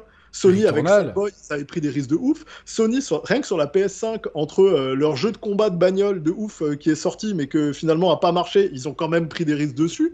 leur petit jeu Astro, Astrolab, ils ont, ils ont pareil pris des risques. Ils, essayent. Bah, la prise de risque, c'était de l'offrir avec la console. Tu vois, c'était un truc qu'on n'avait plus vu depuis la, la, oh, 16 bits, quoi. Et puis au final, au, final, c'est franchement parenthèse. Hein je pense qu'ils tiennent. Ils ont jamais eu une mascotte depuis 94 et leur création. Je pense qu'ils tiennent potentiellement. Leur, avoir un truc, hein. ouais, Astro. Ouais. Ouais. Bah, c'est en plus pour moi un des meilleurs jeux de plateforme auxquels j'ai joué ces dernières années. C'est, je suis d'accord. Sans aucun problème. Franchement, il est excellent. Mais tu vois, Excellent. on n'en parle pas beaucoup. Et tout à l'heure, ce, ce, dont on parlait, pour revenir exactement sur le truc, qui était, il y a des grandes œuvres et il y a des trucs qui passent inaperçus et des fois c'est injuste, etc. Il y a un côté où, et c'est ce qui reste le plus dangereux, c'est de partager la passion faire de l'éducation, pousser les gens à essayer des choses et à sortir parfois de leur zone de confort, c'est vrai que le consommateur lambda, le consommateur moyen, je vous le donne, euh, c'est ce qu'on appelle un hit buyer. C'est le mec qui, dans l'année, achète deux ou trois hits. Fin. C'est sa consommation. Et en général, en France, c'est FIFA, Call of et un autre jeu. Et donc là, tout le monde se bat. Mais tout le monde se bat pour être cet autre jeu. Ça peut être GTA, ça peut être Assassin, ça peut être euh, Halo. Tu sais, on se bat tous pour cette troisième place chez le conso français. En réalité, ah, mais parlez pas de troisième place, là, stop. Il y a pas de. Mais en réalité, il y, en a, un peu, il y en a un peu partout. Tu dans, dans, le monde, selon les profils. Et les, les hit buyers se concentrent vraiment sur ça. Les gamers, les vrais gamers, achètent les hardcore gamers, pas les vrais, hein. les, les, core gamers. Mais on, est très peu. Enfin, moi, moi, je, Emma, je prends toujours, je prends toujours l'exemple de 120 millions de PS4 vendus les gros hits de PS4, ils arrivent euh, à 20. Euh, dans les 20, ouais, c'est ça. Dans les, 20. Les, ultra gros hits, ouais. Les ultra gros hits. Alors je dis pas, je dis pas que c'est que 20 parce que les 20 qui ont acheté Uncharted ne sont peut-être pas les mêmes qui, qui vont acheter Spider-Man, mais en tout cas, en gros, tu te retrouves avec un acheteur sur cinq qui est intéressé par les productions Sony, à, mon, à mon, grand regret, parce qu'il y a des, pour moi, le God of War, Death Stranding, euh, le, mal-aimé Days Gone, que moi j'aime beaucoup, etc. Je l'adore, et moi je suis ouf de bah, voilà, voilà. Tellement sous-côté ce jeu, il est sous Mais de ouf, il, a, quand même un démarrage, il a un démarrage qui est... Il a début du jeu un peu, mais, euh, honnêtement, euh, moi je l'ai attrapé sur, je l'ai attrapé sur le tard. Sincèrement, je, Faites Gone. Envoyez-moi de la haine. Je préfère Days Gone à Last of Us 2.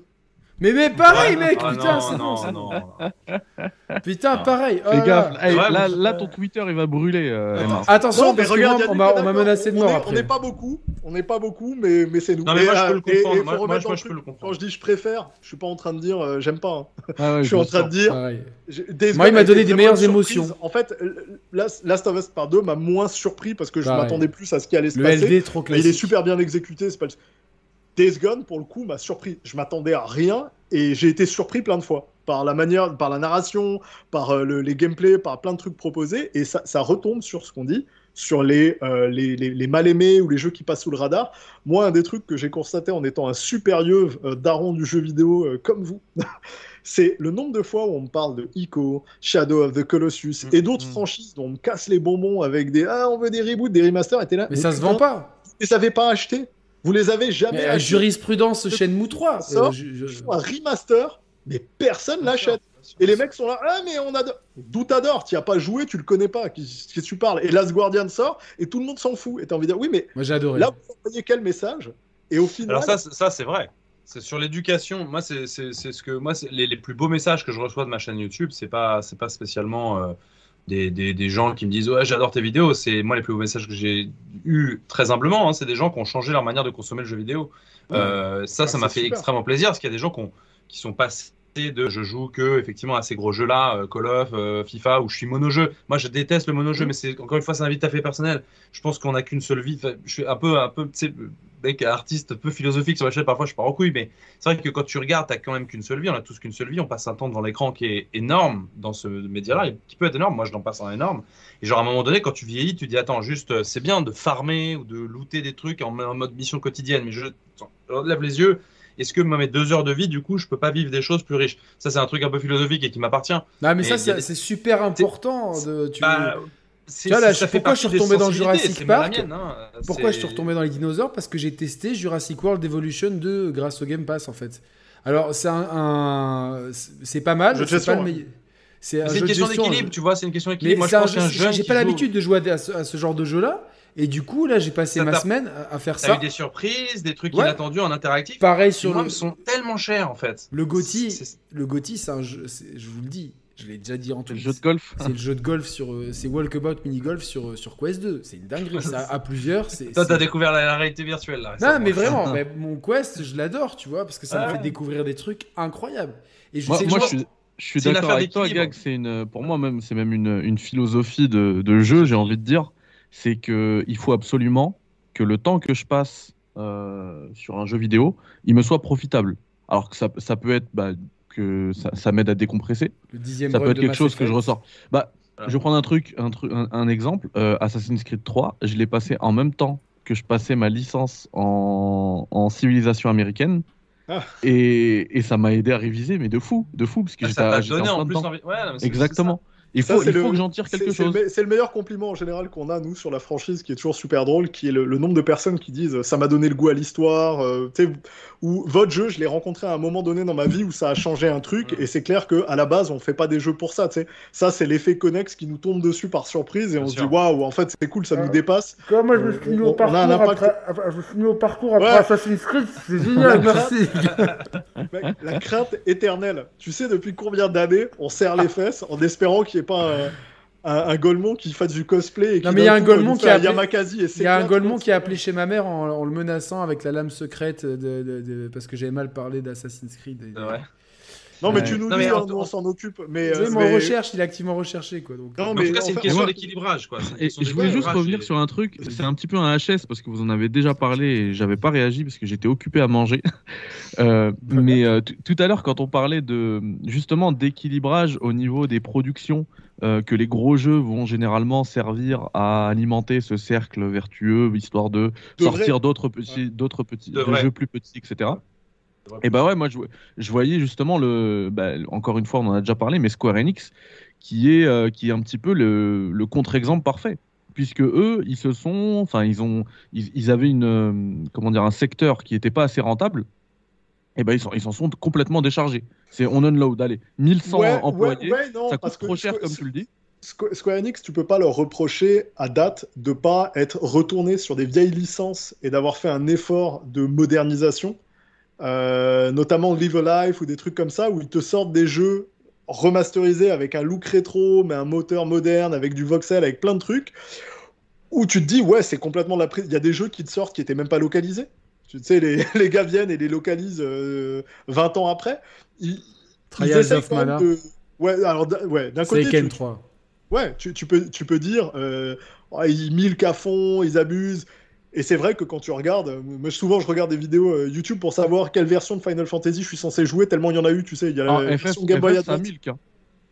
Mais, mais, mais, parce que ça sort sur plein de trucs, mais en même temps, tu as des plateformes sur lesquelles c'est super agréable, c'est une belle manière de le découvrir. Euh, moi, je force mes gamins à jouer à des, à des vieux jeux, tu sais, des fois je les bloque jeux d'aventure, Monkey Island, tu pars pas tant que t'as pas fini, je veux rien savoir. Il faut que tu apprennes la vie. Days of the Tentacle, tu vas voir ce que c'est. Eh, la, base, tu sais, je, je, leur ai fait apprendre en fait, et on parlait d'éducation, mais c'est ça. Moi, euh, mes gamins n'ont pas touché à un jeu 3D avant d'être passés par des jeux 2D.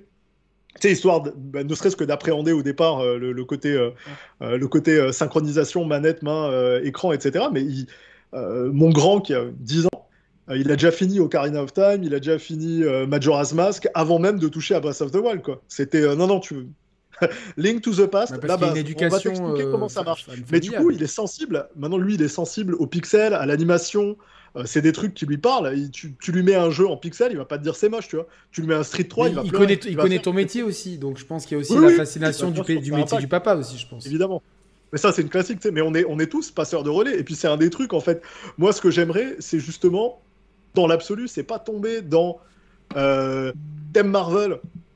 T'as des goûts caca, parce que j'adore Marvel, donc euh, je vais pas m'auto-flageller, tu vois, j'adore les films et tout ce que je veux plutôt dire, c'est euh, c'est plutôt le côté inverse. Et ça m'a fait du mal de voir des mecs comme Scorsese et autres, ou Denis Villeneuve, se faire défoncer quand tout ce que tu as envie de dire, c'est non, mais en fait, euh, je t'invite plutôt à découvrir ce qu'ils font et essayer de comprendre le propos derrière parce que c'était pas, euh, c'était pas un propos méchant dans le sens, c'est du divertissement parce que euh, Jurassic Park c'est du divertissement, Retour vers le futur c'est du divertissement, mais c'est pas des Forrest Gump c'est du divertissement, c'est pas des mauvais films, c'est pas des films d'auteur, mais c'est pas du tout des mauvais films, c'est du bon cinéma sur lesquels on passe des beaux moments, on peut avoir plein d'émotions dedans. Mais le truc c'est euh, ce serait plutôt justement ce que j'essaie de faire de temps en temps, c'est quand on vient et qu'on me parle d'un jeu, c'est plutôt de conseiller ou d'orienter vers d'autres jeux que j'aime bien et qui pourraient allumer la personne. Donc plutôt de dire, comme on le fait souvent sur Twitter, euh, t'aimes ça, c'est de la merde, ça c'est meilleur, tu vois, comme euh, ah, Last of Us 2, mais non, mais moi ce que je dis c'est écoute, t'aimes bien les jeux de zombies, t'aimes les open world, sincèrement donne sa chance à Days Gone quoi. Je suis content et c'est normal que tu kiffes Last of Us, c'est génial. Mais je veux dire, Days Gone, il vaut le, il vaut le détour. Il vaut vraiment le, coup. de... on en parlait tout à l'heure, on a balancé des conseils comme ça, Ico, Shadow of the Colossus, à, gauche, à droite, mais c'est plutôt ça. C'est une question d'équilibre aussi, c'est-à-dire le, le, vrai problème des gens. Moi, le, vrai problème que j'ai avec les, les monojeux, et notamment les monojeux free-to-play, c'est c'est que en fait, moi ce que j'aimerais juste, c'est que les gens comprennent le temps qu'ils passent devant. ils peuvent en retirer des choses super, notamment multijoueur, il y a du compétitif, tu te fais des clans, des copains, j'imagine. Ouais, des amis, tout. Il n'y a, pas de problème. Bon, ok, il n'y a pas de problème. C'est toujours une question d'équilibre et surtout le pourquoi il faut. Moi, ce que j'aimerais, ce que j'essaie de faire un maximum, c'est d'essayer de comprendre, faire comprendre aux gens pourquoi ils aiment. Et c'est là où, est-ce qu'ils aiment parce que ça leur a apporté une expérience émotionnelle inattendue, surprenante, qui va les sortir de leur zone de confort, ce qui peut être le cas d'œuvres artistiques, ou est-ce que c'est parce qu'il y a aussi du compétitif ou est-ce qu'il parce qu'il y a aussi de la rétention par exemple? Parce qu'aujourd'hui on parfois moi ça m'arrive de passer un temps ça m'est arrivé dans le jeu vidéo de passer des heures à faire des trucs qui n'ont qu'un intérêt juste parce que j'avais un mécanisme de rétention qui était en place qui fait que je devais avoir une arme légendaire et pour ça il fallait 3500 pierres donc j'étais prêt à faire des missions quotidiennes de merde de, où en fait je faisais rien devant mon écran hein. alors quand j'avais un pote on discutait c'était comme si on allait boire un café mais parfois vraiment tout seul quoi deux heures à faire la même mission que j'avais fait la veille là tu te dis pour moi il y a un souci. C'est-à-dire qu'il faut pouvoir lever les yeux, c'est mon côté très philosophique utopique, de dire attends, moi j'ai pas envie de passer ma journée à farmer des pierres. J'ai envie parce que en attendant, si j'avais joué à ça, à ça et à ça, je serais sorti de la journée avec des émotions, des expériences. C'est un peu pareil que je dis avec Marvel, c'est bien Marvel, mais essaye de ne pas que regarder les Marvel parce que en fait, au bout d'un moment, tu vas un peu voir les, mêmes stratégies de scénario, les stéréotypes de personnages, etc. Bah, je vais, je vais, je vais embrayer sur un sujet il y, a, y, y, a, un système qui permet de tester plein de jeux comme ça, qui fait polémique et dont Emar a fait un très bon trade, c'est le Game Pass. Bien sûr. Qui, qui, euh, qui, euh, qui, ne fait pas l'unanimité euh, parmi les analystes, etc. Parce que certains pensent que ça pourrait tuer la créativité. moi, je sais que je me suis publiquement exprimé en disant que j'espérais que ça ne se Netflixise pas trop dans le sens que pour moi, les productions Netflix, c'est en train de. Enfin, les séries espagnoles d'amour, là, non merci, quoi, c'est pas pour moi. Euh, ah, bah l'algorithme doit penser que c'est pour toi si tu les vois passer. Non, c'est mes, mes... non parce, que, parce que je partage mon compte, tu vois, donc. Euh, ouais, voilà. Voilà. oh, l'excuse. Faut arrêter les quais Non, non, non, j'ai pas vu Elite, j'ai pas vu, euh, j'ai pas fini Casa des Papel et tout ça. Non, non, moi je suis plutôt Westworld, Better Call Saul et. Et j'attends Obi-Wan quand même la semaine prochaine. Euh, voilà, donc. Euh, mais euh, non, non, mais j'ai juste eu peur de ça. Mais globalement, c'est vrai que le Game Pass me permet de faire des jeux que j'ai pas eu le temps de faire ou que je peux découvrir. je pense notamment à Tunic. L'année dernière, qu'est-ce que j'avais fait Devs Door, qui était très sympa. Bah, Jurassic World Evolution 2. Sniper Elite, pourquoi pas? Je me dis, j'en ai fait qu'un de Sniper Elite. Il sort le, le, jour de la sortie et tout. Aymar, est-ce que tu penses que le Game Pass c'est une bonne chose pour l'industrie? Attends, j'ai synchro, le petit qui vient. Qu'est-ce que tu veux, Doudou? Ah, Donc, Gag, c'est ce que tu penses. Il vient, en, attends, en plus, le truc, aucun rapport, il vient me demander un thème pour euh, créer une vidéo ou un truc sur Minecraft. Je fais, chérie, je pensais à la limite qu'il allait me demander de la bouffe, tu vois. Je me suis dit, bon, c'est normal. Non, mais il est avec des créateurs. de la bouffe. non, voilà, il en a profité. Bien joué. Mais oui, en fait, sur, bah, le Game Pass, c'est euh, un truc, c'est. Il y, a beaucoup de personnes qui le taclent. Euh, et franchement, quand je regarde la, quantité de messages, il y en a pas mal quand même qui venaient du côté du corps d'en face et qui juste euh, le, système, le, il le supportait pas quand c'était chez Microsoft. Puis d'un coup, euh, depuis quelques temps, on les entend moins en fait. Euh, maintenant que ça arrive chez Sony, ce que, ce que je disais, c'est oui, ça pas pareil non plus quoi. Ouais, voilà, c'est pas pareil non, mais tu sais, on, on va vers cette tendance. De toute façon, euh, c'est ce qui arrive à l'industrie du disque, ce qui arrive à l'industrie du ciné, ça va arriver à l'industrie. C'est arrivé à la, même l'industrie euh, du livre, hein, où tu as des systèmes d'abonnement. Je, fais une je fais une parenthèse parce que dans l'industrie du disque, euh, ça, les, les, grands perdants, je, sais, parce que j'en ai parlé avec Akhenaton, mmh. les grands perdants, ça a été quand même les artistes. C'est-à-dire que le streaming, ça, les a sauvés. Euh, ça, les a sauvés euh, du, du, téléchargement illégal. C'est pas quelque chose dont, souffre le jeu vidéo. Mhm. Par contre, les revenus des artistes, euh, les artistes gagnent beaucoup moins qu'à une époque.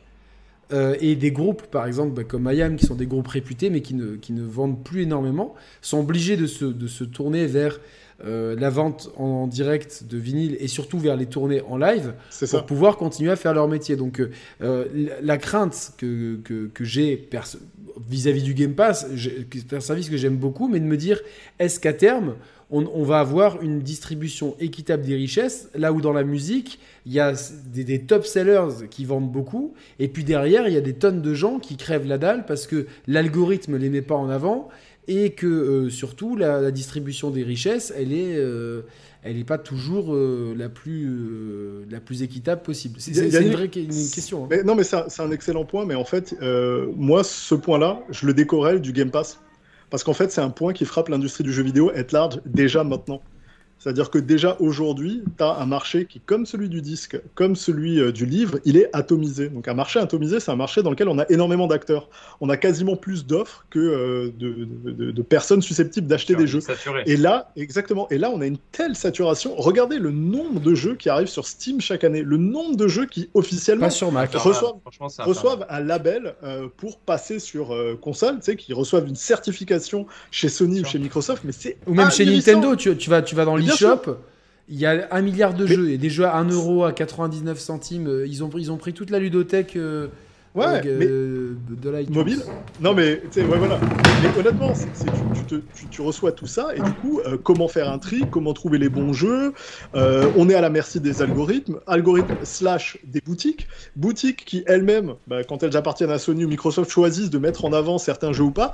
Et du coup, tout ça, ça impacte déjà. Donc le Game Pass, en réalité, c'est un truc parmi euh, tout cela qui, effectivement, fait mal. Le nombre de, gars et de développeurs indie qu'on voit arriver et qui sont dégoûtés que leurs jeux vendent pas.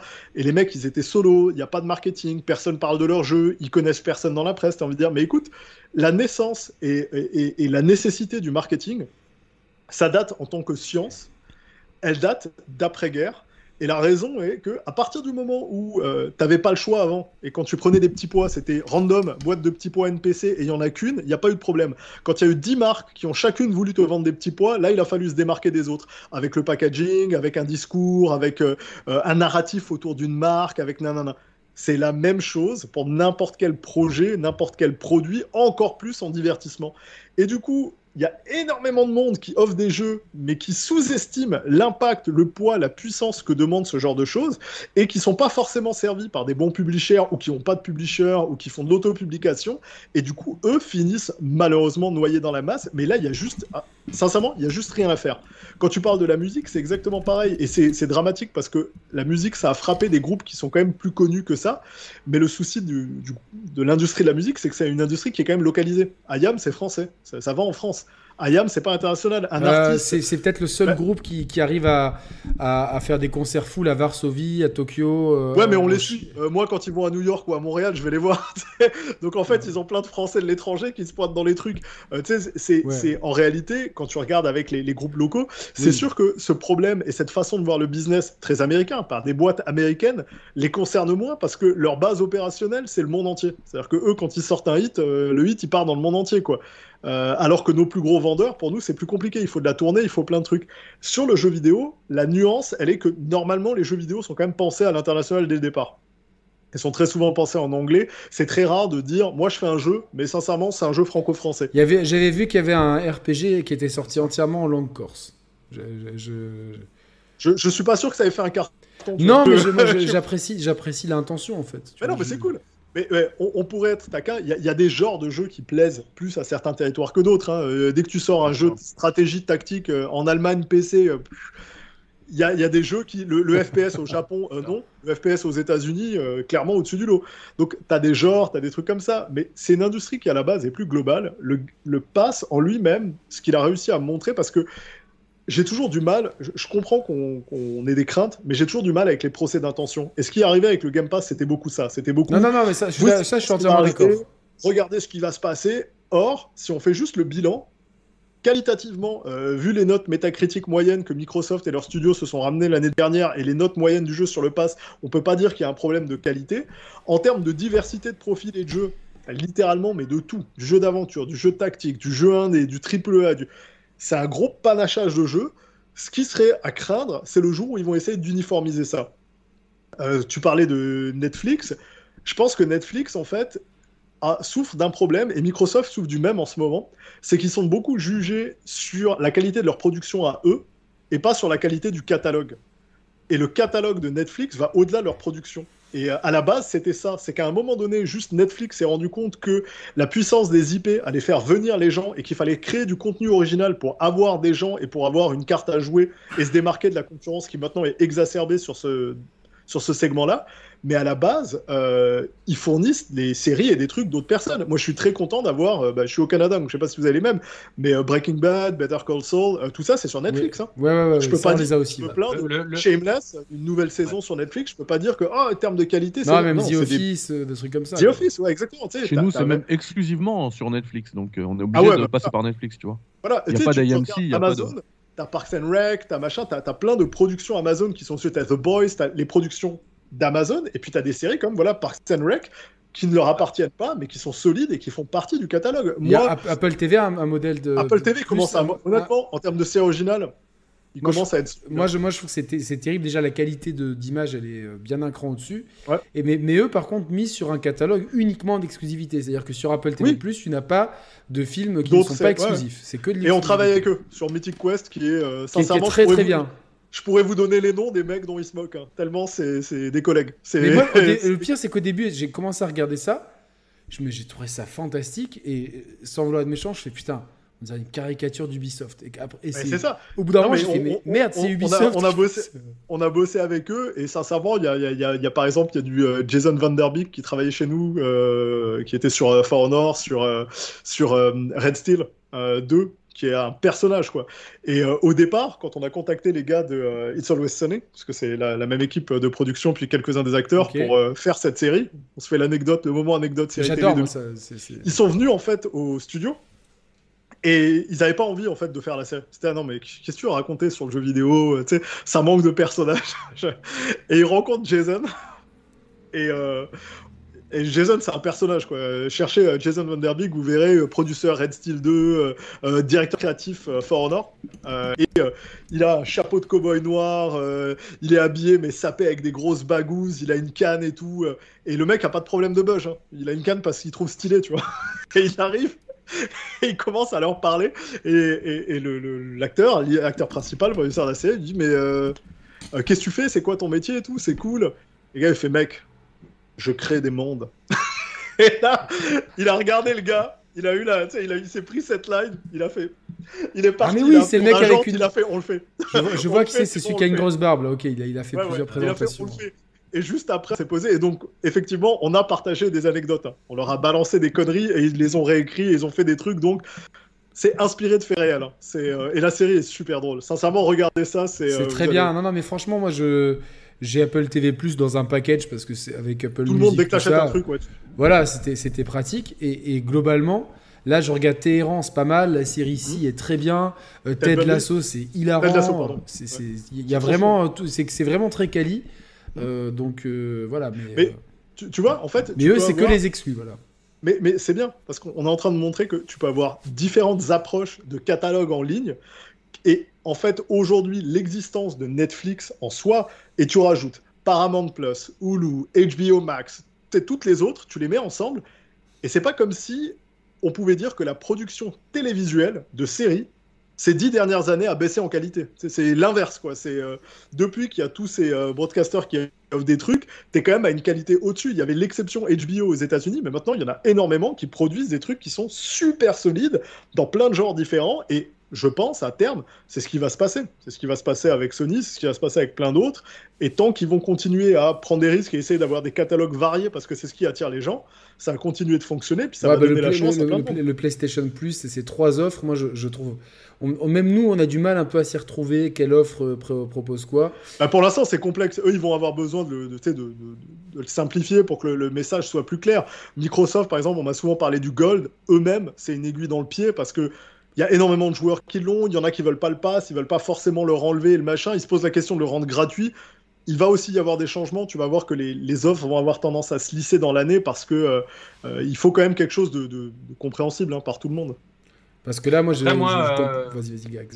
Non, non, vas-y, vas-y, après. Je non, je, comprends juste que mon, God of War 2 HD PS3, je pourrais plus y jouer le 23 juin. Ça, ça c'est Ça me fait chier. Ouais. Mais euh, moi, moi je, pour rebondir sur Game bon, moi, je n'ai pas, j'ai pas euh, tout à fait la même vision qu'Aymar de toute manière, mais, mais c'est en fait, en fait, genre, intéressant. je suis d'accord. Hein, mais en fait, je suis d'accord avec ce qu'il dit. C'est-à-dire que déjà, la première chose, c'est que le constat, il est implacable. L'offre, elle est immanquable aujourd'hui. Moi, j'ai rien, j'ai aucun contre-argument là-dessus. Il y a la variété, il y a la qualité, il y a le tarif, il y a tout. Donc euh, moi, je l'ai, le Game Pass. Hein, donc je suis le premier à, à, éventuellement en critiquer certains aspects. Euh, et parfois dans ce que Emar n'aime pas forcément, mais c'est-à-dire le procès d'intention, ou en tout cas l'anticipation. Mais euh, le truc, c'est que l'offre, elle est aujourd'hui, elle est immanquable, euh, pour le, consommateur tout du moins que je suis. en tout cas, en termes de consommation, de divertissement, c'est pour moi immanquable et je m'en sers pour ma chaîne YouTube et je, m'en sers pour jouer à plein de jeux. après, là où moi j'ai plus de mal avec, avec le, le Game Pass, c'est pas le Game Pass en lui-même. Moi, j'ai plus de mal avec la formule d'abonnement. C'est ça que c'est un système que moi je, n'aime pas trop. Euh, je vais essayer de rapidement le, dire. Alors, est-ce que ça tue la créativité? C'est difficile là de répondre en 5 secondes. Euh, il y a plusieurs secteurs que, je n'aime pas trop dans la formule d'abonnement. Déjà, un abonnement, c'est gratuit. Je, m'explique. La formule, le principe d'une formule d'abonnement, c'est que tu vas payer 10 euros par mois ou 15 euros par mois, mais tu ne vas pas chaque 31 du mois te dire je viens de payer 15 euros à Xbox pour tel et tel jeu auquel j'ai joué. L'idée, c'est que tu l'entres dans tes frais journalier et que du coup, en fait, ton abonnement, tu, ne penses plus que tu es en train de le payer. Tu sais que tu le payes, mais globalement, quand tu prends des jeux dans le catalogue où tu joues, où tu, les mois passent et que tout se passe bien, tu as ton salaire, que tu l'as fait rentrer dans des frais, a priori, tu te dis pas chaque mois, là, j'ai payé 10 euros à Netflix. Bon. Donc, en fait, je, je, prends ça philosophiquement comme, au fait, ça devient une forme de gratuité. C'est-à-dire tu as une hyper accessibilité à plein d'œuvres sans aucune valeur. Elles te sont toutes hyper accessibles tout de suite c'est une notion. Je, ne dis pas que c'est pas bien. Hein. moi, c'est une notion philosophique qui me dérange un tout petit peu. Euh, parce que, encore une fois, il y a une, diminution de la notion de valeur ici. Et que je me rends plus bien compte que dès que c'est de la merde, je zappe. Et puis, il y a une deuxième chose, c'est le zap gaming auquel je suis extrêmement sujet et qui me dérange. Mais Aymar l'a dit, on est d'accord, le marché est très saturé et tu es sujet aujourd'hui au zap gaming, c'est-à-dire tu as moins d'attention à accorder à un jeu. Et si ce jeu ne réussit pas toutes tes attentes ou en tout cas ne te convainc pas sur suffisamment de trucs, tu vas plus rapidement le lâcher pour d'autres choses qui t'attirent. Alors que si en avait moins, tu ferais plus d'efforts pour rester sur une œuvre et peut-être t'enverrais les choses bénéfiques que tu ne verras pas. Ça arrive avec un marché saturé, avec la concurrence, les offres, l'attraction, etc. Et ça arrive d'autant plus pour moi quand en plus tout est gratuit, tout est dispo. Ça m'est arrivé beaucoup sur le Game Pass de tester un jeu, de ne pas avoir une concentration suffisante sur ce jeu, alors qu'à un moment donné un peu trop mou, à un moment donné un peu trop statique, un peu trop machin, allez hop, maintenant il y en a 150 que je dois essayer. C'est un truc qui me dérange, mais ça je dirais c'est pas que le Game Pass, c'est lié un peu au marché. Si ce n'est que là, comme c'est tout hyper accessible, c'est compliqué. Donc, et puis, dernière chose pour moi sur le Game Pass, c'est le rapport avec les développeurs. Je peux prendre quelques petits exemples. Le rapport de force. Il est là, il est présent. Le Game Pass en est à ses premières années. Et un Game Pass est un service qui est lancé dans ses premières années. On sait très bien comment ça fonctionne. C'est tout pour le consommateur. C'est des gros. C'est d'ailleurs quelque chose qui n'est pas forcément toujours rentable et qui vise à s'implanter. On est dans la période où Microsoft le fait depuis quelques années, mais ils sont encore un peu dans cette période-là, il me semble, de s'implanter et d'être surtout de favoriser le consommateur. Et les deals avec les développeurs sont encore corrects. Il était déjà plus il y a quelques années, ils le sont un peu moins maintenant. Le problème que j'ai, c'est qu'en regardant les différents services qui ont évolué au fur et à mesure des années, et dont Netflix, je peux parler de Netflix parce que je connais des gens qui travaillent à Netflix et qui sont acteurs à Netflix. Donc je peux, je peux parler des conditions de travail à Netflix. Euh, je peux aussi parler des conditions de travail à Uber, par exemple, euh, qui est une formule, euh, qui est, un, système. Je prends, bon, je vais essayer de rassembler les pensées, mais en gros, plus ce système va s'implanter et va devenir fort, et plus la force va s'inverser avec les gens qui vont travailler avec. Et il peut arriver qu'à un moment donné, ce ne soit pas très confortable, comme tu l'as cité pour la musique, euh, Yannick, pour certains développeurs et qui vont se retrouver en. Là, pour l'instant, le Game Pass, il a besoin de jeux indés de qualité. Mais quand il va avoir 150 milliards de personnes, que les gens auront été habitués à plus payer leurs jeux, parce qu'en payant 10 euros, ils vont avoir 800 jeux. Qu'est-ce que je vais me faire chier à acheter un jeu à 60 balles? Puisque je vais avoir une dévalorisation de. C'est que, si tu veux, c'est que philosophique, c'est de dire, il y a un moment donné, quand tu prends ces habitudes de consommation, c'est-à-dire de, mettre des trucs dans un frais, des frais généraux de ton salaire et ensuite d'avoir tout hyper accessible. Tu as cette perte de notion de valeur. Et après, une fois que le jeu, une fois que la méthode est implantée majoritaire, qu'est-ce que Xbox va te dire? Comme n'importe quel abonnement, ils vont, ils vont resserrer. Ils vont dire, mec, tu veux pas dealer avec nous? Si tu ne vas pas chez nous, tu risques d'avoir un problème de visibilité. Et c'est là où j'anticipe sans savoir, mais il est fort probable que J'espère pas pour eux, mais c'est arrivé dans plein d'autres services. Les conditions de travail, de rémunération et en faveur des artistes et en faveur de ceux qui produisent des œuvres baissent. Donc, est-ce qu'ils vont arriver à garder cet équilibre cette Mehdi, va intervenir. Ouais. ouais, En fait, moi, je, je suis, euh, je partage complètement euh, ce que ce que tu dis, euh, Gags. Juste, je me demande, je m'interroge, je, me dis, est-ce que c'est vraiment lié ça au système de service? Parce que euh, si tu prends, bah déjà, tu, prends, tu prends l'exemple du Zap Gaming. Moi, euh, je, alors c'est par rapport à actuellement mon activité personnelle, j'ai pas lancé le Game Pass depuis des mois. Euh, et pourtant, je suis complètement sujet au Zap Gaming parce que bah, j'ai des backlogs sur mhm, Steam, par exemple, de plus de 300 jeux. Et des fois, je suis devant et je me dis, je joue à quoi aujourd'hui? Ouais, Tu vois, métier veut ça aussi. Hein, ouais, ouais. Et, après, euh, euh, au niveau du, rapport de force entre euh, et, ça me permet aussi de faire de refaire un lien avec, je crois, le tout premier thread de d'Emar, le thread master. Le, ce, rapport de force là, on l'a aussi parce que je me rappelle hein, dans, dans, ce premier thread, tu disais que le mec qui va mettre, qui va poser son jeu en rayon, il fait autant d'argent que l'équipe, enfin que ceux qui l'ont développé, tu vois, pendant des années. Euh, mmh, et, ce rapport-là, alors, alors qu'il n'y a pas cet abonnement, on l'a déjà, bah, tu prends par exemple Steam, qui est aujourd'hui, c'est du quasi monopole, hein, parce que les Epic Games, ils font des, des, offres et des offres et des offres, et pourtant ils n'arrivent pas. et je crois même qu'il y a des rumeurs où ils commencent à songer à, à, à, tout lâcher et à, et à migrer euh, Fortnite sur, sur Steam. Enfin, c'est des rumeurs, mais bref.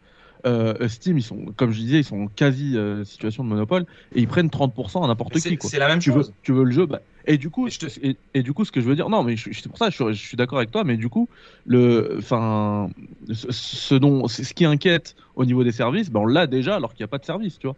Oui, a pas. Le, service, le service, dans, le service dans, dans mon argumentation, en fait, mm. le, y a plein de choses problématiques dans les marchés, dans, les, dans le monopole, dans tout ça dont, qu'on aborde et qui sont intéressants hein, d'ailleurs au passage là-dessus. Mais on a un marché saturé, ça c'est sûr. Le service, c'est quoi? La formule d'abonnement, si je la résume de manière caricaturale, c'est une offre gratuite entre guillemets, je veux dire, entre guillemets. Parce qu'elle est absorbée dans un budget. Euh, je paye 10 euros, j'en ai 400. Ces 400 jeux, je n'y pense plus que je paye 10 euros par mois. Ils sont pour moi accessibles gratuitement. À partir du moment où tu as de la gratuité, tu amplifies le phénomène de The Gaming. Si, si j'avais acheté mes jeux 60 euros, alors je dis pas que c'est forcément bien, attention, je dis juste mes craintes par rapport à l'abonnement. Si tu dois payer tes jeux, tu dois sacrifier une partie de toi-même pour une œuvre, il y a un choix qui est plus réfléchi et surtout il y a une attention qui lui est accordée. Ça, il y a des gens qui ne comprennent pas. Moi, c'est mon avis quand j'allais à la boutique acheter un CD ou un jeu euh, avec le petit manuel en couleur, que je revenais, que je pouvais pas lancer tout de suite sur ma console, que j'avais payé ou un peu d'argent de poche, etc. J'avais sacrifié quelque chose de mûrement réfléchi.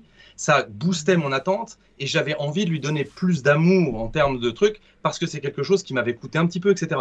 je sais que ça passe au-dessus de tout le monde, mais, voilà, ça c'est quelque chose à laquelle je suis attaché. Et au niveau du rapport de force, tu vois, ce que je veux dire, c'est que ça, en fait, ça existe déjà. J'ai cité Steam, mais c'est pareil pour, euh, pour PlayStation. Hein. Tu, tu veux acheter un jeu en, au PlayStation ou Xbox ou Nintendo, tu veux mm. acheter un jeu en démat, bah, ils vont prendre 30% mm. ou euh, ils vont prendre une marge, quoi.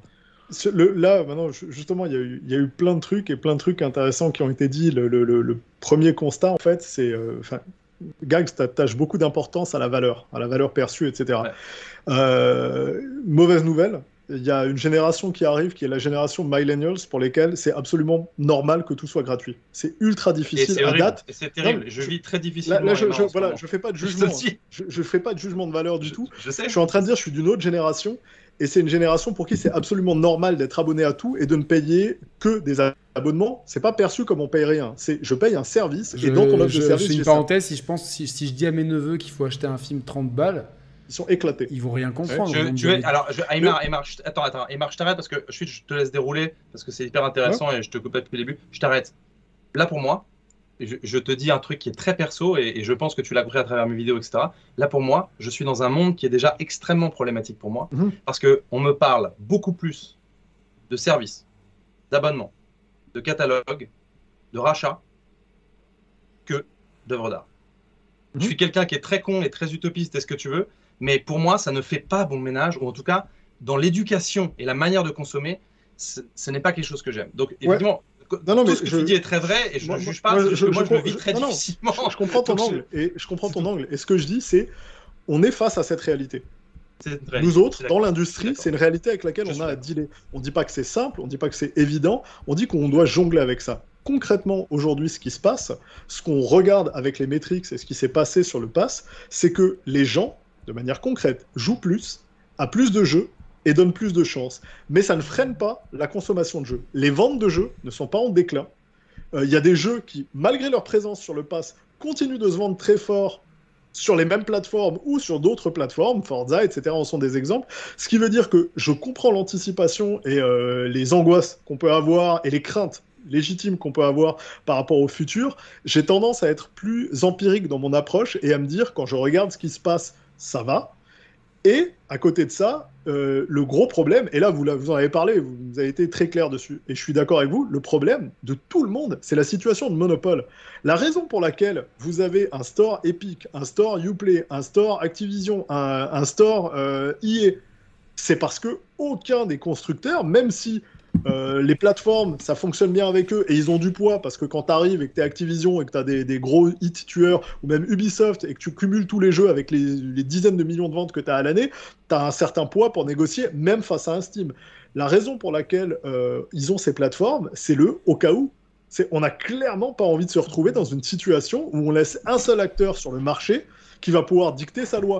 Même si ça n'a pas été le cas, même si pour l'instant ça n'est pas arrivé et que Steam est installé depuis longtemps, et que les, propositions que faisait Steam étaient plus intéressantes que les revendeurs euh, en direct dont je parlais dans, justement dans ce premier thread à l'époque en magasin qui comprennent pas pourquoi ils disparaissent, ça veut dire bah, écoute, aujourd'hui, tu as cette réalité qui arrive euh, et, concrètement, on n'est pas dans une situation où les chiffres nous montrent que c'est dramatique.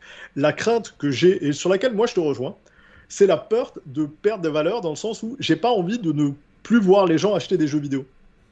J'ai pas envie de voir les gens ne vivre que par de l'abonnement.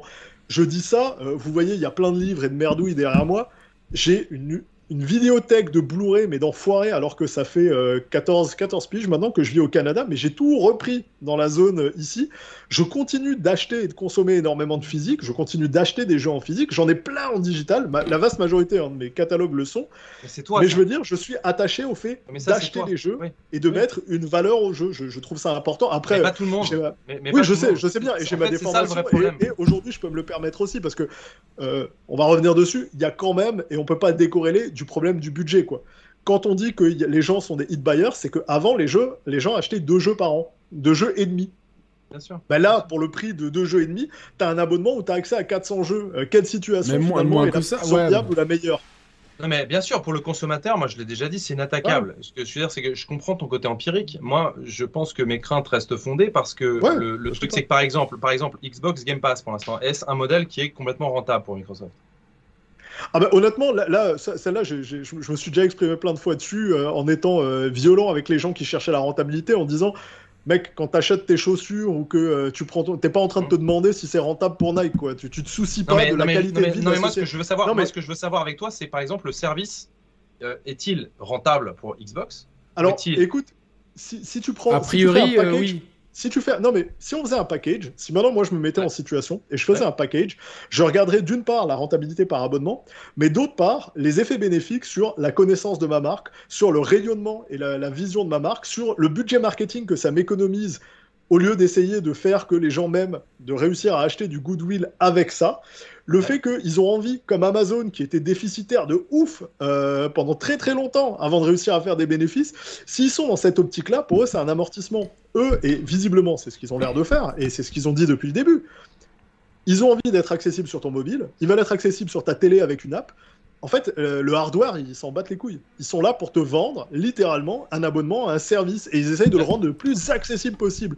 Et dans ce sens-là, est-ce qu'on est déjà rendu au niveau où ils vont arrêter leurs efforts? Clairement pas. Ils vont continuer de taper fort pendant un paquet d'années avant d'en être rendu là où ils ont envie d'être. Et le service va-t-il évoluer? Moi, c'est ma question le service devrait évoluer parce que de toute façon, ils vont avoir affaire à des barrières euh, qui sont des barrières totales. Euh, il y a des pays dans lesquels Internet est pas rapide. Il y a des pays dans lesquels, tu sais, tu vas avoir plein de trucs qui vont faire que ça va clairement les niveau de l'offre, par exemple, parce que pour l'instant, bah, c'est une offre inattaquable. L'offre Gags, si je peux me permettre, l'offre pour l'instant, c'est une offre de niche qui ne s'adresse qu'aux ultra gamers. Moi, je, vais reprendre cet exemple. Je sais que les fans de la chaîne le connaissent. Mais quand mes potes euh, depuis un an me demandent qu'ils veulent une PS5 et je leur demande à quoi ils veulent jouer sur PS5, ils me répondent à Call of, à FIFA, un jeu de bagnole, etc. Hum. Je leur dis, vous avez une alternative. Et là, quand je leur présente la Xbox, déjà pour eux, c'est ah, mais c'est pas. Enfin, c'était un truc limite. Bien sûr. Euh, qui fait un peu peur, tu vois, un truc de. Bien sûr, mais là où, là je veux en venir dans Et attends, attends, attends, quand, quand, je présente le Game Pass, les gens, ils hallucinent, ils me disent, mais. Et tu sais ce que tout le monde me dit Ils me disent, mais comment un truc aussi génial Et c'est des gars de mon âge, parce que les gars de ma génération, de la quarantaine, on a, comme les millennials, on a euh, on, a plongé. Moi, je suis un fan de musique. Tous les, tous les albums que j'aime, je les achète. Mais je les sors euh, que quand je vais dans ma bagnole. Sinon, je les écoute sur Apple Music parce que euh, ou de temps en temps sur ma platine, etc. Mais globalement, tu vois, par exemple pour, pour les séries, bah, clairement, je sais même pas si je peux acheter Better Call Saul en Blu-ray. Je suis même pas sûr en fait. Donc tu vois, on, est une génération où on, a intégré l'abonnement. Et quand à ces gens-là, tu leur dis qu'il que, y a une formule, entre guillemets, à la Netflix sur une console de jeu, et quand tu montres le catalogue, et les mecs, ils hallucinent, ils disent, mais en fait, et la première chose qu'ils me disent tous, c'est, mais pourquoi on n'est pas au courant? Donc, et je pense que Microsoft. Je, suis d'accord. Je suis d'accord. Ils, ont le, jour en fait où ils vont communiquer de façon massive dessus hum. pour le grand public, c'est-à-dire de faire comprendre qu'il y a une machine que, que, ou, sur le cloud, je sais pas à, quel moment ils, vont y aller avec le Netflix. Non mais attends, le, but, c'est ce que tu dis, c'est que le, but de Microsoft, c'est pas juste de faire plaisir à certains consommateurs en offrant des, des jeux indés et que ça, et tout ça pour 5 euros. Euh, évidemment, c'est d'implanter un service dans un marché le plus large possible, parce qu'ils sont en plein dans cette période-là, et je, tu confirmes, Aymar, ce que je disais, c'est-à-dire qu'il y en a encore pour plusieurs années de la stratégie d'implémentation du service. Stratégie d'implémentation du service, c'est-à-dire on ne compte pas, j'exagère, je caricature, mais en gros, on ne compte pas, ce n'est pas quelque chose qui est fait pour être rentable maintenant, mais par contre, à terme, c'est quelque chose qui devra être fait pour être rentable, sauf si euh, euh, il y a euh, quelqu'un, un, ange qui est venu, tu vois, pour, pour la mais je pense pas. Donc à un moment donné, les actionnaires de, Xbox, c'est très bien, on implémente un service pour que ce soit rentable. Et c'est là où moi j'ai un problème. C'est là où, je, où les, craintes que j'ai, c'est que en regardant d'autres services et des conditions de travail et les rapports de force et tout ça, c'est juste quelque chose qui. Je, n'aime pas trop ces formules d'abonnement pour cette question-là. Et je rejoins. Parce que, en fait, je pense que le Game Pass ne restera pas celui qu'il est maintenant.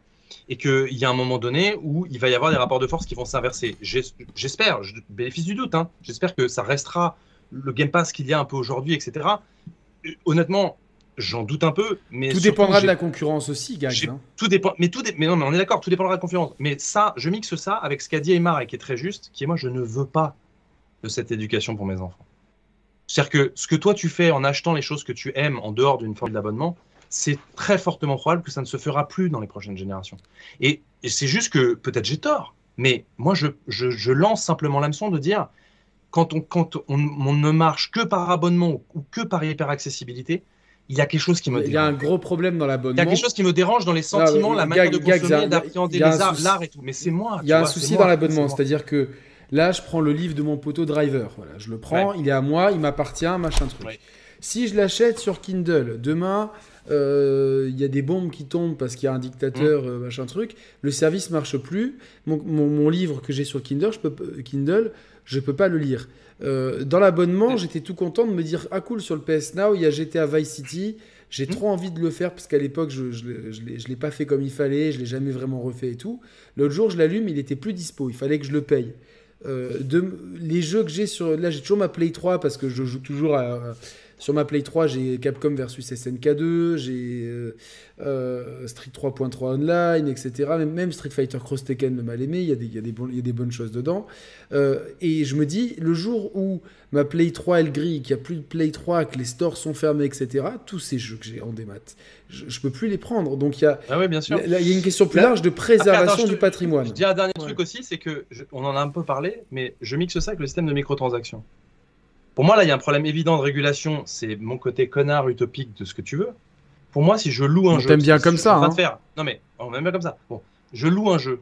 Pour moi, si je loue un jeu, il n'est pas normal, c'est mon avis, hein, de pouvoir avoir accès à un système de frustration et d'addiction qui va me permettre d'acheter avec de l'argent réel des choses dans un jeu pour apprendre que trois semaines après, il sera disparu de la formule d'abonnement et que ce que j'ai acheté, peut-être 1000 euros de trucs dedans, je n'aurai plus accès parce qu'en fait, je perds ce que j'avais loué. Ça, pour moi, c'est alors, les gens vont me dire, oui, mais tu peux le racheter à moins 20%.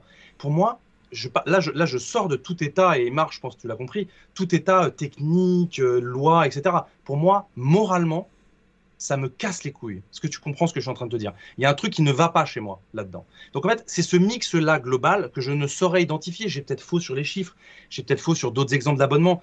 Il y a quelque chose qui me dérange moralement quand je mixe le tout en fait il y a quelque chose qui me dérange. Il y, a un truc qui est désaxé pour moi. Et, c'est vrai que cette nouvelle génération qui arrive, moi, me fait peur, non pas parce qu'elle est conne ou quoi que ce soit, c'est parce que je, pense qu'il y a un équilibre des valeurs, il y a une équilibre de la manière de consommer, de ne pas tout consommer, de devoir choisir, d'accorder plus de concentration et surtout d'être dans un truc qui est régulé. Quelque chose que, voilà, j'ai un peu de mal à voir avec ça.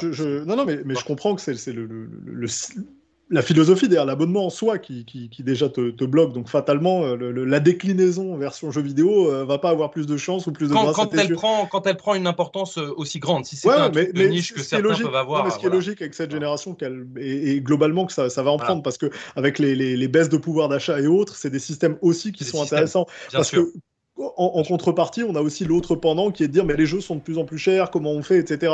Là où euh, ensuite Yannick, tu touchais à un autre truc qui est la préservation du patrimoine. Euh, on en parle juste à côté de moi. J'ai un Raspberry Pi 3, mais j'ai aussi ma PS2, j'ai ma PSX, j'ai une vieille Neo Geo, j'ai deux Dreamcast, deux Saturn. Enfin bref, je suis entouré de vieilles merdouilles que j'arrête pas de, racheter. Parce que sans, sans, te manquer de respect, t'es un vieux con, mais c'est-à-dire que ah demain, un quelqu'un qui euh, prenons prenons des parce que les, tous les jeunes, les mecs qui ont 15 ans aujourd'hui, euh, qui sont fans de jeux vidéo, ils ne vont pas tous être euh, euh, matrixés par les, les games as a service, les Game ah Pass et compagnie. Dans, sur 100 jeunes, il n'y en aura peut-être que 10 qui vont être passionnés de jeux vidéo, qui vont avoir envie de creuser. Et il y en a plein qui, auront, qui voudront peut-être jouer sur les supports d'origine. le Raspberry Pi ne fait pas tout tourner. Coucou la Saturn, que personne n'arrive à faire tourner, même ton plus gros PC ne fera pas tourner la Saturn. Non, c'est pour ça que j'en ai deux. Bah, non, mais c'est triste à dire. Il faut des adaptateurs. Euh, ah oui, pour ça demande une... pour la sortie. ça, euh, demande une logistique compliquée. Euh, qui, qui j'ai une je, fais une pause. On a enregistré un truc avec Caro il y a des semaines. Elle s'est fait euh, à moitié striker la, vidéo qu'elle devait uploader parce qu'il y avait plein de droits d'auteur, sur lequel je fais mon vieux con sur ça. Sur, littéralement, je suis dans ton sujet, sur le rétro gaming, sur la préservation du patrimoine. Non, mais pour moi, c'est lié à ces formules d'abonnement parce que ce, que ce, Sony. Euh, avec le, le, PlayStation Plus Premium Extra Prime Turbo. C'est bien, tu vois. C'est bien. Le problème, c'est que euh, ils ont un back catalogue euh, énorme parce que Sony sont dans le game. Même avant, avant la sortie de la PlayStation, ils étaient déjà là avec, euh, avec des, studios anglais notamment. Mhm. Donc, ils ont un patrimoine pré-PlayStation, mais surtout de, de, l'ère PlayStation qui est mhm. immense. Et dans, dans ce catalogue, de ce qu'on retrouve dans l'offre la plus poussée qui offre des options de rétro gaming, on a finalement euh, très peu de choses. Euh, alors, je ne doute pas qu'ils vont les rajouter au fur et à mesure, mais ils vont sûrement pas tout rajouter. Euh, il y, a aussi un problème là où le cinéma, le livre et la musique, je connais pas la bande dessinée, mais je prends ces trois trucs-là où tout le monde s'est mis d'accord, c'est-à-dire qu'aujourd'hui, tu prends n'importe quelle plateforme, à part le disque du groupe de, euh, de tes potos qui faisait du rap à, côté de Nice, euh, tu vas trouver, et encore, tu vas, tu vas trouver tout ce que tu veux sur Apple Music, Tidal, meilleure qualité, euh, Spotify et Deezer. Pareil pour le cinéma, tout est trouvable quasiment en Blu-ray, en DVD ou en, ou en dématérialisé. Pareil pour le livre, tu vas sur Amazon, tout est trouvable et, mmh. et, maintenant Kindle aussi. Pour le jeu vidéo, qui est, qui est, qui est, qui est de l'art aussi, c'est le bordel. C'est-à-dire, je veux jouer à Street Fighter Cross Tekken. Ah ben il faut une PS3, une, une Xbox 360. Euh, il n'est pas rétro-compatible là-dessus. là-dessus, je suis à 1000% avec toi. C'est, on est sur un autre pan, qui est la préservation du patrimoine et le, sa gestion en jeu digital. Je te dirais que les cons, ça dépend de qui. Sur PC, euh, moi, ça fait 20 euh, piges que je joue sur Steam. j'ai toujours mes jeux Steam. Hein. Ils, fonctionnent. J'ai des jeux plus vieux. J'ai Good Old Games grosse recommandation, ça défonce, ça permet justement de ne pas avoir de problème d'overclock, d'horloge interne, etc. sur ton PC. Tu peux jouer à tous des jeux dans des conditions absolument parfaites. Tu as les manuels intégrés, tu pas de DRM, euh, GOG for Life. Mais à côté de ça, ah ça continue ah de, bien fonctionner. Maintenant, tu regardes, je suis désolé, hein, tout le monde après croit que je mets des scuds à Sony alors que je les aime, mais la, Microsoft là-dessus, putain, je prends mes jeux Xbox Originals, je fous le disque dans ma console, boum, ça va me chercher le truc, ça me l'installe, je peux y jouer. Pas tous, mais sincèrement, Microsoft, les, les, les, titres qui ont fonctionné, va falloir chercher en général du titre obscur, hein, parce que euh, la plupart du temps. Euh, Street Fighter 3.3 online et Street Cross Tekken, s'il vous plaît. Online? Oui, bah, parce qu'il y a du. Euh, ceci dit, la préservation du patrimoine dont tu parles, c'est pas c'est pas si éloigné du sujet parce que quelque part, c'est enfin Enfin, c'est marrant parce que ça, parle un peu de valeur en fait. La vérité, c'est que ça rejoint un peu moins mon, inquiétude de la valeur. C'est-à-dire que moi, je, n'aime pas l'art as a service pour cette, aussi cette raison-là. Et j'entends que ça, ça, rend accessible les trucs à des gens qui n'ont pas les moyens, etc. Mais l'art comme un service, c'est quelque chose qui peut avoir ces effets-là et, qui à un moment peut dériver vers des choses comme ça. Où on se dit, attends, est-ce que est-ce qu'on peut encore acheter un truc euh, physique, etc. Je dis pas, je mélange un peu tout, mais pas tant que ça. C'est-à-dire que non, mais c'est ça qui, moi, que moi, je défends autre chose pour que ce reste équilibré. Il me semble que on ne va pas je, je, comprends ta position. Le truc, c'est que sur le, les classiques, et euh, putain, là-dessus, moi, je suis par exemple, je casse, tout je casse les couilles à tout le monde avec Shadow Hearts euh, Covenant. Euh, et Shadow Hearts sur, sur PS2, c'est une série de RPG que j'adore. Injouable ailleurs. PS2 ou rien. Ça n'a jamais été porté nulle part, ça n'est pas possible autrement. Euh, il y a des tonnes de jeux comme ça qu'on connaît tous, des classiques PSX, RPG, etc., qu'on peut jouer nulle part. Va, Vagrant Story, par exemple. Mais voilà, déjà ça, c'est des trucs The Getaway. Mais, mais ah, The Getaway, par exemple, très bien. Des ah jeux obscurs de roller. Mais tu peux quand même euh, te procurer. mais, mais, on, peut se débrouiller. Mais sur les plateformes modernes, c'est de plus en plus difficile d'y avoir accès. Mais je vais même au-delà. Il y a eu des trucs qui, moi, m'ont sorti la vie avec Sony. Ça a été j'ai toujours une PS3, euh, pas seulement pour le rétro gaming PS3, mais parce que euh, dessus, je pouvais télécharger mes jeux PSP et mes jeux PSX classiques auxquels je pouvais jouer, auxquels je peux pas jouer sur PS4. Les jeux sont sur mon catalogue. Si je vais sur mon compte, PSN, ces jeux existent, je les ai achetés, j'achète leur plateforme. Et ça, c'est un, c'est un truc. pas pu jouer en PS4, je peux pas y jouer en PS5. Et pour y jouer en PS5, va falloir que je paye. J'étais là, mais. Non, non, non, non, non, non, non, non, Justement. C'est pas qu'il va falloir que tu payes, mais il va falloir que tu attendes que ces jeux soient éventuellement un jour disponibles. Approuvé, ouais, voilà. Voilà, c'est-à-dire que, par exemple, mon Street Fighter Alpha 3 euh, voilà. Si, vous aimez Street Fighter eh, Alpha, les vinyles, ils sont là. Je, je t'en préférer les deux, j'ai une histoire personnelle, mais le 3 des boîtes, je... Non, moi j'adore le 2 aussi. C'est comme pour Street Fighter 3, le, la, le, 3, 3.3 c'est le meilleur. Strike. Mais, mais Second Impact est pas mal. Hein. Le Second Impact a une direction artistique, et les musiques et les, niveaux sont incroyables. Merci beaucoup. non, mais je les, je les ai aussi, euh, je suis comme toi et je les ai aussi tous. On, s'entend euh, bien. Mais il y a l'Anniversary Collection sur PS4 qui tourne. Oui, l'Anniversary Collection tourne. Par contre, tu peux, il n'y a pas le mode training pour tout, etc. Et tu re-rack, c'est-à-dire que c'est des jeux que tu avais déjà, mais que tu rachètes sous une autre forme pour pouvoir continuer à y jouer. C'est là que c'est ça qui, est dommage. Mais pour, pour reprendre l'exemple de mon Street Fighter Alpha, la version PS1, parce que ce qu'on a euh, sur l'Anniversary Collection, c'est les versions arcade. arcade mal, Mais la version PS1 et surtout la version PSP Max proposaient des trucs, des, persos en plus. Il y avait par exemple sur la version PSP, il y avait Eagle et Yoon que tu n'as pas sur la version PS, PS1 où il y a des persos en plus. Bref, ces jeux-là. Moi, j'ai joué sur Dreamcast parce que bon. Ouais, t'es un vrai degré, tu vois, mais euh, euh, globalement, ces jeux-là, ils sont sur mon, ils sont sur mon catalogue. Je les ai achetés, etc. Et il y a peu de chances que euh, ils arrivent un jour sur le sur le PS Plus. Ce qui fait que bah, ils arrivent, comme ils arrivent pas, c'est bien gentil de leur dire, de nous dire oui, vous n'aurez pas à payer le service. Du moment qu'ils arrivent sur le service et que vous les avez sur le compte, vous pouvez les télécharger automatiquement. Mais si ils n'arrivent pas sur le service, ces jeux-là, en fait, je, peux, je suis obligé de garder des PS3 à vie, en fait. Mais non. Mais tu vois, les gars, vous déconnez là, vous déconnez. Mais tu vois, c'est ça, et c'est là-dessus que c'est grave, parce que autant j'ai toutes mes consoles d'origine, autant ma seule Xbox qui est branchée, euh, c'est ma série X. Avant j'avais une, euh, une One X, euh, avant j'avais une One, mais je garde que la dernière et ça m'empêche pas de rejouer à des jeux rétro, à du, des jeux Xbox 360, à des jeux Xbox classiques, à mes jeux sur One, puisque bon c'est même mais ça m'empêche pas de le faire. Alors que, à la maison, j'ai une PS4, une PS2, une PS3 que je suis obligé, elles sont toutes branchées et je suis obligé de les garder parce qu'il n'y a, y a, pas moyen que certains jeux, j'y, ou, ou, pour uploader mes jeux sur PSP, et pareil, je suis un golemon. Mais attendez, je vais vous dire une chose. Euh, Attends, gag, on, va juste teaser un truc. C'est vrai qu'on on promet aux auditeurs que dans l'année avec Mehdi, on fait du Splinter Cell Blacklist sur, ah Xbox, du, sur Xbox Series X. Ok, merci les gars. Ah, incroyable. Non, mais, non, mais parce meilleur, que tout le meilleur jeu d'infiltration. Et on est très content. Hein. Reboot au studio de Toronto, enfin remaster HD, reboot plus plus. Bref, le studio de Toronto retravaille sur la licence Splinter Cell. C'est super cool. Tout au début, ils ont oh. fait les annonces, c'est génial. C'est un studio qui a sorti. Emar, il vient de balancer une, annonce. Ouais, ouais, ouais. Emar, là, je pense qu'il a le sourire. on, va, on va repasser ce passage. Hein.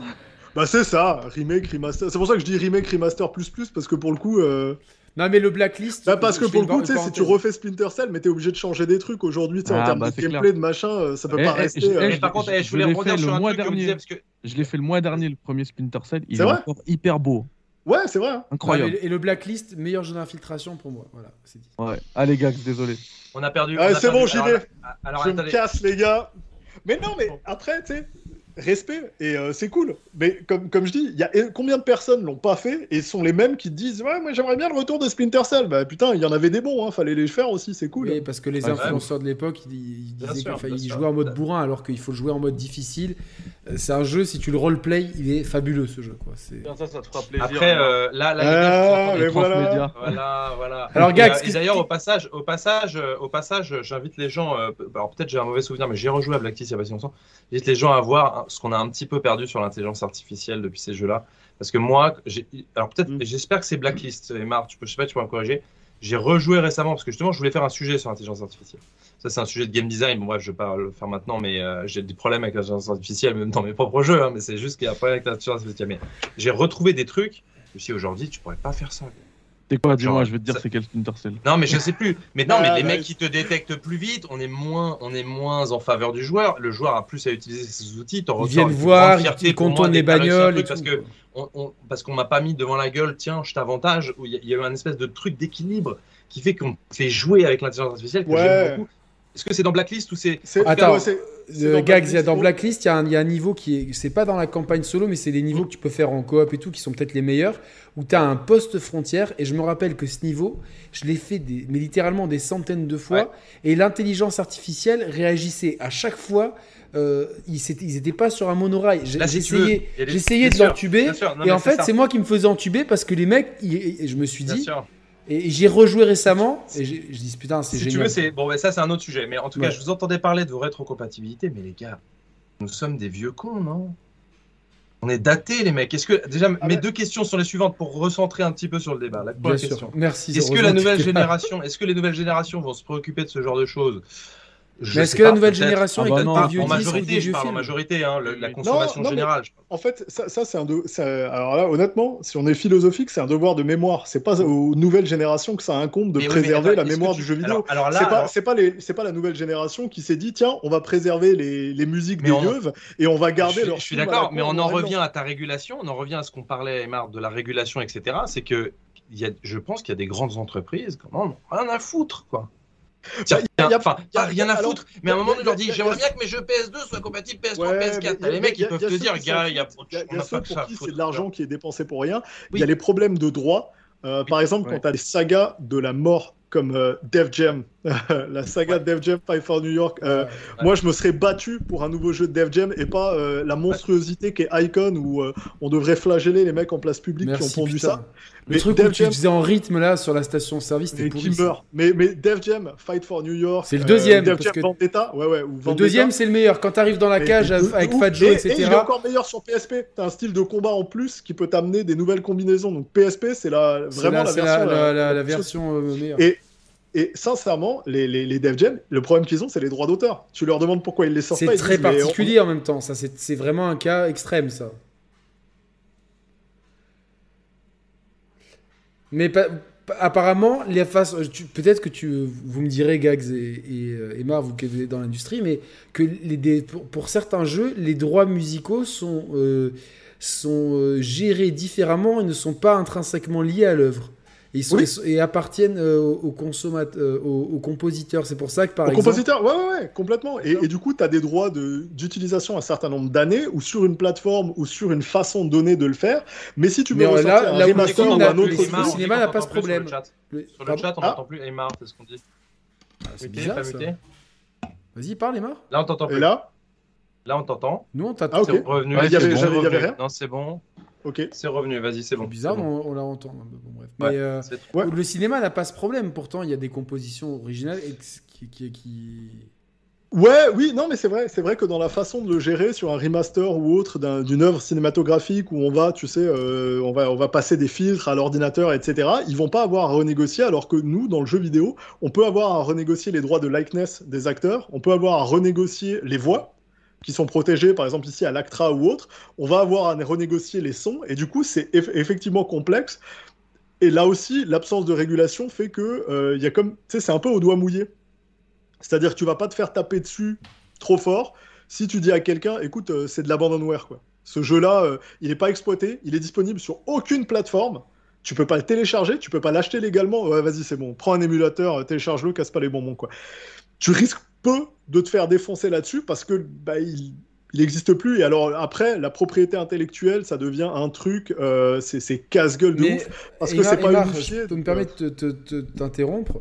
Mais à l'époque, euh, quand, euh, quand, quand, Steve Jobs a l'idée de, de l'iPod et de son, de son store en ligne, la plus grande difficulté que, que, ses enfin, que, ses conseillers lui disent, c'est mais comment tu vas faire? Ah, C'est une merde sans nom d'avoir les droits. On sait que par exemple, les Beatles ont mis beaucoup de temps à arriver dessus. Pareil pour Jay-Z parce qu'il il lançait sa, sa, plateforme Tidal, etc. Au final, euh, ce qu'il a fait, c'est qu'il a vraiment négocié avec tout le monde, mais vraiment comme en disant voilà, ça c'est l'avenir, en disant vous, vous n'avez rien à faire qu'à me moi, je prends juste un pourcentage dessus, mais ça vous fera pas de mal, ça vous fait une vente en plus en fait. Et je me dis, un peu de façon utopique, est-ce qu'un jour il n'y a pas quelqu'un qui va arriver en me disant, écoutez euh, Capcom, de toute façon, là votre Street Fighter Cross Tekken, voilà, c'est un peu particulier parce qu'il y a, parce qu'il y a peut-être euh, Namco. Double, ouais. Mais bon, on va dire votre Street Fighter euh, Alpha 3 Max sur, sur PSP, globalement, il est dispo nulle part. Nous, on vous le met sur un, on le met sur un store.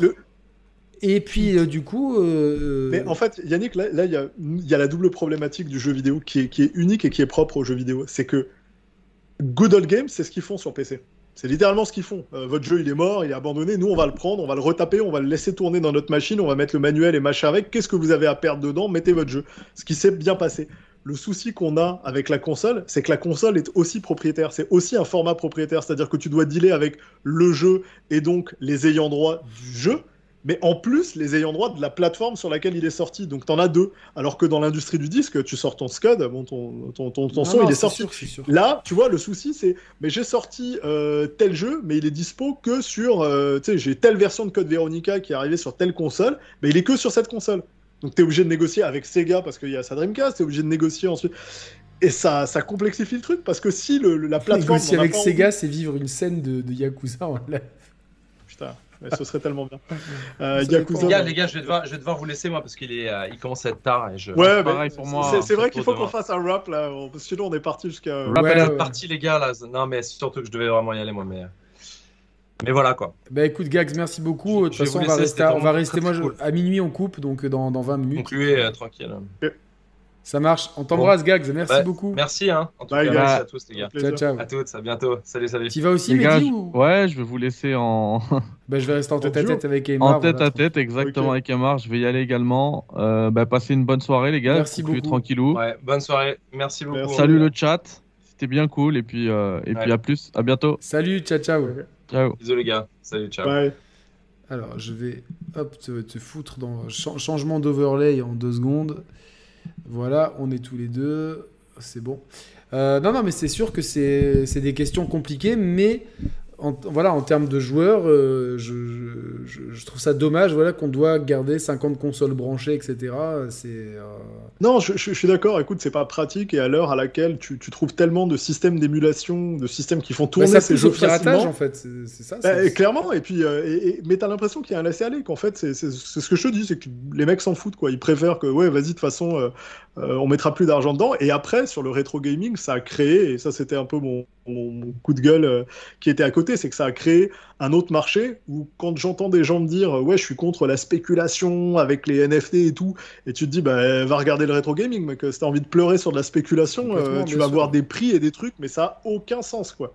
Mais aucun Pareil pour la euh, musique, pour certains vinyles rares et tout. Euh, c'est exactement ça. Ou Exactement. Et tu te dis, mais une œuvre, elle devrait être, elle devrait être accessible. Un jeu comme ça, tu veux le faire vivre. Le gars qui achète ça, bien sûr, il y a le plaisir de la collection, de l'objet physique, et là je comprends le prix et tout mais t'as envie de dire, avant tout, ce jeu-là, il devrait être dispo euh, partout. Quoi. Heureusement que tu arrives encore à trouver des Suikoden, des Suikoden 2, que tu arrives à trouver des Grandia, que tu arrives à trouver des jeux comme ça, parce que si tu essayes de les acheter aujourd'hui euh, sur le marché de l'occasion sur eBay, euh, tu vas casser la tirelire, hein, ça va faire du mal. Et puis je trouve ça, ouais, voilà, de voir que un jeu est vendu beaucoup plus cher qu'un jeu moderne aujourd'hui, alors que tu as envie de préserver un truc et que c'est en mode rétro, c'est devenu un gros business et une grosse industrie. Et le plus drôle, en fait, là où était mon coup de gueule, c'est que c'est pas comme si Konami ou les mecs d'origine ou les développeurs allaient toucher un centime de ta vente d'occasion. Ouais, mais enfin, ils ont aussi leur part de responsabilité en ne proposant pas de solution, alors qu'aujourd'hui. Oui, plus. Ouais. Euh, je veux bien, il y, a, il y, a, 20 ans ou 15 ans encore où c'était compliqué. Aujourd'hui, avec Internet, avec les plateformes, avec. Euh, même quand t'as pas le code source, t'as des gars qui, qui, qui, l'ont, etc. Pour, euh, parce qu'on se rappelle que Final Fantasy VIII, ils avaient perdu une partie du code source, c'était compliqué de le ressortir. Donc aujourd'hui, globalement, tu te dis, bon, euh, ok, il n'y a pas des millions à faire, mais d'encadrer tout ça, ça permet de, de, de, bah, de pouvoir préserver le patrimoine. Parce que au-delà, comme, voilà, comme on l'a dit, au-delà du manque à gagner, même s'il ne doit pas être énormissime, euh, il y, y, a quand même la question de préservation et que de, de se dire qu'il y a des qu'il y a des œuvres d'art qui peuvent se perdre. Alors heureusement qu'en France, on a une bibliothèque, je crois que c'est la Bibliothèque nationale qui conserve chaque produit sorti euh, sur le territoire, ils, en conservent une copie. Donc eux, ils ont. Euh, Et des jeux vidéo, c'est pareil. As des... Non, non, Musique, films, jeux vidéo, ah séries, manga. Non, non, je sais pas comment ça se passe pour le démat, par contre. Tu vois, ça c'est un petit peu. Euh, ah, excellente question. Ouais, ou ce qui n'existe qu'en démat, c'est une très bonne question. Et c'est après, c'était c'était pour rebondir justement sur ce que tu disais, sur l'accessibilité au démat, sur lequel moi aussi ça me stressait d'avoir acheté des jeux et de ne pas y avoir accès. Et en fait, tu dis là, c'est vraiment plus une gestion du constructeur, développeur, publisher et leur rapport à ça. Parce que, encore une fois, sur Steam, les jeux que tu as achetés il y a X années, ils sont là, ils ont jamais disparu. Mais demain, Valve disparaît, par contre, euh, c'est fini. Bah, honnêtement, c'est tellement improbable, avec le nombre de serveurs, de réplications et autres, que tu demain Valve disparaîtra pas, tu sais, ça marchera pas, enfin ça n'arrivera pas comme ça. C'est, euh, tu pourras perdre des morceaux, mais tu vas pas perdre Valve d'un coup. Et ils ont déjà des options de jeux hors ligne, etc. Il y a déjà un protocole en fait qui, de leur côté, tout comme Google Games, était prévu pour dire si jamais il se passe un souci, ton jeu s'active en mode hors ligne, tu peux télécharger l'intégralité jeux. Bon, tu n'auras jamais la place, hein, mais tu peux les télécharger et tu peux les, les sauver. Donc effectivement, ce serait intéressant que les constructeurs s'y intéressent un petit peu plus. Et moi, en fait, c'était même pas seulement sur le point de vue euh, euh, égoïste et perso. Et... J'étais là, mais moi, c'est le genre de truc qui me fait faire le pas sur une console, quoi. C'est-à-dire que si demain tu me dis, et au fait, euh, la PS5, euh, tous les jeux que tu as achetés dans le catalogue PS3, digital, plus PS4, plus les vieux jeux PSP, plus les PSX classiques, ils sont rétro-compatibles Day One, putain, mais je prends la console Day One, quoi. Tu, sais que je peux... Bon, ils n'ont pas besoin de ça, mais ça aurait... Imagine l'argument... On avait imaginé une publicité, tu vois, où tu voyais un mec dans une chambre très 90 tu vois, qui, qui joue à la PS1, tu le vois grandir jouer à son PES, tu le vois euh, jeune adulte jouer à la PS3, jeune papa jouer à la PS4, puis acheter la PS5 et avec son gamin, tu vois, revivre tout ça, tu le vois mettre un CD dedans, tu le vois aller dans le store euh, prendre un truc. En termes de marketing, pour toute la génération PlayStation, et on sait que l'image de marque, elle est très forte, ça aurait été fabuleux. Maintenant, c'est ce, que, ce que Sonic avait fait pour l'anniversaire la version anniversaire de Sonic, je sais pas si t'as vu, ils avaient fait une super belle vidéo où tu avais justement avais des extraits du film, des machins, et pareil, tu voyais un daron qui jouait à Sonic petit, sur Mega Drive et qui jouait maintenant euh, à Sonic Mania avec son fils. Et tu te dis, mais ouais, en termes de passation, de symboles, de transmission, de rapport à la marque, parce que c'est quand même la grande force et ça restera la force éternelle de Sony, surtout en, France ou en Europe, c'est qu'il y a des gens qui sont, qui, moi, tu leur dis, pourquoi t'as pris une PS5 Il n'y a pas un argument rationnel. Il y a, j'adore Sony, j'avais la PS4, la PS3, c'était ma première console, voilà. Mais oui, oui, moi, la, la majorité des gens que je connais qui ont une PS5, c'est par confort. Ils ont des PlayStation. C'est pour jouer à Call of Duty ou à FIFA. Ils pourraient très bien y jouer ailleurs. Mais c'est juste, euh, voilà, c'est PlayStation. Euh, on fait confiance à la marque. Euh, c'est comme iPhone, tu vois. Voilà, et pour moi, s'il y avait eu l'argument factuel de mais je garde mon catalogue, je suis ok, je comprends, mais c'est même pas le cas. Donc tu envie de dire, tu gardes même pas en fait tes jeux. Il, faudra voir, il faudra voir. Faudra voir comment ils gèrent le, le, PS Voilà, euh, j'aimerais, j'aimerais qu'ils y viennent. Et effectivement, c'est ce que tu disais, ils sont un peu dans une position où ils en ont pas besoin, mais je trouve ça dommage. Et c'est toujours pour ça que j'aime quand il y a une émulation avec une, concurrence saine, c'est que ça pousse les gens à se dépasser et qu'on n'aurait peut-être pas eu ce qu'on reçoit là sur Sony s'il n'y avait pas eu le Game Pass. Et je pense qu'on n'aurait pas eu tous ces efforts sur la rétrocompatibilité si la Xbox One c'était bien vendu. C'est-à-dire qu'elle bah, était, elle était dans un tel pétrin ils n'avaient pas de jeu sous le coude et la console est en train de, se, de se, noyer dans des bah, ils, sont, ils, sont ils sont partis, ils ont eu un des pires lancements ever de l'industrie du jeu vidéo avec leur Kinect et euh, leur obligatoire et leur truc euh, TV, TV, TV. Là, ça a été. Et ce qui est drôle, parce que les gens minimisent aussi le fait que, que qu'elle était moins puissante que la PS4 et que à, deux semaines avant la sortie, il y avait des comparatifs euh, des proto Digital Foundry, etc et qu'il y a beaucoup de gens qui, qui, qui, ont, dont moi par exemple, j'avais commandé les deux consoles Day One mhm. euh, et du coup j'avais pris tous mes jeux sur Xbox pensant qu'ils allaient être meilleurs comme sur 360 et j'ai tout annulé à la Fnac pour prendre les, toutes les versions PS4. Du coup, ouais, ouais. Euh, Après, le, le, le, différentiel n'était pas énorme, mais il est clairement en faveur de la PS4. Elle est plus puissante euh, nettement. Et, sur la fin, c'est l'inverse, c'est la One X. Oui, avec la One X qui, elle, moi, est carrément. Mais, mais, sans, mais je pense que sans, sans cette catastrophe industrielle de lancement, pas sûr qu'ils auraient fait tous ces efforts avec la non, c'est certain. C'est certain. Et, et Comme quoi, des fois, d'un échec naît euh, de, belles choses. oui, mais souvent, c'est souvent le cas. Hein. Tu apprends souvent plus d'un échec que tu apprends d'une réussite. Tu as souvent du mal à répliquer une réussite parce que tu sais pas réellement ce qui a marché, alors que sur un échec, tu peux vite comprendre ce qui est pas allé. Et effectivement, leur philosophie, elle était, euh, elle était à côté. Et c'est drôle parce qu'aujourd'hui, on arrive sur une génération où les gens se, se disent ce serait bien que le catalogue, il intègre des films, de la musique, des... Et en fait, tu dis c'est pas qu'ils avaient une mauvaise idée, c'est que l'exécution était à chier, la manière de le forcer a été mauvaise, mais au final, intégrer un peu tous ces services, pas le bon c'est ça, c'était pas le timing, c'était pas la manière de faire. Tu te rappelles cette marque française qui était ah ultra en avance et tout, mais qui. Bah, et, dans mon cœur de gamer, jusqu'à la fin des temps, la Dreamcast, quoi.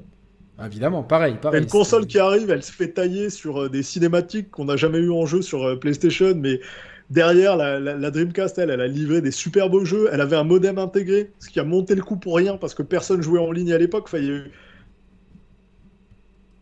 Ah. qui a innové sur, euh, sur des tonnes de trucs. C'était une petite bombe, mais pareil, euh, peut-être trop en avance sur certains trucs.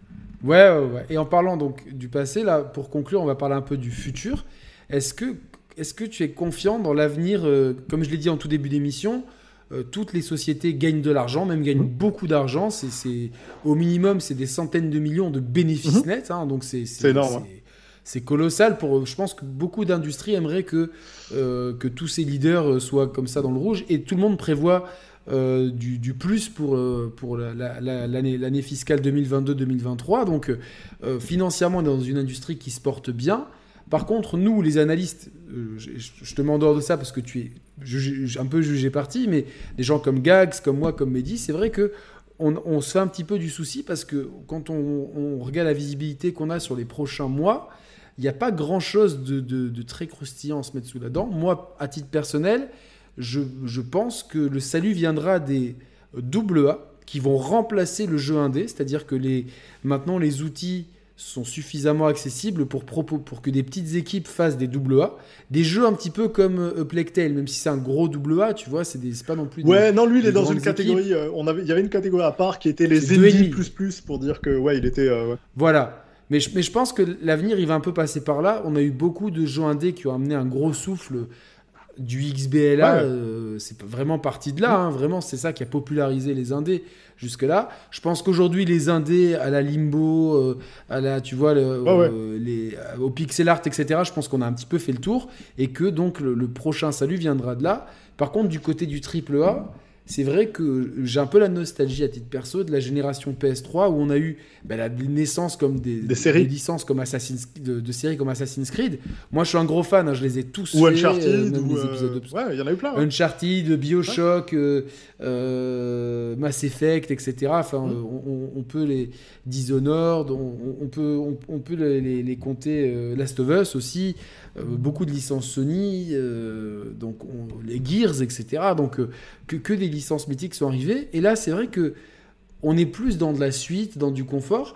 Est-ce que tu penses que on pourra revivre un espèce d'âge d'or ou que vu les sommes engagées, parce que c'est ça le problème, tu l'as dit, le moindre jeu aujourd'hui c'est 100 millions, plus le marketing euh, au, voilà donc c'est quasiment 200 millions pour un gros triple triple A. On est même plus maintenant dans le quadruple A.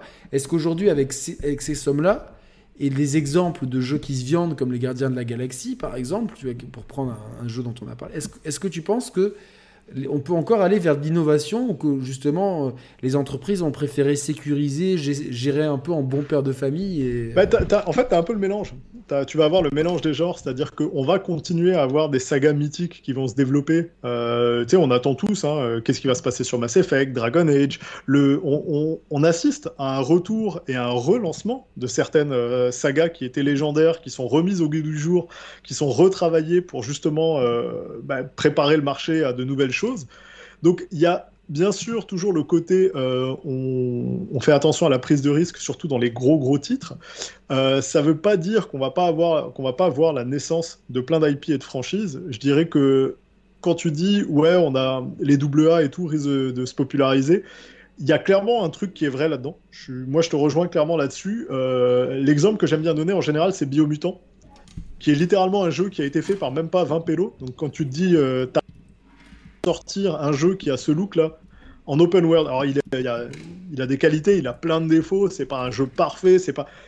Mais quand tu te dis le peu de personnes qui ont réussi à sortir un jeu comme ça, quand tu vois ce qui, ce qui se fait Kena aussi, Kena, ils étaient. Kena, c'est pareil, c'était pas par grand. Ouais. T'as des jeux qui, qui, arrivent à sortir euh, le, mince, le, le, shooter, effectivement, enfin le, le, le Soul-like euh, Returnal. Voilà, je cherchais Returnal. Returnal, c'est pas. Tu vois, tu, on, on, va avoir de plus en plus de studios comme ça capables d'imposer une patte graphique ou même euh, le jeu d'horreur qui était sorti sur Xbox avant d'arriver sur toutes les consoles dont j'oublie le nom maintenant. Euh, il y avait un jeu horrifique fait par un studio polonais et c'est pareil, ils étaient, euh, ils étaient même pas une centaine de personnes et visuellement tu voyais le rendu et tout. C'est, D'ailleurs, il n'est que sur Next Gen.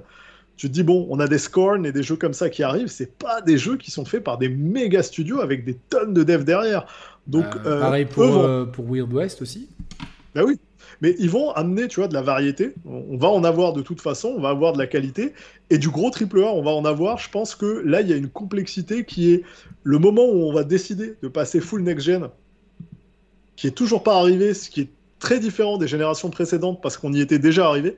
La bascule, en général, au bout d'un an, un an et demi, elle se faisait, alors que là, on est quasiment à deux ans et on a encore des jeux qui sortent, énormément de jeux qui plus La pénurie, ça, plus la pénurie va durer, plus. Euh, Exactement. Donc on est vraiment dans un contexte particulier qui fait que bah, la pénurie, donc on veut sortir, on veut continuer à sortir des jeux dans tous les genres. Donc on va faire attention à pas prendre trop de risques parce que si on fait un truc euh, expérimental claqué sur euh, uniquement next-gen, ben on, risque de perdre beaucoup d'argent et personne n'en a envie. Et on est aussi dans une période où tous les X changements de génération, tu as ce, dont tu avais parlé, les rapprochements des groupes. tu sais, moi souvent on me dit ah mais ça fait pas peur tous ces achats. Je fais non mais parce que c'est médiatisé, mais ça a toujours été le cas. Euh, on n'arrête pas de parler Square Enix. Il faut rappeler que c'était Square Soft, et Enix, qui étaient en plus des gros rivaux au Japon. Dragon Quest et, Final Fantasy, c'était c'était euh, au Japon, c'était comme euh, les, les, fans PS, PlayStation et, Xbox aujourd'hui. Hein. C'était fans de chaque licence. Et... C'était les, les, deux gros trucs. Et derrière, ils ont quand même racheté Eidos, qui était aussi une énorme entreprise. Donc, ils les ont tous fusionnés, c'est repartir sur d'autres trucs. Il y a eu Crystal Dynamics, il y a eu IO Interactive qui faisait les Hitman. Tu sais, tout ça était dans l'escarcelle de Square Enix. Donc, à un moment donné, tu vas toujours avoir. Electronic Arts, ils avaient acheté euh, Dice. Euh. Ah, mais oui, hier, on a racheté des tonnes et la plupart du temps, EA les intègre. Donc, en fait, les laisse pas exister sous une autre entité, ils les font, euh, ça devient du EA. les personnes Ubisoft, Ubisoft avait fait pareil, on avait racheté plusieurs. Ivory Tower avait racheté. Ben, on, avait racheté ben, les studios à l'époque qui faisaient Rainbow Six pour pouvoir le reprendre, les studios qui faisaient Driver pour prendre la techno et les intégrer. Donc ça, ça s'est toujours fait, en fait, ça a toujours existé. C'était juste moins médiatique et on a tendance à L'échelle était peut-être différente aujourd'hui. Oui, bah, bah ah, forcément, à l'époque, déjà de... tout le monde grossit, donc euh, au bout d'un moment, voilà. Et regarde, les studios de ciné ou les grands groupes de euh, publishing, les éditeurs de romans. Mais c'est exactement pareil.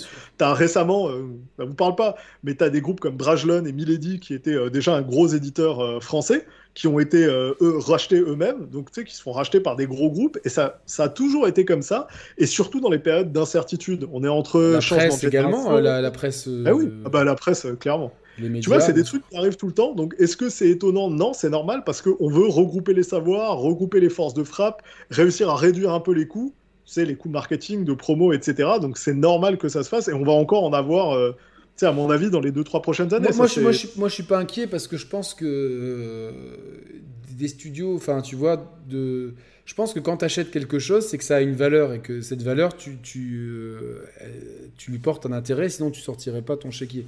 Si c'est pour, tu vois, si c'est pour dénaturer la chose, au final, ton achat, tu l'auras un peu caduque. Si c'est pour juste intégrer des gens, euh, si par exemple Microsoft, ils achètent Bethesda et puis que dans deux ans, ils démantèlent Bethesda, euh, au final, Bethesda n'existera plus au, fil de temps. Auras, auras écoute, ils, ont fait ils ont fait cette énorme connerie avec Lionhead. Euh, ils en parlent encore aujourd'hui. J'allais le, dire. J'allais le dire. ils, le regrettent, encore. Évidemment. parce que C'est clair. C'était tellement à pas faire, c'était mais c'était l'époque de ils ont fait tout ce qu'il fallait pas faire. Donc que Sony ait une belle génération PS4, c'est non seulement normal mais mérité. Euh, maintenant, euh, maintenant le, match est relancé sur cette génération, on va voir ce qui se passe, mais de manière globale, ce que je constate moi en tant que joueur et dans l'industrie aussi, c'est que plus il y a une compétition saine, plus le joueur au final il en ressort gagnant. Parce qu'on est obligé de sortir des gros titres, des grands titres, des services de qualité, et à date, euh, ça va pas à l'encontre du joueur. On a beau se dire, mais est-ce que machin il est rentable? Est-ce que machin. Qu'est-ce que t'en as à foutre? En fait, en tant que joueur, au final, toi là, pour l'instant, c'est la régalade quand le jour où il faudra râler, euh, je fais confiance à tout le monde. Hein. je, suis certain qu'on pas de problème. On va ouvrir nos gueules, on va boycotter, on sera là. Quoi. Mais le problème, c'est que c'est pas le cas. On est, on est une minorité. C'est sûr que, euh, tu vois, genre le, manque de prise de risque sur, euh, sur les récents AAA. Je, je vais parler de Far Cry 6 et de Valhalla pour prendre deux exemples de chez Ubisoft. Ou bon, qui, c'est deux séries que j'aimais bien et que, mais surtout Assassin's Creed, tu vois, je me dis, bon, la, prise de risque, elle est, elle est pas folle, tu vois. Après, ça leur a donné raison. Le jeu se vend, euh, se vend comme palette, mais je sais qu'il y a des poteaux d'Assassin's Creed Experience qui, qui, ont fait une vidéo récemment pour, pour, pour, pour, montrer leur inquiétude sur par rapport aux rumeurs, par rapport aux, trucs comme ça. Et c'est pas les seuls. Quand on voit Sony justement qui ne donne pas de suite à Days Gone alors que le jeu c'est quand même bien vendu. Euh, quand on voit qu'on va déjà avoir un remake de The Last of Us, alors certes il y a une série qui arrive. Euh, tous ces remakes, etc moi, je suis pas sûr que ça soit la bonne direction. Non, mais écoute, non seulement ça, ça, l'est pas nécessairement, mais c'est pas des choses qui sont pas entendues. Euh, c'est-à-dire que euh, que ce soit sur Assassin ou d'autres choses, on est content du succès de Valhalla. C'est un jeu qui a fonctionné. Euh, qui continue de fonctionner fort, c'est pas comme si on n'était pas attentif et euh, nous-mêmes on n'était pas les premiers à se challenger. Tu peux reprocher euh, plein de choses si tu en as envie à Assassin, tu peux pas leur reprocher de pas essayer ou de pas prendre de risques ou de pas changer la formule parce qu'au cours des dix dernières années, si tu prends dix jeux de suite, ils se ressemblent pas les uns les autres. Et effectivement, il y a une côté, on cherche à faire des choses différentes et on, cherche à faire des choses qui, qui fonctionnent et c'est avec des doseurs et on, finit par les changer. Le cas de Days Gone, c'est un excellent exemple. finalement, il y, y, a eu beaucoup de en fait hein, sur ce cas-là qui, a fait qu'on a, on a, on a flingué ce studio. Sauf qu'aujourd'hui, le studio qui a fait Days Gone travaille sur une nouvelle IP. Donc en même temps, euh, au lieu de leur dire faites une suite, ce qui aurait non seulement été logique, ça aurait fait du sens pour moi parce que j'adorais Days Gone, je voulais savoir la suite. Euh, je discute souvent avec le, directeur narratif. Euh, moi, je... on a quand même une chaîne qui, marche bien. je connais très peu de gens qui n'ont pas aimé Days Gone. J'en parle souvent et souvent dans le hein. chat, les gens me disent de mettre des cœurs, etc. C'est génial.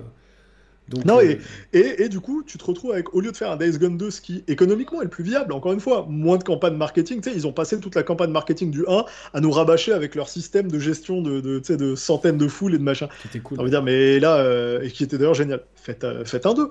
Mais à la place, ils sont en train de travailler sur une nouvelle IP. Donc très curieux de voir ça, et tant mieux qu'ils leur donnent la chance, et du coup, ça va ramener du frais. Maintenant, des nouvelles IP, je peux te dire que bah, moi, j'en vois euh, autour de moi, euh, j'en vois chez les collègues, donc je sais qu'en fait, c'est pas comme s'il n'y avait pas de AAA ou de choses nouvelles non, non, y a des ou intéressantes ou fraîches qui arrivaient. Mais c'est vrai qu'on n'a pas annoncé beaucoup de trucs. L'industrie, hein. je dis on, euh, l'industrie, on n'a pas annoncé beaucoup de trucs, et là, je suis d'accord, il y a un vrai creux de la vague, et j'ai hâte aux prochaines conférences où euh, les gens vont enfin commencer à dévoiler des, trucs sur lesquels on travaille tous depuis assez longtemps, mais avoir de la visibilité sur quand on sort avec ce qui se passe aujourd'hui. La plupart des studios, on a rigolé avec Gags, mais travaillent maintenant à la maison. Moi, euh, mon studio, tu sais, c'est un modèle flexible, hybride, où euh, Ubi Montréal, Ubi Toronto, tu travailles X jours à la maison ou machin, et c'est une nouvelle réalité, mais toutes les équipes ont dû, ont dû s'adapter, quoi. c'est clair que ça change. Quand t'as des mecs qui sont à 500 ou 600 km, tu travailles pas pareil, tu vois. T'as pas mal de euh, qui ont été impactés par la, par la guerre aussi, parce qu'il faut savoir que l'Ukraine voilà, est, un, est un studio, quand même un pays de, de développement, l'Ukraine de jeux. De bah, écoute, nous, Ubisoft, on avait deux studios là-bas. Euh, on avait euh, en fait Kiev et Odessa. Et je t'avoue que ça a été super dur, vraiment sur le plan moral, émotionnel, ça a été vraiment dur parce qu'on s'est retrouvé dans une situation où euh, les, questions de sortir un jeu d'un coup, c'était plus, c'était pas la priorité. Hein. évidemment, c'est clairement, euh, nous, c'était comment vont nos collègues, nos amis, euh, qu'est-ce qui est en train de se passer pour eux, ou nos RH et notre com interne gérer le déplacement de, de, tous ces gens dans les studios, avant même que la guerre n'éclate clairement. Euh, ils avaient déjà en fait des plans de contingence, ils avaient trouvé des appartements pour faire bouger les familles. Donc moi je trouve qu'ils ont fait un boulot admirable. Je suis fier de ma compagnie, je suis heureux de ce qu'ils ont mis en place. Je suis content que l'humain a primé surtout, qu'on n'était pas en train de se dire putain mais on va avoir de l'impact et du retard, mais on était en train de se dire non non attends. Euh, là, dans la vie, il faut savoir où elles sont les priorités, et là, c'est de protéger nos gens, quoi. C'est la famille avant tout. Donc, ça a été euh, super dur, et ça a impacté plein de personnes. On a parlé de Stalker, donc j'étais content d'apprendre que le, développement reprenait, mais c'est vrai qu'il c'est un vrai gros énorme pays de dev. Euh, nous-mêmes, on avait plein de studios là-bas. Et ça aussi, effectivement, ça a un impact drastique sur, euh, sur notre visibilité. Non, non, c'est vrai, vrai, que bon, euh, quand tu es joueur Xbox et que tu cherches des, des, vrais exclus Xbox, en 2022, il n'y en a pas. Pour l'instant, il n'y en, en, a pas eu. Je crois qu'il y a. C'est ça, pas d'annoncer. Voilà. Et, bon, les... il y a deux, deux, jeux qui ont été déjà décalés. Moi, moi, moi je, je, je, préfère, comme disait Miyamoto, un mais un jeu décalé bien, bien fait. Enfin, regarde Breath of the Wild, ils l'ont décalé de, de, de, plus de, de 3 ans. Ça devait être 2014, puis 2015, puis 2016, 2017. Donc, euh, et au final, ça a été un chef-d'œuvre unanimement euh, salué par l'industrie. Il y a beaucoup de jeux qui sont décalés. Moi, je préfère que ça décale, mais c'est vrai que on a, on a l'impression un petit peu, là, cette année 2022, on a eu un gros pic avec. Euh, il y a eu Dying Le début de l'année parti fort. Euh, Elden Ring, Horizon, tout ça. Et puis d'un coup, ça a été euh, si fou. Puis d'un coup, c'est le boom. Alors moi, ça me permet de, faire du backlog et de, tester de nouveaux trucs avec, la, avec la VR. Mais c'est vrai qu'au point de vue de l'actu, euh, bon, derrière, c'est vrai que c'est la porte ouverte à Elden Ring 2. non, je, je comprends. Bah écoute, il y, a le problème de l'actu et les gens qui en vivent et qui ont besoin de trucs croustillants à se mettre sous la dent et forcément, il oh, n'y a pas grand chose. Je, je pense que si tu fais de l'analyse de qualité au lieu de faire du putaclic, tu tu perds pas ton public non plus, au contraire. Mais non, je, mais écoute, je suis entièrement d'accord avec toi. Et c'est moi, c'est mon moment où je me remets sur mes jeux rétro, tu vois, où justement je profite du creux de la vague. Lost Judgment, je l'avais pas fait, je suis content de le faire aujourd'hui. Quel jeu, putain. Ouais, ouais, ouais. Ben, moi, je suis un ouf des Yakuza, mais euh, finalement, tu sais, après, là, j'ai un paquet d'heures derrière. Euh, je préfère le gameplay, j'adore les styles de combat du perso. Par contre, l'acteur et le perso, il est quand même plat comparé à. Ah, moi, je l'aime bien. En fait, je crois que j'ai eu mon overdose, tu sais, des, des gros méchants, euh, voilà, des yakuza. J'ai eu mon overdose et je trouve que le côté calme, posé, réfléchi, tu vois, même euh, il y a aussi une, excellente gestion de la musique. En fait, il y a une mise en scène par la musique. Tu sais, tu sais quand il y a certains jingles. et, ça, je trouve ça très malin. Euh, le côté lycée. Et puis pour une fois, on est, on, euh, certains diront que c'est une mauvaise chose, mais on sort d'un carcan culturel strictement japonais, de pègre japonaise, pour, pour partir dans, des, dans des, thématiques un peu plus universelles, tu vois. Et puis, je trouve que la scène... Oui, oui, il, se pose sur la justice et tout. Mais comme dit, moi, je trouve que le personnage, finalement, il lui manque peut-être le côté euh, euh, euh, cœur sur la main de, de, Yakuza Like a Dragon. Et en même temps, il n'a pas le côté badass complètement claqué d'un Kiryu. Donc, ouais.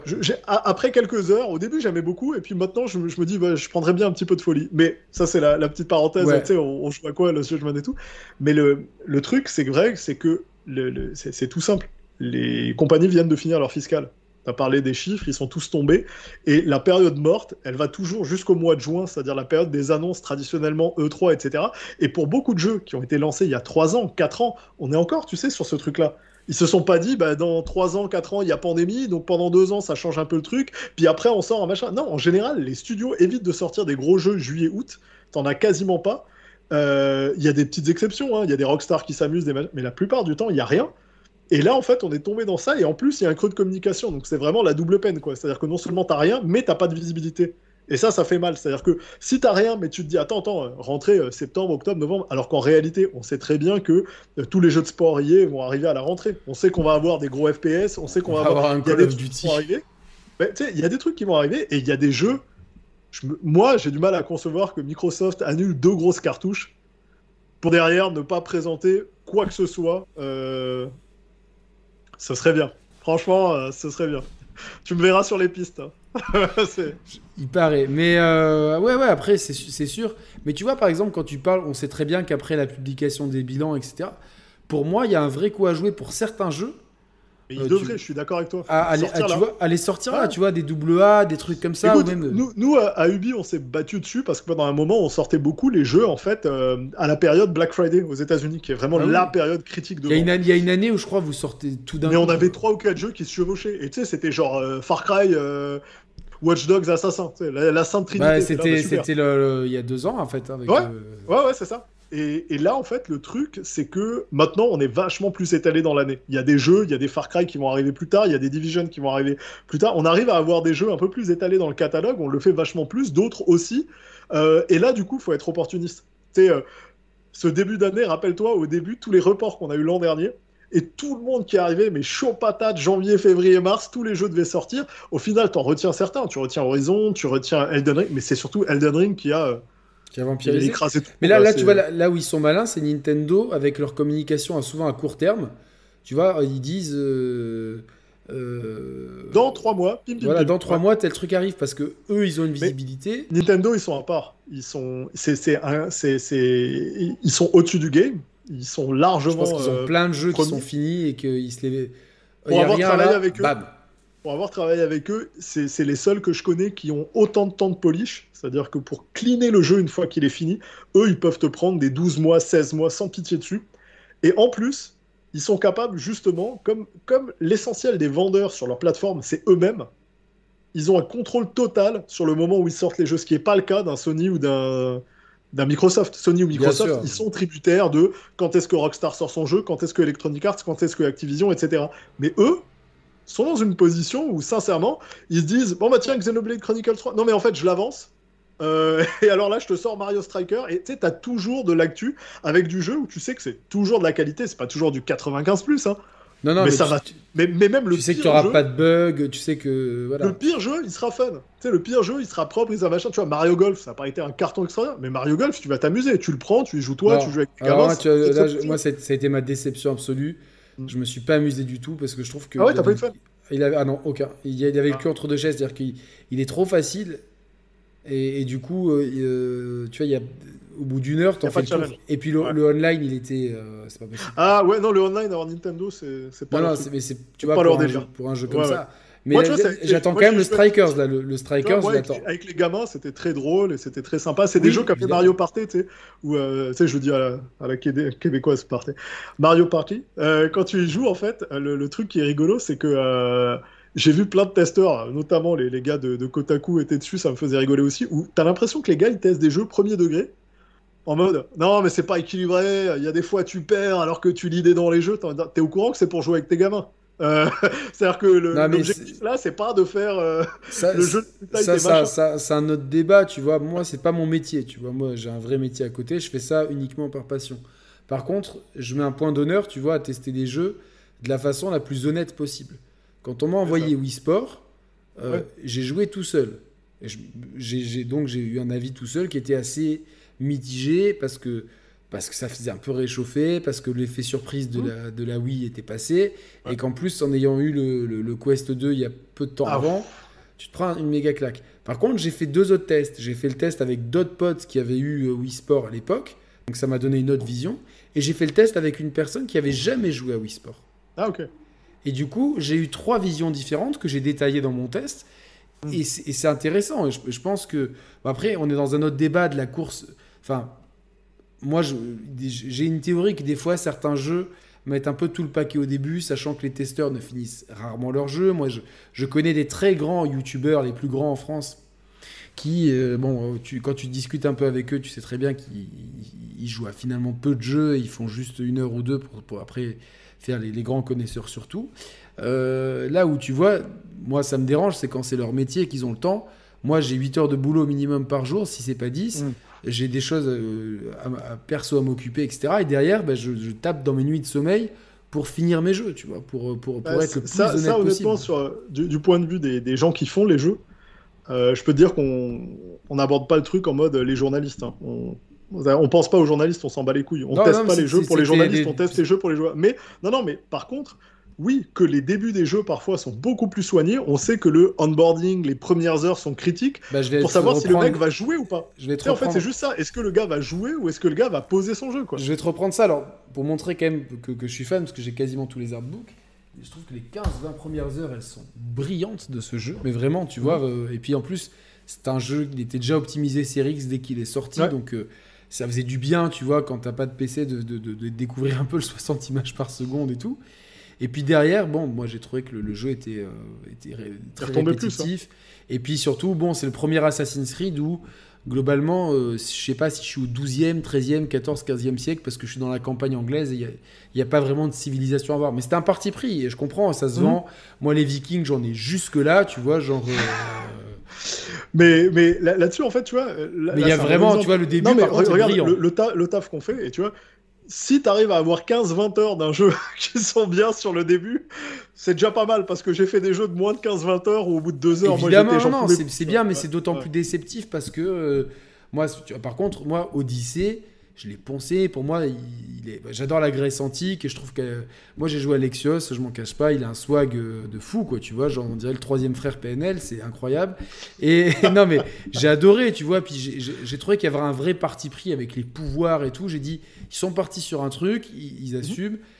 Contrairement à ce que certains disent, tu pouvais faire beaucoup d'infiltration avec euh, Odyssée. Puis la Grèce antique est incroyable.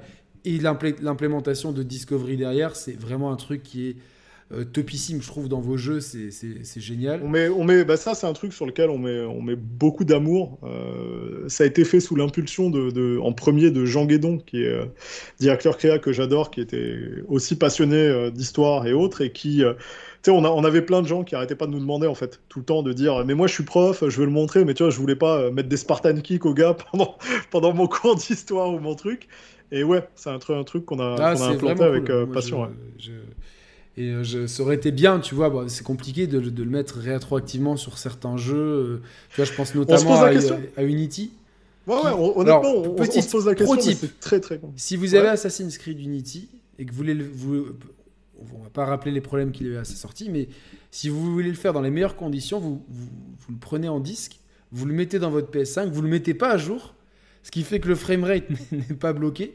Et là, vous, vous, le faites en 60 images par seconde euh, tranquillement. Donc, euh, et vous redécouvrez le jeu. Euh, vous redécouvrez le jeu. Après, bon, c'est c'est pas, pas mon épisode préféré, mais quand même, c'est une grande saga. Et moi, j'espère. du coup, du coup, on en parle. C'est lequel ton préféré, juste pour conclure là-dessus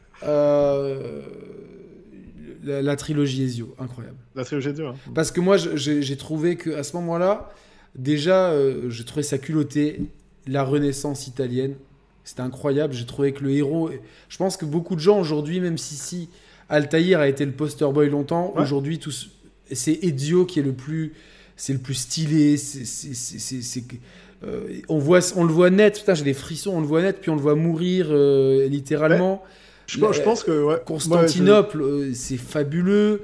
Il y a la des nouvelles mécaniques. Et puis surtout, vous aviez à l'époque et ça, les gros fans d'Assassin's Creed, moi, je suis prêt à me faire un pèlerinage jusqu'à Montréal à genoux. Je sais pas comment je vais faire pour marcher sur l'eau, mais je vais me débrouiller. on se débrouille toujours quand on veut. Et c'est que vous aviez une histoire qui était ultra catchy avec les, mmh. les, Isu, l'ancienne civilisation. Mmh. Les, quand tu allais chercher les glitches et compagnie, moi j'étais là, tu allais sur les forums après. Il y avait vraiment quelque chose. Et derrière, bon, bah, je, je, je pas, c'est pas mon travail, mais moi en tant que fan d'Assassin's Creed et de jeux vidéo, je me dis putain, ils ont foutu en l'air toute cette partie-là et ils auraient très bien pu la garder pour les fans, la rendre limite optionnelle. Pour, parce que je comprends que pour un nouvel entrant, pour le mec qui arrive avec Odyssey, si on lui dit, au fait, il y a eu. Euh, c'est compliqué, mais je pense qu'il y avait moyen de, de, garder un petit peu ça. Et, mais donc, cette trilogie, elle est, pour moi, elle est, elle est incroyable. C'est les, les musiques, l'ambiance. Bah, c'est drôle parce que c'est la trilogie sur laquelle je suis arrivé. J'ai commencé à travailler sur. Euh, j'ai rejoint euh, Ubi parce que Assassin 1, euh, je l'ai vu sortir. Je fais non, mais là, faut que j'aille bosser avec eux. Puis je suis parti à Montréal. Le parti pris, les croisades, c'était fabuleux. Ça, je, je, veux, je veux bosser là-dessus. Puis je bossais sur Assassin 2, et puis après, tous les autres. Et c'était drôle parce qu'à l'époque, Borderwood puis Revelation, les gens nous disaient on en a marre de Ezio, encore lui, on veut un nouveau jeu, on veut un nouveau héros. Et à l'usure, avec le temps, c'est ce qui fait que les gens ont, apprécié énormément Ezio, c'est qu'ils ont passé beaucoup de temps avec lui, et c'est exactement ce que tu as dit. De sa naissance jusqu'à sa mort, on l'a accompagné, et ce que je trouvais génial, c'est que comme on a eu des épisodes séparés avec du temps, on a eu le luxe de le faire changer. Et euh, Ezio, c'est pas le même homme au début qu'il est à la fin. Euh, la, manière dont il est blasé, dont il sature, dont il est aigri et cynique dans Revelation, c'est pas le Ezio du 2 enthousiaste qui vit la Dolce Vita et qui se fait frapper en plein cœur. Et pivot pour moi, c'est le Brotherhood. Parce que je trouve que Rome euh, est incroyablement modélisé. Et c'est marrant parce que c'est une ville qu'on associe à l'Antiquité, mais là, le parti pris de le faire en Renaissance, euh, en Renaissance c'est top. Il y a le mode multijoueur qui était tellement, tellement fun en plus. C'est sur ça que j'ai travaillé. Je suis parti à Annecy, euh, sur le studio d'Annecy, je les embrasse tous pendant 7 mois pour shipper le multi. Quoi. Et eh ben, je trouve, franchement, tous les gens qui l'ont fait à cette époque-là se disent c'était génial. Franchement, tu t'amusais, c'était rapide, c'était original, c'est un truc que tu voyais nulle part ailleurs. Et, et puis, euh, voilà, il y, avait tout ce côté mystérieux. Puis, euh, l'histoire du présent était cool, l'histoire de l'ancienne civilisation. Euh, et, puis dans Revelation, je vais un peu spoiler, mais quand t'as euh, Altaïr, Ezio et Desmond qui se parlent en même temps, putain là j'ai les, les, poils qui, se, qui s'hérissent, pas de, de, de, euh, le, le, le, de code du projet c'était, c'était Crossroads, c'était la croisée des chemins. Ouais, parce que des révélations, il n'y en a pas tant que ça. Mais d'ailleurs, tout... il y en a zéro. Voilà. non, mais par contre, en général, toute œuvre qui s'appelle Révélation, il n'y a jamais de révélation en général. C'était un truc, ça c'est un truc marketing sur lequel euh, une des choses avec lesquelles je, ne suis pas d'accord et j'ai pas bien vieilli, c'est Revelation quoi. C'est le titre, il y a pas de révélation dedans. Il y en a un petit peu quand même, mais, mais, mais, je m'attendais moi. Ouais, mais et il y avait, et c'est un titre générique, euh, Resident Evil a eu son révélation, euh, tout le monde a eu son révélation en fait, et donc du coup t'es là, non mais ça, ça veut rien dire. Et alors que, bon, Crossroad n'était pas facile ni à prononcer ni rien, mais on aimait bien la vision de, on était à la croisée des chemins entre euh, l'Orient et l'Occident, et on était aussi bah, à la croisée des, des destinées de Altaïr et Dieu, etc. Mais là, on peut partir pendant encore 20 euh, 000 heures, donc euh, je, pense qu'on arrive au bout là. Je... Non, non, non. Moi, je vais avoir les petits qui vont mourir de faim. Si vous voyez deux Gremlins arriver, c'est normal. Non, non, on te remercie, mais c'était super intéressant. Et de toute façon, j'ai une question à te poser. Est-ce que tu as passé un bon moment? Ouais, clairement. Écoute, honnêtement, quand je suis avec des... Quand je suis avec des gens passionnés, j'ai content de rencontrer Gags. Ça fait longtemps qu'on échange, mais, de manière épistolaire. Puis c'était cool de pouvoir se, parler en vrai. Et puis, euh, euh, j'ai toujours aimé le fait de pouvoir tchatcher avec des passionnés et des gens qui avaient tu vois, des opinions tranchées. Il y a des trucs sur lesquels on n'est pas d'accord, on n'a pas les mêmes visions, mais ça me fait tellement plaisir d'avoir des gens assez intelligents pour être, tu sais, un, capable de l'admettre, deux, qui prennent du plaisir à se dire les choses, à échanger, à se dire ah ben ça je sais pas, ça c'est cool. Euh, je trouve que c'est comme ça qu'on avance et qu'on fait avancer des débats.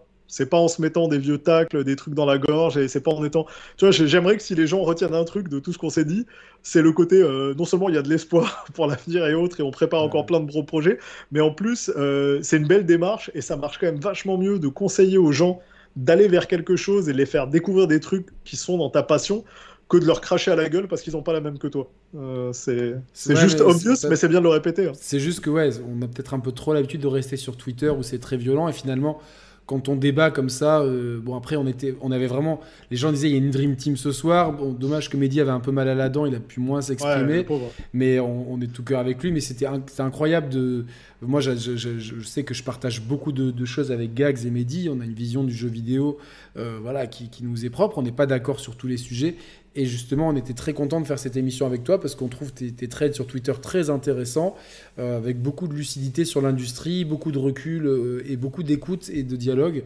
Et puis bon, en plus, euh, on, a l'air d'avoir pas mal de goût en commun. Ouais, c'est clair. Hein. Donc, bah, écoute, comme je le dis à tout le monde, la porte elle est ouverte et tu reviens quand tu veux. Tu es ici chez toi. Ah on, te remercie vraiment et, donc il y a encore 261 personnes qui nous écoutent à, minuit et demi. Vous êtes très gentil. Alors, je vais faire un blabla de youtubeur. Si vous n'êtes pas abonné, abonnez-vous. Si vous aimez la vidéo, likez. Il y a des options en plus de soutien pour ceux qui aimeraient vraiment ça. Mais voilà, l'important, voilà, c'est que vous ayez pris du plaisir. On, a mis ton Twitter plusieurs fois dans le truc. Je le mettrai ah, dans la description. Euh, on restera en off deux secondes pour débriefer. Et puis, donc, je remercie tout le monde d'avoir été là. Je vous retrouve d'ici euh, quelques jours pour. Euh, on trouvera bien une nouvelle émission à faire. Et puis. Dès que la finale de Ligue des Champions est faite, promis, on fait le hors-série foot volume 2 parce que vous nous le demandez. Voilà, voilà. Merci beaucoup à tout le monde. Le chat a été merveilleusement bienveillant ce soir. Je crois qu'il n'y a eu aucun message de supprimé. Donc ça prouve vraiment qu'on a, une super communauté. Et euh, ben, portez-vous bien. Santé et bonheur à tous. Salut à tous. Ciao, ciao.